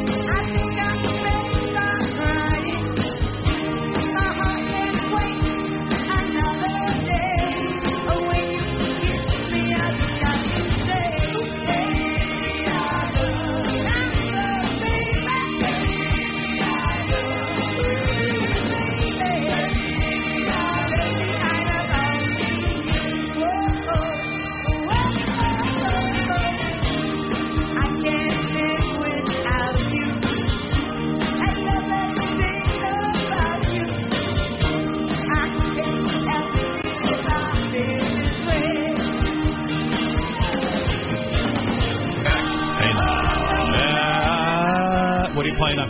I've been in the bathroom. This would be Ronnie Spector. Oh yeah, from uh, from when? When was Probably a it? birthday show way, way back. Yeah. I don't know how she's doing. Ronnie Spector. What? I'm trying to remember. Is she? Uh, She's still with us. she's still with us, right? Yeah. want to I go. knew hey, where you were going. I said, oh, oh wait I wasn't a minute. sure. I just want to say it. All right, thank you. Well, that was something to have Drew Barrymore, and her life is unbelievable, right? Yeah, quite a life. And you're right. It started uh, very early. I meant to play this for Drew that uh, you know the movie Scream is so legendary, but what if Ronnie Munn had been the the guy who harasses Drew in Scream? And here you go. This is for everybody's fantasy. If Ronnie Munn, Ronnie the limo driver, had starred in Scream, Stars and screen. Hello? Hey, it's Ronnie the limo driver. Well, I think you have the wrong number. You take candy corn, the thick end of it, and you stick it in her asshole or his asshole. They've got 900 numbers for that. Come in her eyes, What did you say? and she'll look like the Lone Ranger. What do you want? Sticky cum popcorn. I am two seconds away from calling the police. Mommy has mummy juice on her hand. I'm calling the police. There's nothing like eating a nice, yummy pussy for a dick or a treat. She's moaning to the fucking moon. Who's there? Happy Halloween, lovers. wow. Wes Craven thought Ronnie was too scary. Didn't cast him in the movie. Nobody could believe anybody would survive. Yeah. Well, there you go. Well, uh, oh, Blue Apron? Do I need to do that? Okay. Okay. Here's the problem with dinner you're either overpaying at some restaurant or you're spending half your life preparing something at home. Uh, Blue Apron has changed all that. Blue Apron delivers farm fresh ingredients and step by step recipes to your home so you can create incredible meals without going to the store. Now, for less than $9 a meal, Blue Apron sends you fresh ingredients perfectly proportioned. They make cooking delicious meals really easy and fun. No trips to the grocery store and no waste from unused ingredients. Plus, you'll learn to cook with specialty ingredients that are normally hard to find. You'll be a master chef cooking meals like basil sweet chili chicken with coconut jasmine rice. It's perfect for date night and cooking with friends and family. Each meal is only 5 to 700 calories a serving, but prepared to taste delicious. And the best part is, recipes change weekly, so you'll enjoy something new every week. Your first two meals are free when you go to blueapron.com slash 100. Dinner should be healthy and delicious. Get your first two meals free at blueapron.com slash 100. Hey now. Oh, yes. Uh, here's Rick. Rick, you're on the air. Go ahead in Toronto, Toronto, Canada. Hey, Howard. Hey how you now. doing? Just wondering, 'cause I'm like you. I'm uh, growing out of shower. When you pee, take your balls out also. Ah, When I pee, do I take my balls out? No.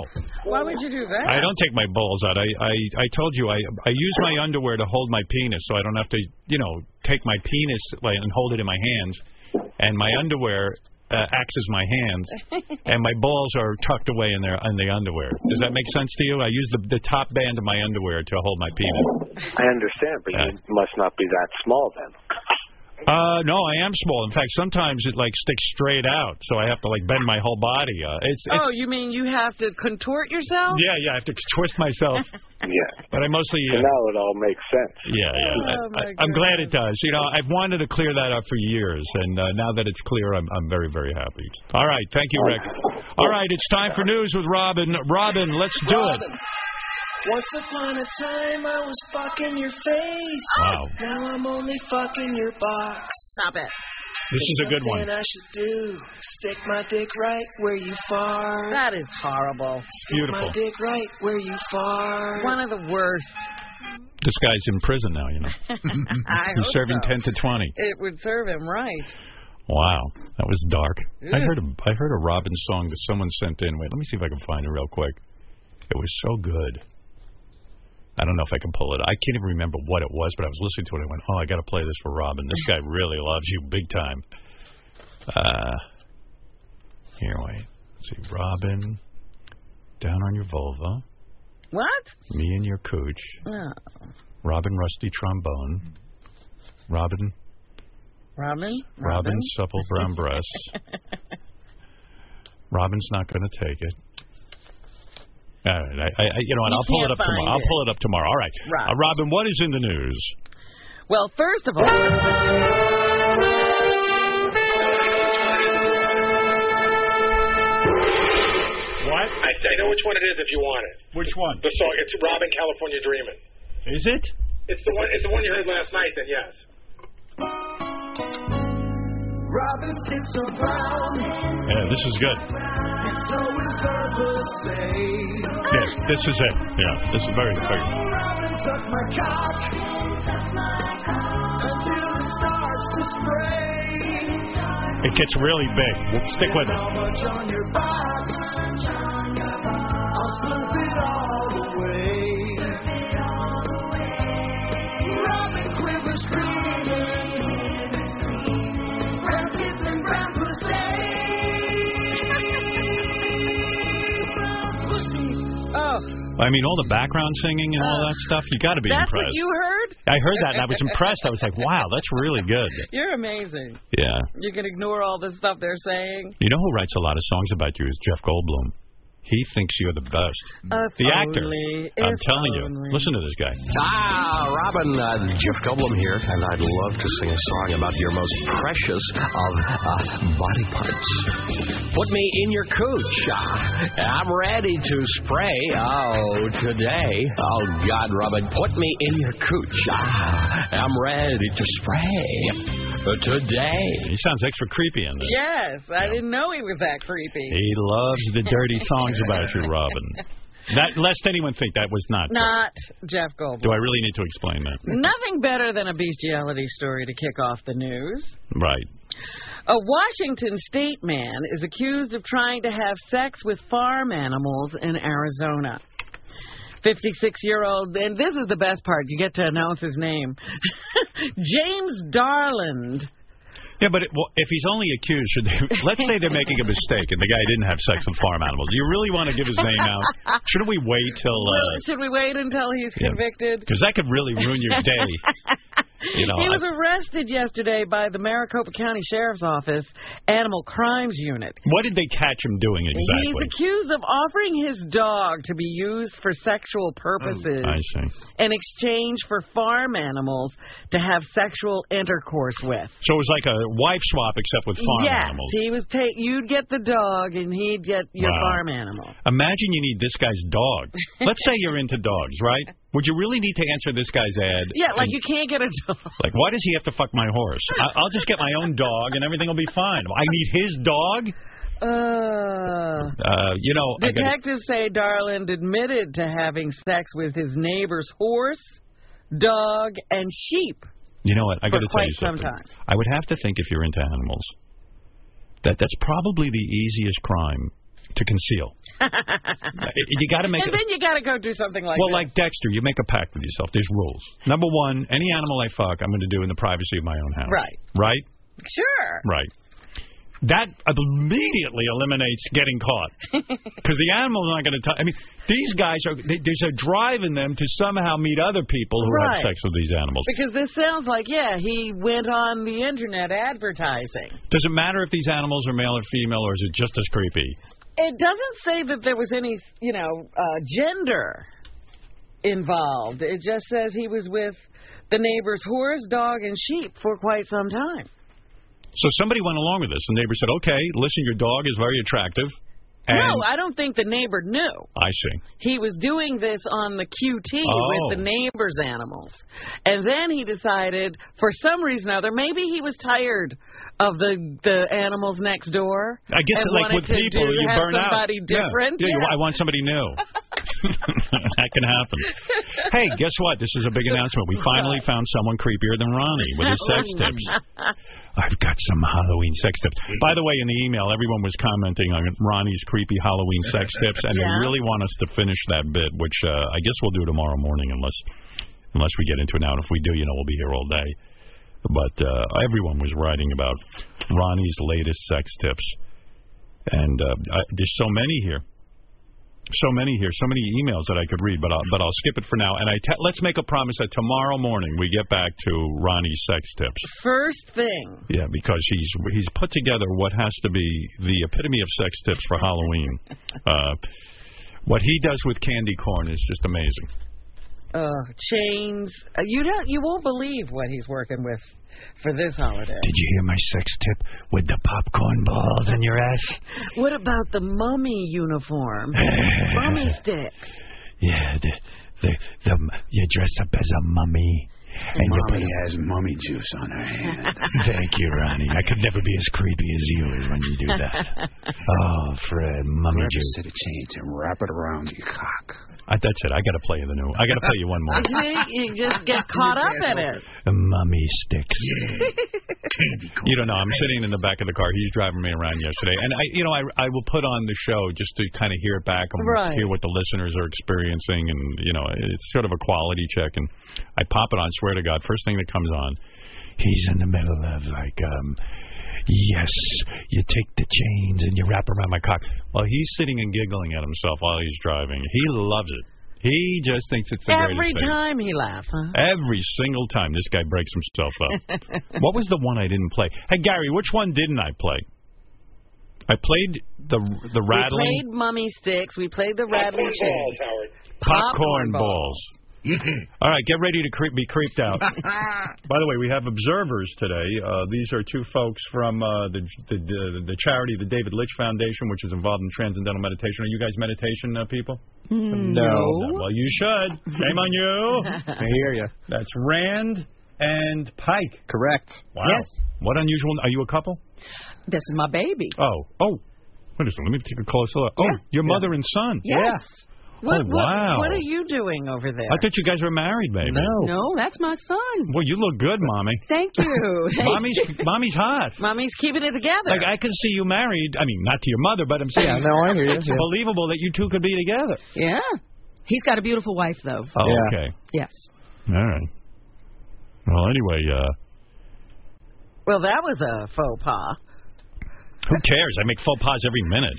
no, it was funny. It was- Yeah, well, I wasn't like, hey, are you fucking your mother? I thought it was his girlfriend or wife. I don't know. I really did. You look really. Are you like one of those ladies that had a baby at a young age? No, I'm 61. I'm your age. Wow. Yeah. Oh, you look a hell of a lot better shape than I'm in. I don't know. I Yeah. don't know. What do you do, Pilates? I mean, you've got a nice. I don't body. exercise. No. Really? It could have been the facelift at 48. Wow. oh man, you look good. Thanks. Oh, so you you bid on this uh, charity and. Uh, Did. You, are you both fans, or is this kind Oh, of? Absolutely. I got thrown out of carpool. Oh, because Yeah, I've been listening to of you since carpool. Oh, no kidding. Yeah. I Yeah. got tossed. All right, because I was getting uptight playing the Robin songs in front of you. you know, you were No. putting your things- no, no, no, son. no. No, we've listened for a long time. It's kind of creepy. You meet a mother and son, and I'm playing Robin's vagina and breasts and everything. It, Uh, it's a little unnerving. I couldn't Look over there when that was going I, on. I mean, either like I was playing like nothing like listening to Ronnie sex tips with a mom in the room. You know what I mean? Happy Halloween, lovers. are you a fan of Ronnie's? Not really. Yeah, right. yeah most women are Oh. not. not, really. Mm-mm. Like most women I know find Ronnie to be a creep. Honestly, right? It's kind of creepy. It's kind of what he's going for, though, right? I I, mean, I guess, but like, like when I first heard Ronnie's sex tips, I thought they were so creepy. I wouldn't even I wouldn't play them on the air. I was, Wow. I was even creeped out. Wow. And then the guy said to me, "Listen, we got to play Ronnie's sex tips." And I went, "Yeah, you're right. We do." You take Nobody will believe him. her asshole. So you're gonna have to put up with it. because Okay. I'm, I'm gonna All play right. one of them. All right. All right. All right. Ronnie's so cre Ronnie's so creepy that women, like like, sometimes I'm listening to these and my wife walks in the room and she just walks right out. there is nothing like a Ronnie sex tip to get a woman out of the room. Want to clear a room? I think every guy on the staff has played Ronnie's sex tips for their wives and none of them were amused. Like no one said, "Oh, that's pretty funny." you know that? Not one. Like, do, are you repulsed by Ronnie after you hear these? Oh, I I don't know how you can sit in the car with him. I know, right? you get into the car. Because these are his disgusting thoughts. We do not write these. Will's wife was repulsed, and quite honestly, I don't even play them for Mary because Mary likes Ronnie, and I know that she wouldn't like him as much if she heard them. Yeah, you, you got a point. She'll slurp it up like she's signing the Declaration of Independence. Yeah, because like like Beth is with Ronnie too, and then when she starts feeling good about him, I don't know why, but I kind of wait till she walks in the room and I start playing it. she like like I shouldn't, but I do. All right. Anyway, here we go. Mom, cover your ears. All right, let's see. Can't believe she's his mom. Cute haircut, nice body. Thanks. Did your friends used to come over and look at your mom? uh, you know, occa- occasionally I think uh, uh, people thought that. Yeah. Yeah. Where's dad? Uh, You guys divorced?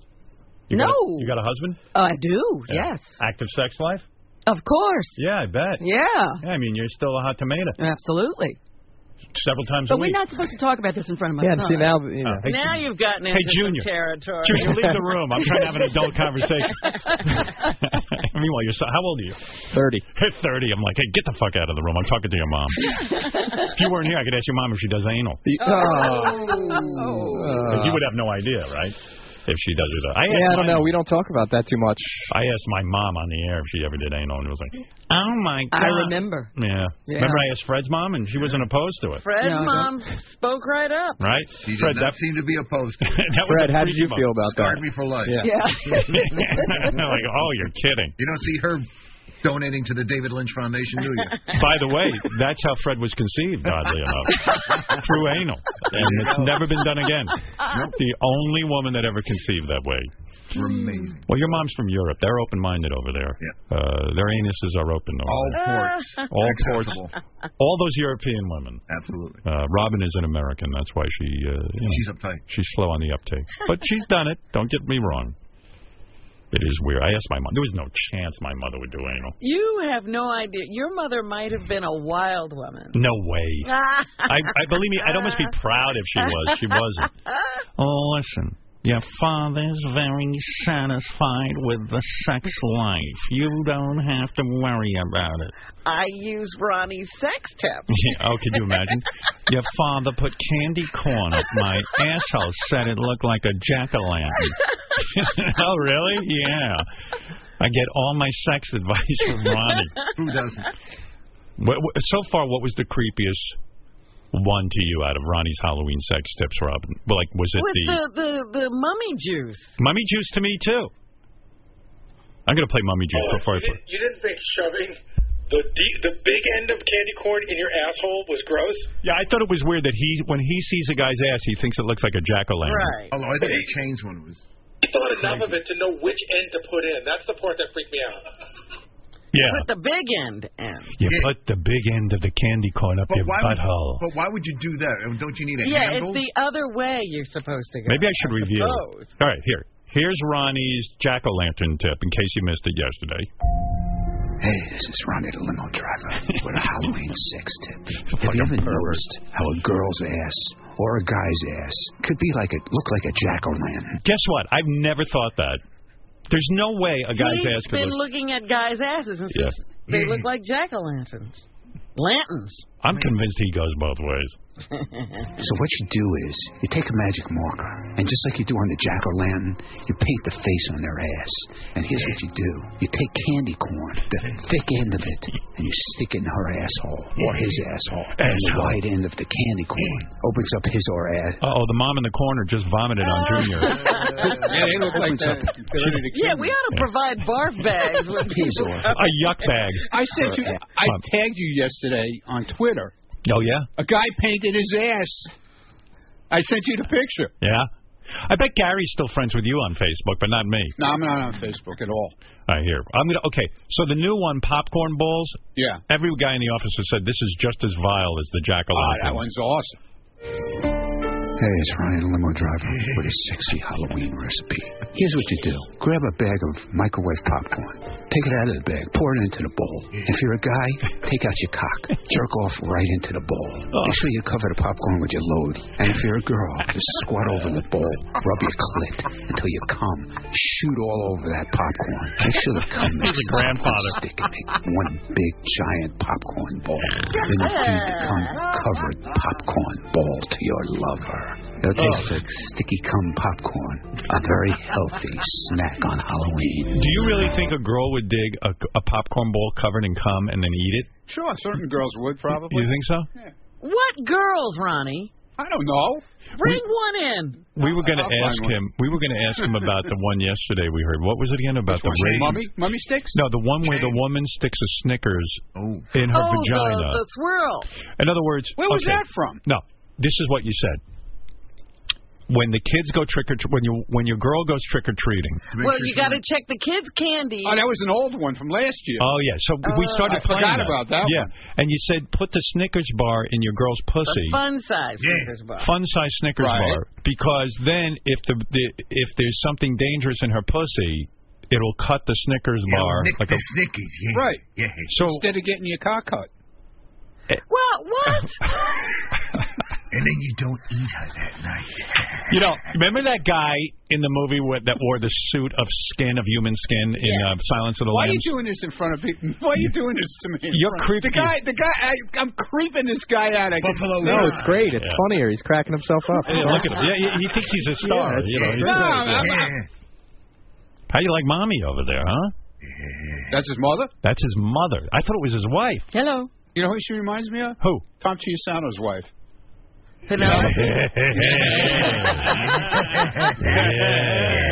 Look good. You take a bag of Skittles. Here's what I do to you, Mom. What would you do to her on Halloween? What would you suggest? Oh, no, I don't. Ah, yeah. And you put each Skittle Gotta in give like, us some like you popcorn. feed the slot machine. popcorn ball. popcorn ball. And then she shits out the Skittles and it hits the wall like Ah. BBs. All right, Uh, you know what? Tom, in, in honor of the fact that we have Mom and Junior Yeah, here, please. we'll talk to you tomorrow All about right, your that's a sex lot tip. better. All right, get out of here and go do something. But hey, b go pretend to do something. Okay. All right. Isn't that something, Robin? Amazing. Hey, Robin, have you heard about the marketing stunt, Dumb Starbucks? Dumb Starbucks? Yeah, Dumb Starbucks. Dumb Starbucks. No. People were going crazy trying to figure out who did that, but it was actually Nathan Fielder from Comedy Central's hit show Nathan for You. Oh. In the show, Nathan convinces struggling small businesses to let him help them, but the owners don't know that. And they don't know what they're signing up for when they seek out his help. He once convinced a struggling yogurt shop to sell poo flavored frozen yogurt. Duty. Poo poo. Well, they, they- it's uh, shit flavored. That's what it says in the commercial. Frozen yogurt? They got class. They put- Yeah, I saw it. It was the funniest, and the guy sold it. Uh, anyway, now the show is back with new episodes. It's full of even more wild marketing stunts. In one episode, Nathan helps a hotel cater to parents who want to have sex on vacation without scarring their kids. In another episode, he helps give horsey rides to the morbidly obese. Nathan's been described as a brilliant comedian with completely off the wall ideas, and critics love Nathan for you. Catch new episodes Thursdays at 10 o'clock, 9 Central on Comedy Central, or check out past episodes anytime on the Comedy Central app. Okay. Uh, by the way, um, our president, uh, President Obama, uh, about 10 minutes ago canceled Halloween after hearing Ronnie's death. It was Take just it off the announced. calendar. Yeah, it's gone. It, there's no more Halloween in this country because of Ronnie.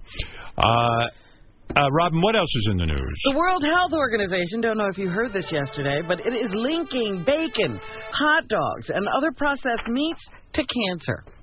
Uh, that's been around a while, though, right? But people don't but care. this is the World Health Organization now, not just you know local, uh, you know, uh, ho- you know health experts in you know one country or another. This is the World Health Organization now saying that yes, they agree with all of those other reports. Yeah, I can't eat a pig. A pig is smart. Like, I've, I've hung with pigs. You've hung with pigs. Uh, yeah, college. no, I'm saying I've you know I've actually How smart are they that you're hanging they're, with them? they're smart as three year olds, a lot smarter than the people who work with me. The organization's research division says eating red meat probably is an invitation to cancer too. Wow. Dr. Aluk uh, Korana with That- the Cleveland Clinic. That's some doctor. Aluk, Uh, Luke. he explains. All right, let's hear what. Oh, yeah, I, believe me, I, you know me, I'm off meat, Robin, and uh, chicken, all that shit, pigs. The processed meats falls into the same category that c- cigarette smoking is with lung cancer. Wow. Uh, which is, you know, that it's a real carcinogen. In other words, it's it's a it's it's an item that causes cancer at some point in the future if you consume high amounts. Hmm. The report released uh, yesterday is based on work by a 22 member panel of international experts who reviewed decades of research on possible links between processed meats, red meat, and cancer. Like you hear that, Jason? Are you going to stop eating bacon now? no, like, he was just ordering. Yeah, right. He goes, no, I'm going to get a double order. No, but seriously, like, does that influence you? Does that influence you at all to stop eating processed meats? No, but I'm going to tell you why. Well, go I- ahead. I watched a big story about this on PBS NewsHour last All right, night. go ahead. And they said while, and this is a guy who's written, they had a guy from Harvard on it, has written about the study of meat and cancer and the links. And he said while this shows that there's a possible link between meat and cancer. Right. There's abs- like they can't even quantify it by percentage. They're not like if you eat a ton of red meat, it doesn't even make you one percent more likely to get cancer. So you're Then why would they make a big story about it? Because the story, all the all the story is, is that they're saying there's enough credible studies to show some link between processed meat and cancer. But it's Isn't not that like enough? cigarettes where you could say, hey, if you smoke a pack a day, you increase your lung cancer chance by 15%. So you will ignore this and uh, you will continue You're eating waiting meat. until they get some percentages. Right. Yeah. Why would I, I? Where's the study that says being a vegetarian gives you a 25% I don't know. No, I, less chance of getting I can't eat cancer? a pig just because of moral reasons too. I just can't. A pigs are like so fucking cute. I agree with you. It's it's Yeah. a horrible conflict in my life because So why I, eat bacon? You need it that bad? it's, it's it's not just the bacon. Every the pig is like the most magical freaking animal in the world. It's ham.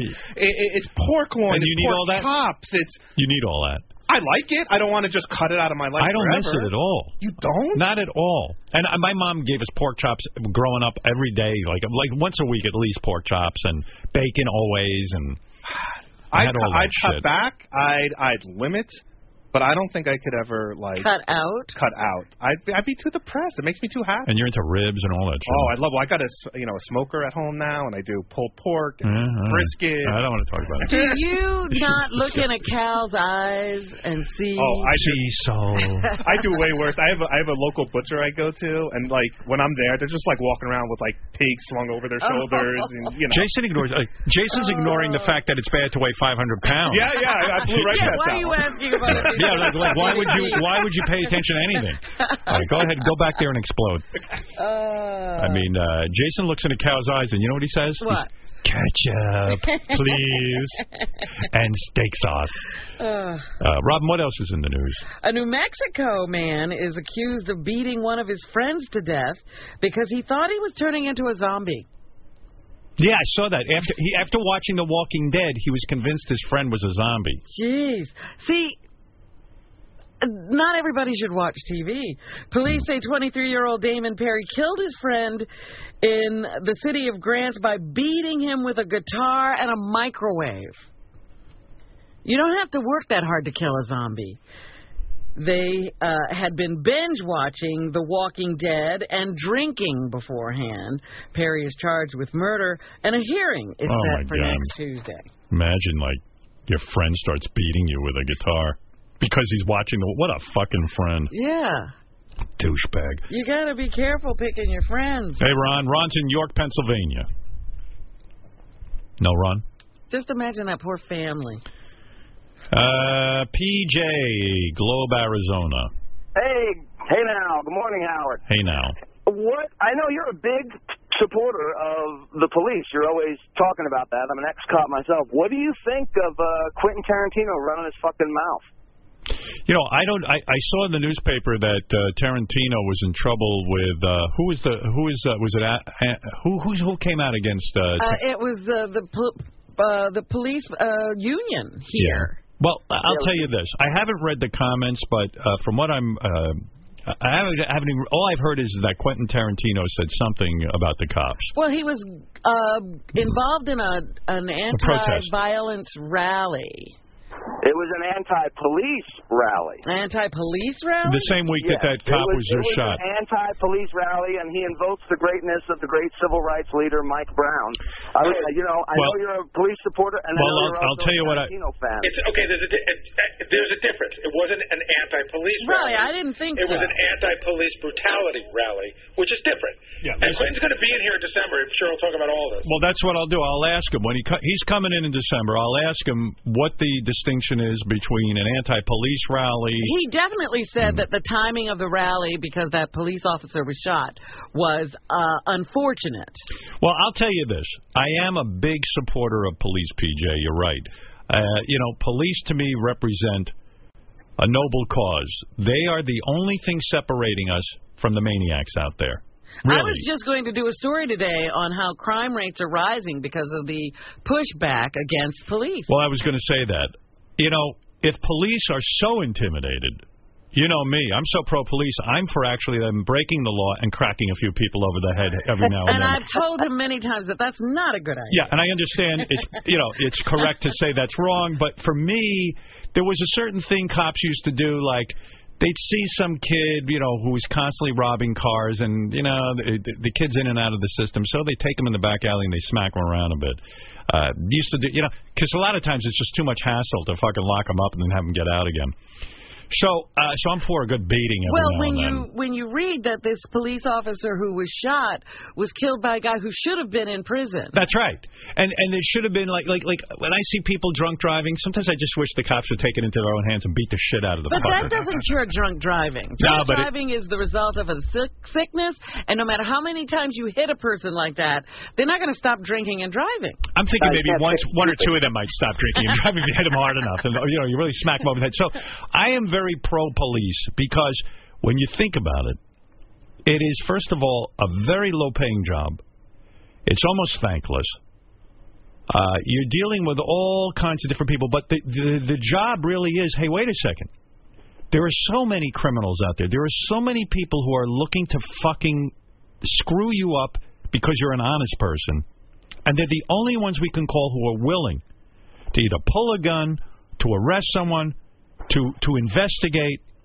They're our last defense between complete lawlessness, and there are plenty of people who would love to see complete anarchy. I am all for observing the laws. Yeah, and I'm even for taking the law into our own hands. But that, I'm not even going to get into that now. That's for another show. So yes, I support police very much. And are there bad uh, guys in the police force? Do I agree with Quentin Tarantino that of course you have to have proper police? Of course I agree with all that. But what I believe is happening now the police are so afraid of losing their job or going to jail themselves for protecting themselves that they're even hesitant to protect themselves Or protect us. or protect us. That sometimes Because they'll they say, get in trouble for doing it. What's going to happen is cops going to say, wait a second, should I get involved here? Fuck it. I'm going to turn the other way because you know what? I don't want to go to jail or I don't want to get involved. Now, once that happens, we're going to have complete lawlessness. And we must support our police. We must honor them, and we must say thank you when we see them. I'm still a big believer in that. And if I'm naive, I'm naive, but that's what I believe. And um, and I'm a I'm a big supporter of police. So uh, I don't know what what Quentin said, and, that- and if Quentin wants police to be uh, more um uh, diligent in their effort to to to be fair with people, I'm all for that too. But at the same point, a lot of these protests are a lot of fucking people who are up to no good.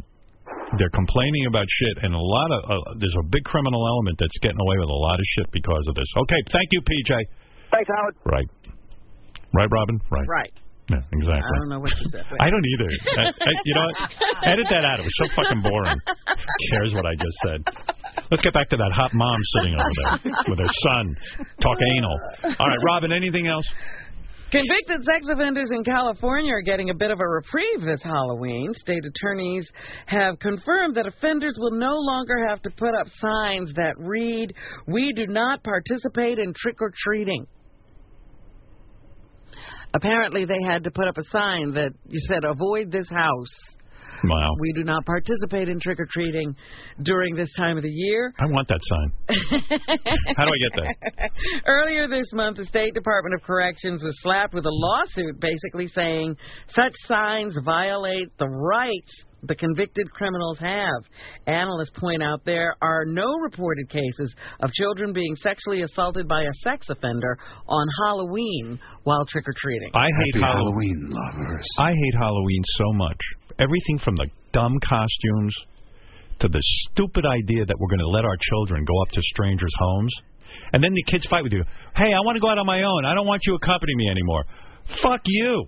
I'm not letting you go knock on some asshole's door The who can sex pull you in. offender's doors aren't marked anymore. Yeah, I mean, you know, I could probably be accused of the most hovering parent on the planet, but you know what? Everything out there is dangerous.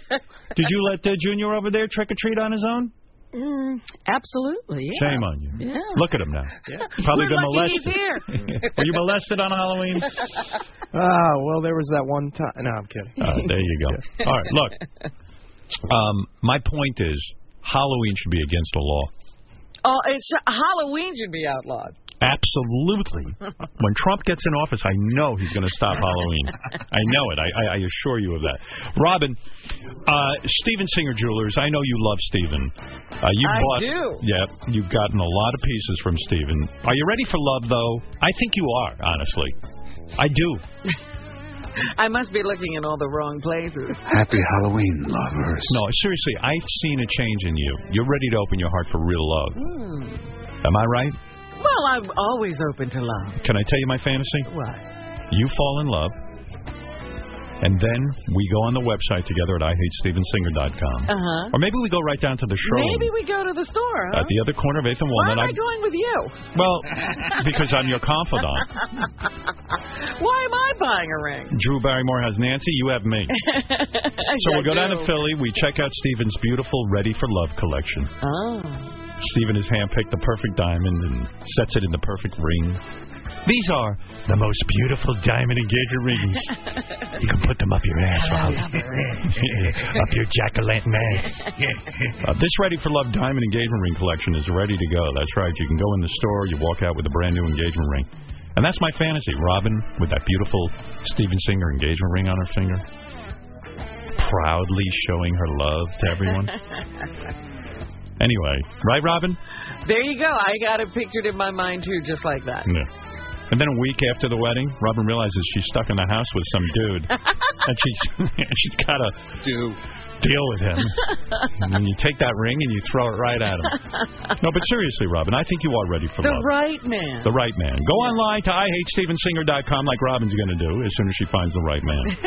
Have that ring shipped to you immediately with free shipping. Only Steven has the ring every woman wants. Go to Steven Singer Jewelers. Get the perfect ring at the perfect price every single time. No pricing games. Steven's going to guarantee that she'll love it. Visit Steven online at IHateStevenSinger.com on the phone at one triple eight I hate Steven Singer, or head on down to the other corner of 8th and Walnut in Philadelphia to hate him in person. Steven Singer Jewelers, one place, one price.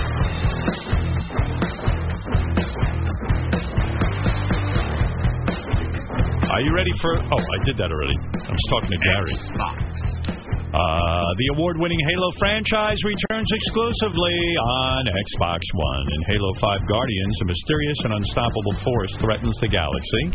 The Master Chief is missing, and his loyalty questioned. His superiors think the Chief's actions are destroying colonies, so they dispatch their most deadly soldier, Spartan Locke to hunt the chief down. Now, this is the most dramatic Halo story to date. Your team is your weapon. Choose your objectives while playing solo with AI teammates or play cooperatively with friends online. Legendary soldiers clash in A4 player cooperative epics that span three worlds across the universe. My God. Challenge friends and rivals in new multiplayer modes the massive 24 player battles of Warzone and the pure 4 versus 4 competitive combat of Arena. There's new multiplayer content each month after the launch, completely free. Halo 5 Guardian is available now for $59.99. Get the limited edition Halo 5 console bundle exclusively on Xbox One. Online multiplayer features require Xbox Live Gold membership sold separately. Wow, that's a complicated game. Isn't it something? That's why I don't play. I can't keep track. Remember the days of Pac-Man where you just gobbled up shit? Right. Uh, This is a you, you gotta you gotta know you what gotta you're doing. know things. You gotta know things. That's right, Robin. Uh, hey, uh, Drew is uh, oh oh Vince wants to talk about Drew Carey. What about Drew Carey, Vince? Well, first of, first of all, I think uh, Drew Carey is so refreshing. He's the he's the best thing that happened to Price is Right since uh, Bob Barker left. I have But, not you know- seen Drew Carey on Price is Right. I've seen it for a moment or two. I don't Yeah. watch the whole show. I was a Bob Barker guy, but uh, but Drew has transformed that thing into his own gig, which is uh, unbelievable. And when I first said, oh, when I th first saw that he was going to do a game show, I was like, what is Drew Carey doing? Yeah, I was surprised. And meanwhile, he is from everyone I speak to, they say he's like phenomenal at it. He must have loved game shows all of his life because he's just like those old time game show guys. I should probably watch that because everyone tells me he's really good at it. Mm-hmm. Mhm. By the way, there was Well, Bob Barker. When when Bob Barker was there, you never saw anybody in a wheelchair. You never saw anybody with a, an arm missing or did any kind of disabilities. The- And you know, they, now they just let, let all those people on stage. It's amazing. Well, it's interesting you say that. You know, I was asked to host the uh, Price is Right, but I insisted on only handicapped people being involved, uh, speech impediments, anything, and they uh, they rejected me immediately because uh, I didn't want anyone with two arms on it. Elephant Boy was the first contestant. Uh-huh. In fact, in my audition, I brought in a two-headed woman uh, to play uh, the, uh, the when you spin the wheel, Robin. Right, Yeah. that, whatever that wheel is. Yeah, so I was immediately thrown out of the audition. they they just Well, that picked me would up by be- the seat of my pants and chucked me right out the door. Well, that would be a great episode to have a retard show, you know. Or, or- Yes, it- that's exactly how I pitched it. I said, um, "Can we call it retarded Price is Right?" And uh, they they immediately. I have a revamp for the show. Yeah, you know, uh, Hollywood never really understood me. Drew Carey's a much better choice than me. Yeah. Yeah. Anyway, um, uh, I have a friend of mine that would love to come on your show, uh, Issa Pointer. She's one of the Pointer sisters. All right. Thank you, Vince. We look forward to that show. Can you imagine me interviewing one of the Pointer Sisters? We've done that. Oh. I didn't think anybody remembered that. I do. That uh, that's sort of going to be the last show I ever do. I'm going to go out with a bang. By the way, there was a Baba Booey on The Price Is Right. Really? Yes, uh, you know we play a lot of these, and I've got a, a shitload of them from golf, of course. But every once in a while, they work their way into other kinds of media. What page is that on, boys? JD. JD2. JD two. Yeah, here it is. Uh, See if you can hear it. It's kind of you know off in the audience. Just use, use that line to help you line everything up. Take your time. Good luck. Hear it? There it is. Baba Booey. Almost ricocheted in. Deborah. They sort of just ignore it, just like they do in golf. You know what it is? I never thought that Drew Carey could be the host of The Price is Right because I I was raised that hosts were like radio guys Uh-huh. who were actually palatable to look at. Right. Like you know, like Gene Rayburn was at least most radio guys look like me. They're like Sasquatch. you know, you can't put them on TV. The ones that were, had the good voices and the delivery, they got to be on TV. And uh, you know, so there was no hope that I could be a game show host. Right. But now it's changed. They take comedians. They've given game shows, and you know, you see uh, Steve Harvey gets uh, Family Feud, and uh, things have Cedric the changed. Entertainer was doing uh, Who Yeah. Wants to Be a Millionaire for a while. Yeah, Cedric the Entertainer. but in the old days, it used to be radio guys. Yeah. Gene Rayburn, Bill Cullen was a radio guy. Uh, who else? Shadow Stevens was a radio guy. What was that Eubanks guy? Bob Eubanks was a radio guy. He worked out in the. And he he was like, a, "Hi, welcome to uh, the, you know everybody talk like that." Hey, welcome to uh, uh, the Newlywed Game. Dun, dun, dun, dun, dun. Hi, everybody. Hey, uh, where's this business place you ever made whoopee? Like, right? They all had that professional delivery. Now, now it's all stand-ups. Yeah, I uh, I did audition for that job for Price is Right, and uh, they threw me out when I said I wanted to be all retarded people or people with no hands or feet, and I was You way want the contestants to crawl. Yeah. well. Uh, they said, well, what about the Price is Right models? I said, uh, there's a woman called uh, Wendy the Slow Adult that I believe would be excellent. And I brought her in, and they just could not believe it. oh, my goodness. Yeah, yeah, she was my uh, th the girl on stage who Uh, that would have to be on 24 hours a day. Yeah. I feel like blowing my mind. she would point to the cars. Sometimes she'd point. want to stop watching. Sometimes we told her point to the car, and then instead she would point to like the the lights, Somebody raped me for crying out loud. and then she started yelling out things like this in the middle of uh, the the showdown at the end. And sometimes she was wearing a diaper. Yep. Sometimes One time she shit her pants uh, when we did the run through. Damn it, I stink like a rotten egg. They were, all hell had broken loose. They said it's ahead of its time. Who knows? the world isn't ready. Maybe one day the times will change. I feel like smacking myself, god damn it. Thank you, Wendy. We did the uh, showcase showdown. Wendy ate every item in the showcase showdown. Uh, she ate an entire refrigerator. I don't mean what was in the refrigerator. She The ate the refrigerator. That's right. Oh, yeah. my goodness. That's right. And uh, what is that, Wendy? Bitch. Oh, okay. Uh, Robin, what else is in the news? Well, that thing that we like to watch on TV almost as much as The Walking Dead, the Republican debates are coming back.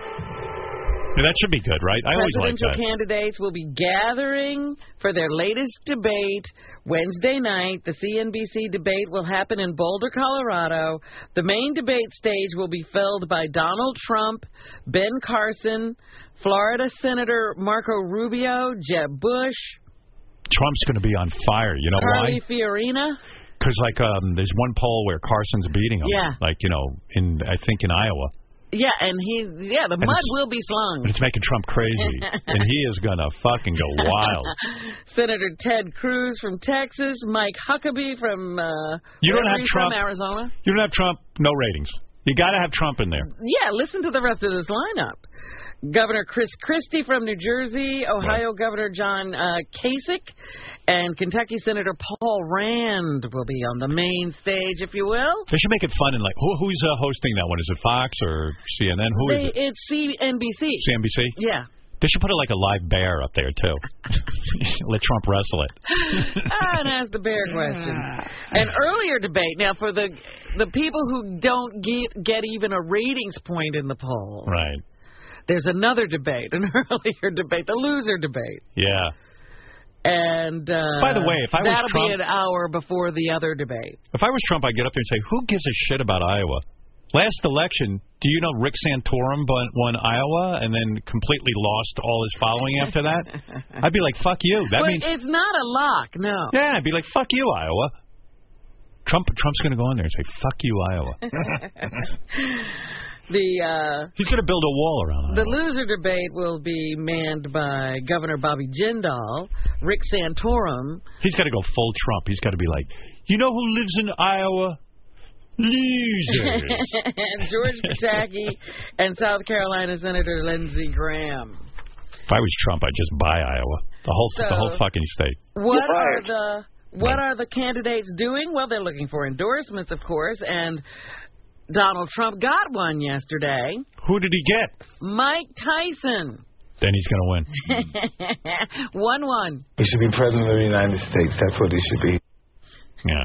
Trump's so honored he's going to get a tattoo on the side of his head. Here's a little more of Tyson and why he's backing Donald Trump. Yes, he didn't know how to say it. You know, I mean, he said really crude things. It was really crude, and he needs somebody to work with him on how to um, um, deliver his messages and stuff.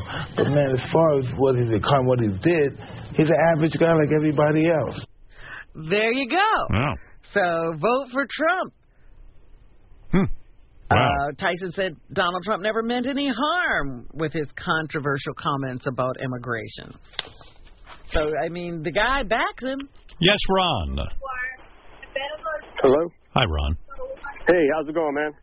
It's going Love okay. It's going Love, okay.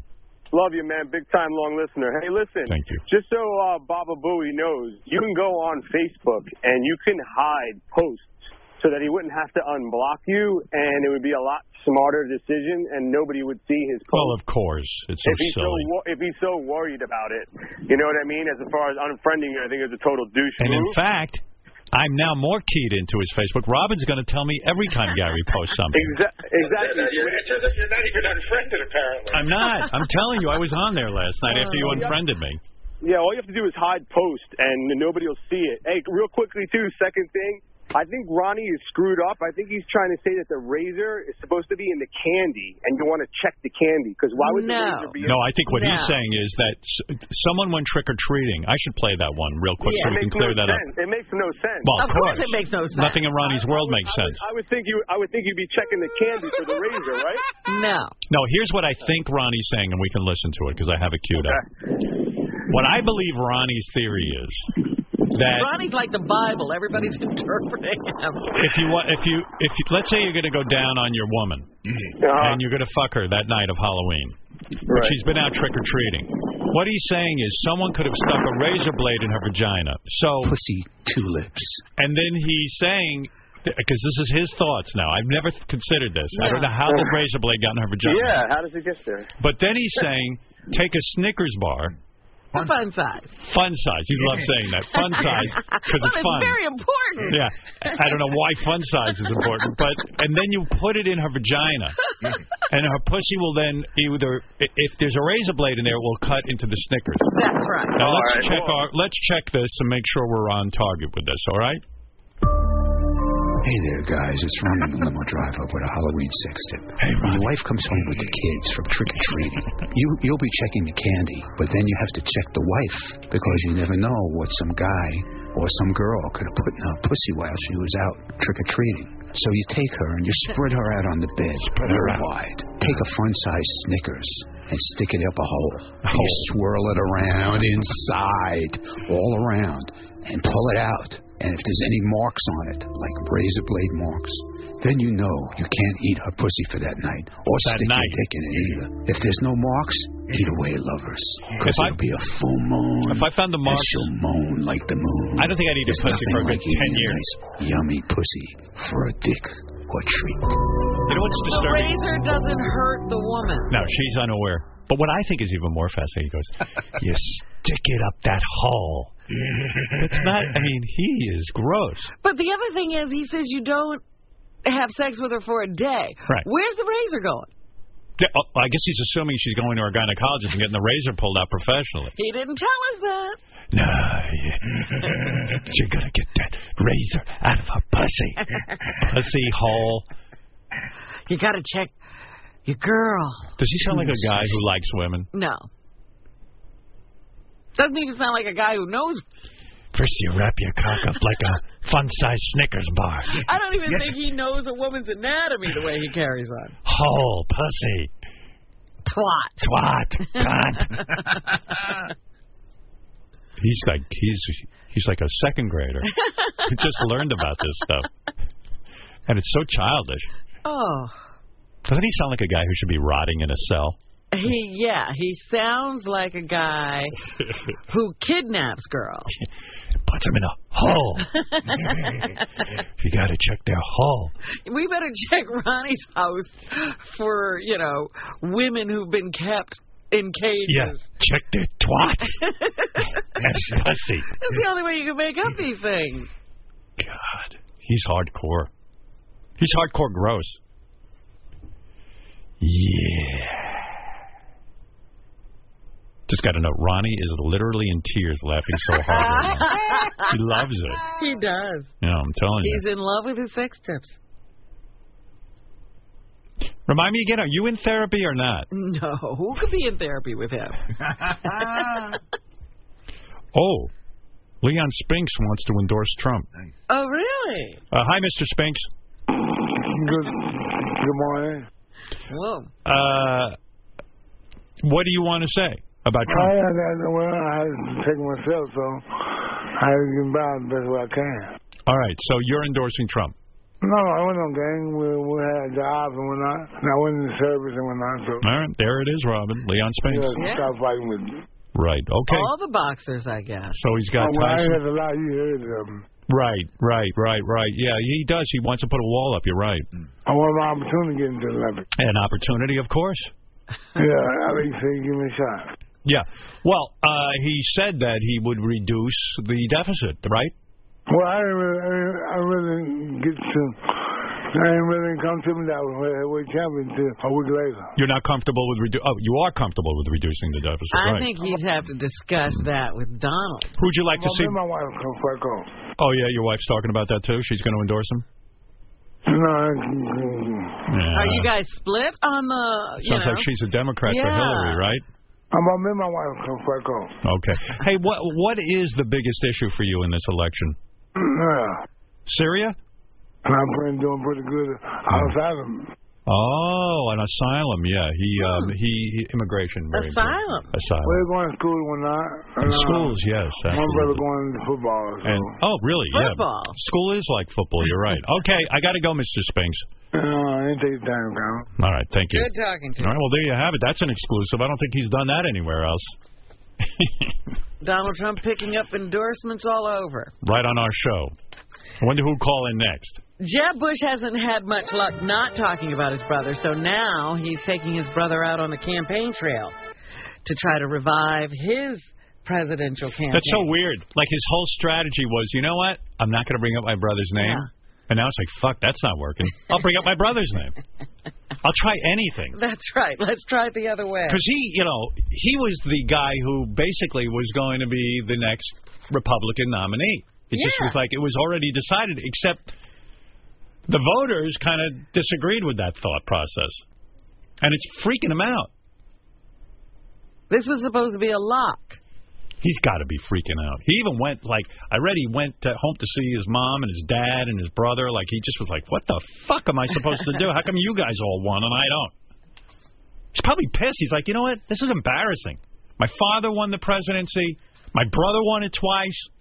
Well, he was the guy who always kept his act together and I wasn't know. the embarrassing son. Yeah, and he's kind of like, you know what? I'm not even the embarrassing son, you fuck. That must have been some meeting. Like, let's face it. I I actually, when I was governor of Florida, I actually kind of did some good shit. Yeah. Wow. God knows what that weekend was like, right? And then they say, look, you know, you're going to have to get W to go out there with you. That's your only chance. That's your only hope. Hmm. But we thought people hated him. yeah, but they seem to hate you more. so you might as well take him with you. Get that? Why not get that mom out there? Everyone seems to like her. Really? Yeah, Barbara Bush. Everyone like, yeah, she's you know Yeah, she seemed like a kindly old grandmother until she opened her mouth. salty old bag. Mommy has mummy juice on her hand. There you go, Ronnie. Bring Ronnie out with you. You'll do better. What? I tell you what, honestly, and I hate to say this, you have to be a real shithead to be less successful than W. right? I mean, even probably the old man's like, can you believe fucking Jeb? What is he retarded? Oh. Ugh. Shame. Whole family, like shame on you, Jeb. You're like at one percent in the polls. Shame. Shame. With the Bush name.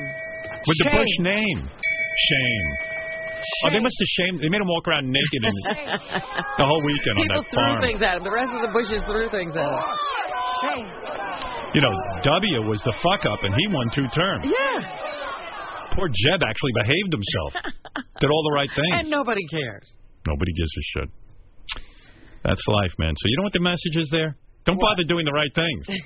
It'd be a big twird, which is a cross between a twerp and a turd. Oh, I never heard that. I invented that word last night. I thought I'd work it into the show. Twird. Okay.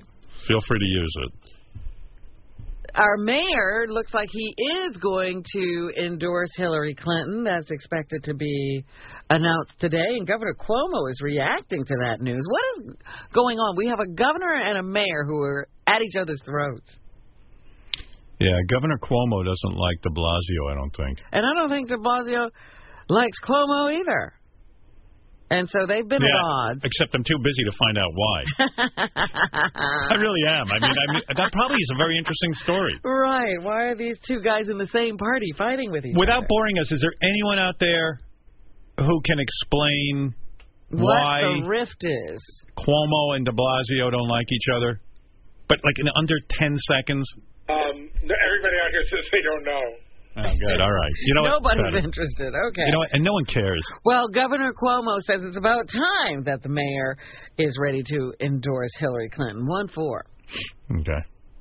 I think she's going to be overwhelming, and anyone who's not with her yet, the few stragglers are going to wind up coming on board. So he didn't mention De Blasio by name. The, you know who loves de Blasio? The homeless. We went out and interviewed him. Really? Yeah, they dig him. Here, listen to this. Why did you say um, De Blasio's the best?